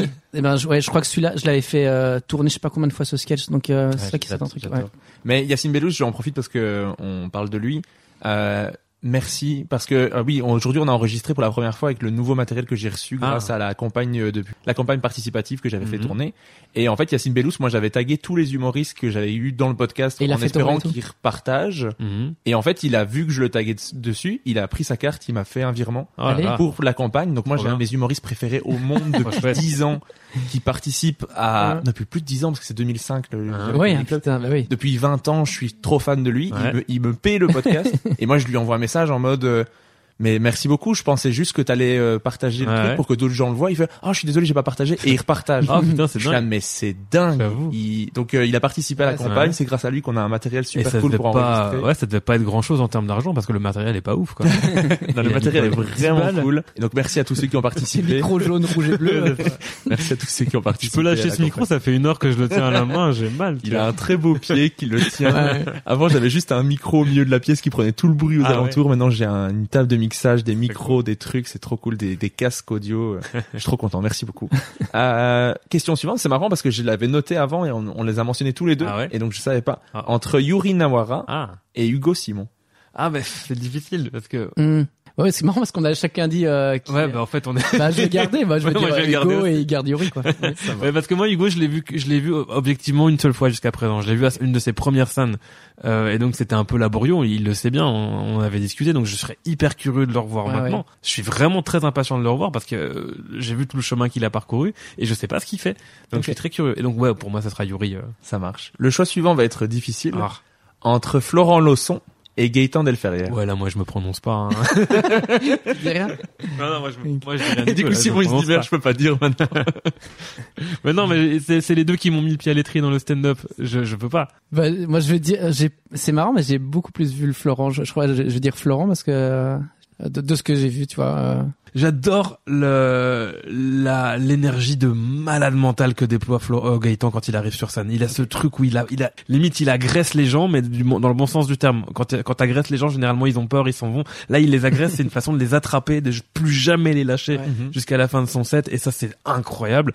Euh, et Florent Leçon, il a une telle sensibilité qui se ressent dans son jeu que que voilà, moi je moi je moi je les aime d'amour tous les deux. D'ailleurs, c'est rigolo parce que quand t'as t'as interviewé Florent, c'était quand? C'était en 2020, Dans les premiers, non? 2019 C'était, et c'était, il était confiné dans son, dans sa chambre. donc 2020, d'hôtel, quoi. donc c'était 2021. je 2021. Ok. Il t'avait parlé d'une BD sur laquelle on travaillait avec Sarah Marchand, euh, Princesse Barbare, qui est une incroyable dessinatrice. Et cette BD est de nouveau sur le tapis euh, depuis quelques jours parce que peut-être qu'on pourrait la proposer ailleurs. Et je trouve ça rigolo de voir à quel point le truc est très cyclique. Donc voilà, Gaëtan Florent, je peux pas choisir. Ok, ça marche. Ben moi je veux juste féliciter euh, si s'ils écoutent, c'est Florent pour ses chroniques, je le trouve génial. Mhm. Chaque chronique j'aime beaucoup Ouais, et en plus il les écrit souvent avec Gaëtan, donc c'est un Mhm. travail en commun. Et la dernière était ouf. Ouais, mais Sur, je... sur le Père Noël avec Salvatore Di t'étais dedans, ouais. oui, c'est vrai. je l'ai écouté hier soir. Ah, plus. ça va. Mais euh, non, vraiment, euh, bravo Florent parce que les chroniques, je trouve que c'est un exercice très compliqué et je trouve qu'il fait ça super bien, donc euh, bravo Florent. Ouais. Entre Sarah Lele et Lorenzo Mancini. Oh, le bâtard. oh, le bâtard. Ce qu'il y a, c'est que moi, je vais prendre plus par rapport à chose qui me correspond, c'est euh, au niveau énergie. Je pense, euh, je partirais sur Sarah, tu vois. Mm. Malgré que, ouais, j'adore Lorenzo aussi, c'est clair. Mais euh, faut dire, il faut dire, il faut dire. hein. Il faut dire, il faut- on, est, on est hyper mal à Encore une fois, ça ne veut pas dire Ouais. que l'autre n'est pas drôle. Alors, sont non, moi, des gens coup, ultra talentueux. Moi, je m'en fous, je, je fais des compliments. Lorenzo, c'est aussi, fait partie aussi des, des personnes qui m'ont beaucoup soutenu aussi. Ouais. Quelqu'un que j'aime énormément parce qu'il est, je sais pas, il, il dégage quelque chose de très sympathique. Et donc, euh, donc voilà. Mais moi, je me rappelle aussi avoir vu les premières scènes de Sarah Lele et le voir le parcours qu'elle a fait maintenant. Je suis complètement admiratif, tu vois. Elle était là, là avant nous. Hein. Ouais, ouais, elle était là, elle était là bien, bien après. et elle sera peut-être là encore bien après nous aussi. Ouais. Donc ouais, ouais, moi, je dirais Sarah, tout en ayant un amour euh, fou pour Lorenzo aussi. Ok. Et tout dernier choix entre PE et Fanny Ruet. Il est chiant ce mec. Mais moi, je vais partir sur sur PE parce que j'ai j'ai vu tellement de de trucs, enfin dans- son, son processus de création et tout ça là que j'étais présent quand il pour son spectacle là que justement qu'il a terminé au Cirque Royal ici euh, euh, il y a quelques, mais c'était quoi, il y a un mois, a... C'était 25 novembre, il me semble. Oui, c'est ça. Dont tu fais le, le podcast en public euh, ce dimanche. Moi, je dirais plus ça parce que, enfin, ouais, ça fait tellement longtemps que, que je suis PE et que que, que je vois, j'ai vu son évolution aussi. Enfin, tu vois, je le, j'ai connu à ses tout débuts et que j'ai vu, euh, j'ai vu le gars maintenant qui s'est devenu et tout. Donc, euh, Ben PE, il m'a fait l'honneur de jouer à la toute première scène à Braine-l'Alleud. C'est lui qui a un peu lancé le truc en fait. Ok. Euh, parce qu'avant ça, on, on savait pas si on allait avoir du public, si on allait avoir des gens, etc. Machin. PE a été la première tête d'affiche. Il a accepté de venir et il a retourné la salle. Je trouve se- que ce mec, il a, il a une intelligence et une énergie qui est folle. Euh, mais je l'ai pas vu assez. Honnêtement, entre nous, je l'ai pas vu assez. J'ai vu les chroniques sur euh, sur Typique quelques-unes. Je l'ai pas vu sur scène. Je l'ai vu- j'ai vu vraiment cette cette fois-là à Braine-l'Alleud, donc il y a il y a un an. Celle que je vois beaucoup pour le moment, c'est Fanny Ruet et je vois son spectacle en préparation. Je trouve ça fascinant la manière dont elle bosse. Donc je partirai sur Fanny. Et la toute dernière question. Il dit toujours qu'il y a tout- une toute dernière. en fait, il y a toujours- Et je me rends compte toujours après qu'il y en a une qui reste. Alors la toute dernière question. Parce que je l'ai- avant la toute Parce dernière. que je l'ai pas noté celle-là pour le coup, mais je me rappelle qu'elle est dans chaque épisode en fait. C'est qui est-ce que vous aimeriez qui est-ce que vous aimeriez C'est qui est-ce que combien quand t'es un Quoi Qu'est-ce qu'il dit Ah qui oui. est-ce que vous aimeriez entendre dans le prochain épisode Ah voilà. Hmm. C'est vrai que maintenant tu commences à avoir une bonne Ouais, liste. Hein. bonne liste de gens. Hein. Qui n'est justement pas dans cette liste T'as eu Oldelaf Pas encore. Ah ben j'aimerais bien entendre Oldelaf. Ok, Parce que j'aime bien Oldelaf. ça marche. Et il y a juste un, gars, euh, c'est Lola Destienne qui m'a J'ai eu un gros. qui m'a partagé les, les son spectacle qui est sur YouTube. Et il a deux autres spectacles sur YouTube. Kevin Robin là qui m'a bien fait marrer, un mec euh, de, il doit pas être loin d'ici, un, un ch'ti je crois ou un gars du nord de la France. Et regarde un de ses coups, euh, ça, ça pourrait être assez intéressant. C'est un Et Ouais. Jérémy IP, tu l'as eu?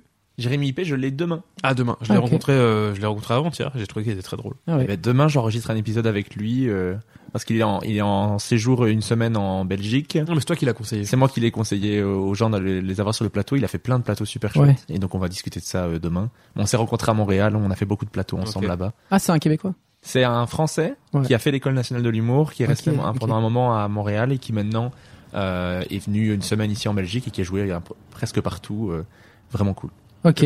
Voilà. Je vous le conseille parce que ça sera certainement l'épisode qui sortira juste après celui-ci. D'accord. Donc n'hésitez pas à l'écouter le suivant avec Jérémy Hippé. Merci beaucoup d'avoir répondu à toutes mes questions, d'avoir pris trois heures, Trois Ah, heures. de votre Ah, temps merci, pour répondre à vos questions, au lieu de passer du temps avec vos enfants. Voilà. On sera à l'école quand même. ah, c'est vrai. Je l'ai mis à la crèche. Voilà. Je l'ai mis à la crèche exprès pour venir, quoi. Ça C'est. Salva, ce fut un plaisir. Merci C'était un Régis. plaisir, Merci Simon Le Père. Et qui cho- choisit qui entre Simon et Régis? Je vais pas vous le dire, je vais vous le Tu vas pas garder ça Je sur vais la m'en mettre un malaise à la fin. ne, garde pas ça sur la fin. Je vais vraiment le laisser. Non, ne le mets pas, s'il te plaît. Ça marche. Téton Ah, Bite. non, ça, euh, Merci beaucoup. plus. Attends, refais, refais, refais le merci, refais le merci. Merci beaucoup. Avec plaisir. Avec plaisir à vous deux. Ça veut rien dire. Salut.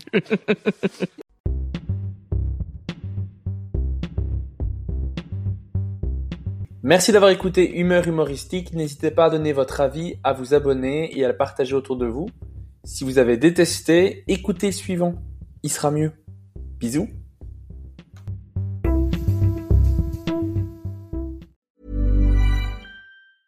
Hey, it's Paige DeSorbo from Giggly Squad. High quality fashion without the price tag. Say hello to Quince. I'm snagging high-end essentials like cozy cashmere sweaters, sleek leather jackets, fine jewelry, and so much more. With Quince being 50 to 80% less than similar brands. And they partner with factories that prioritize safe, ethical, and responsible manufacturing. I love that. Luxury quality within reach. Go to quince.com slash style to get free shipping and 365 day returns on your next order. Quince.com slash style.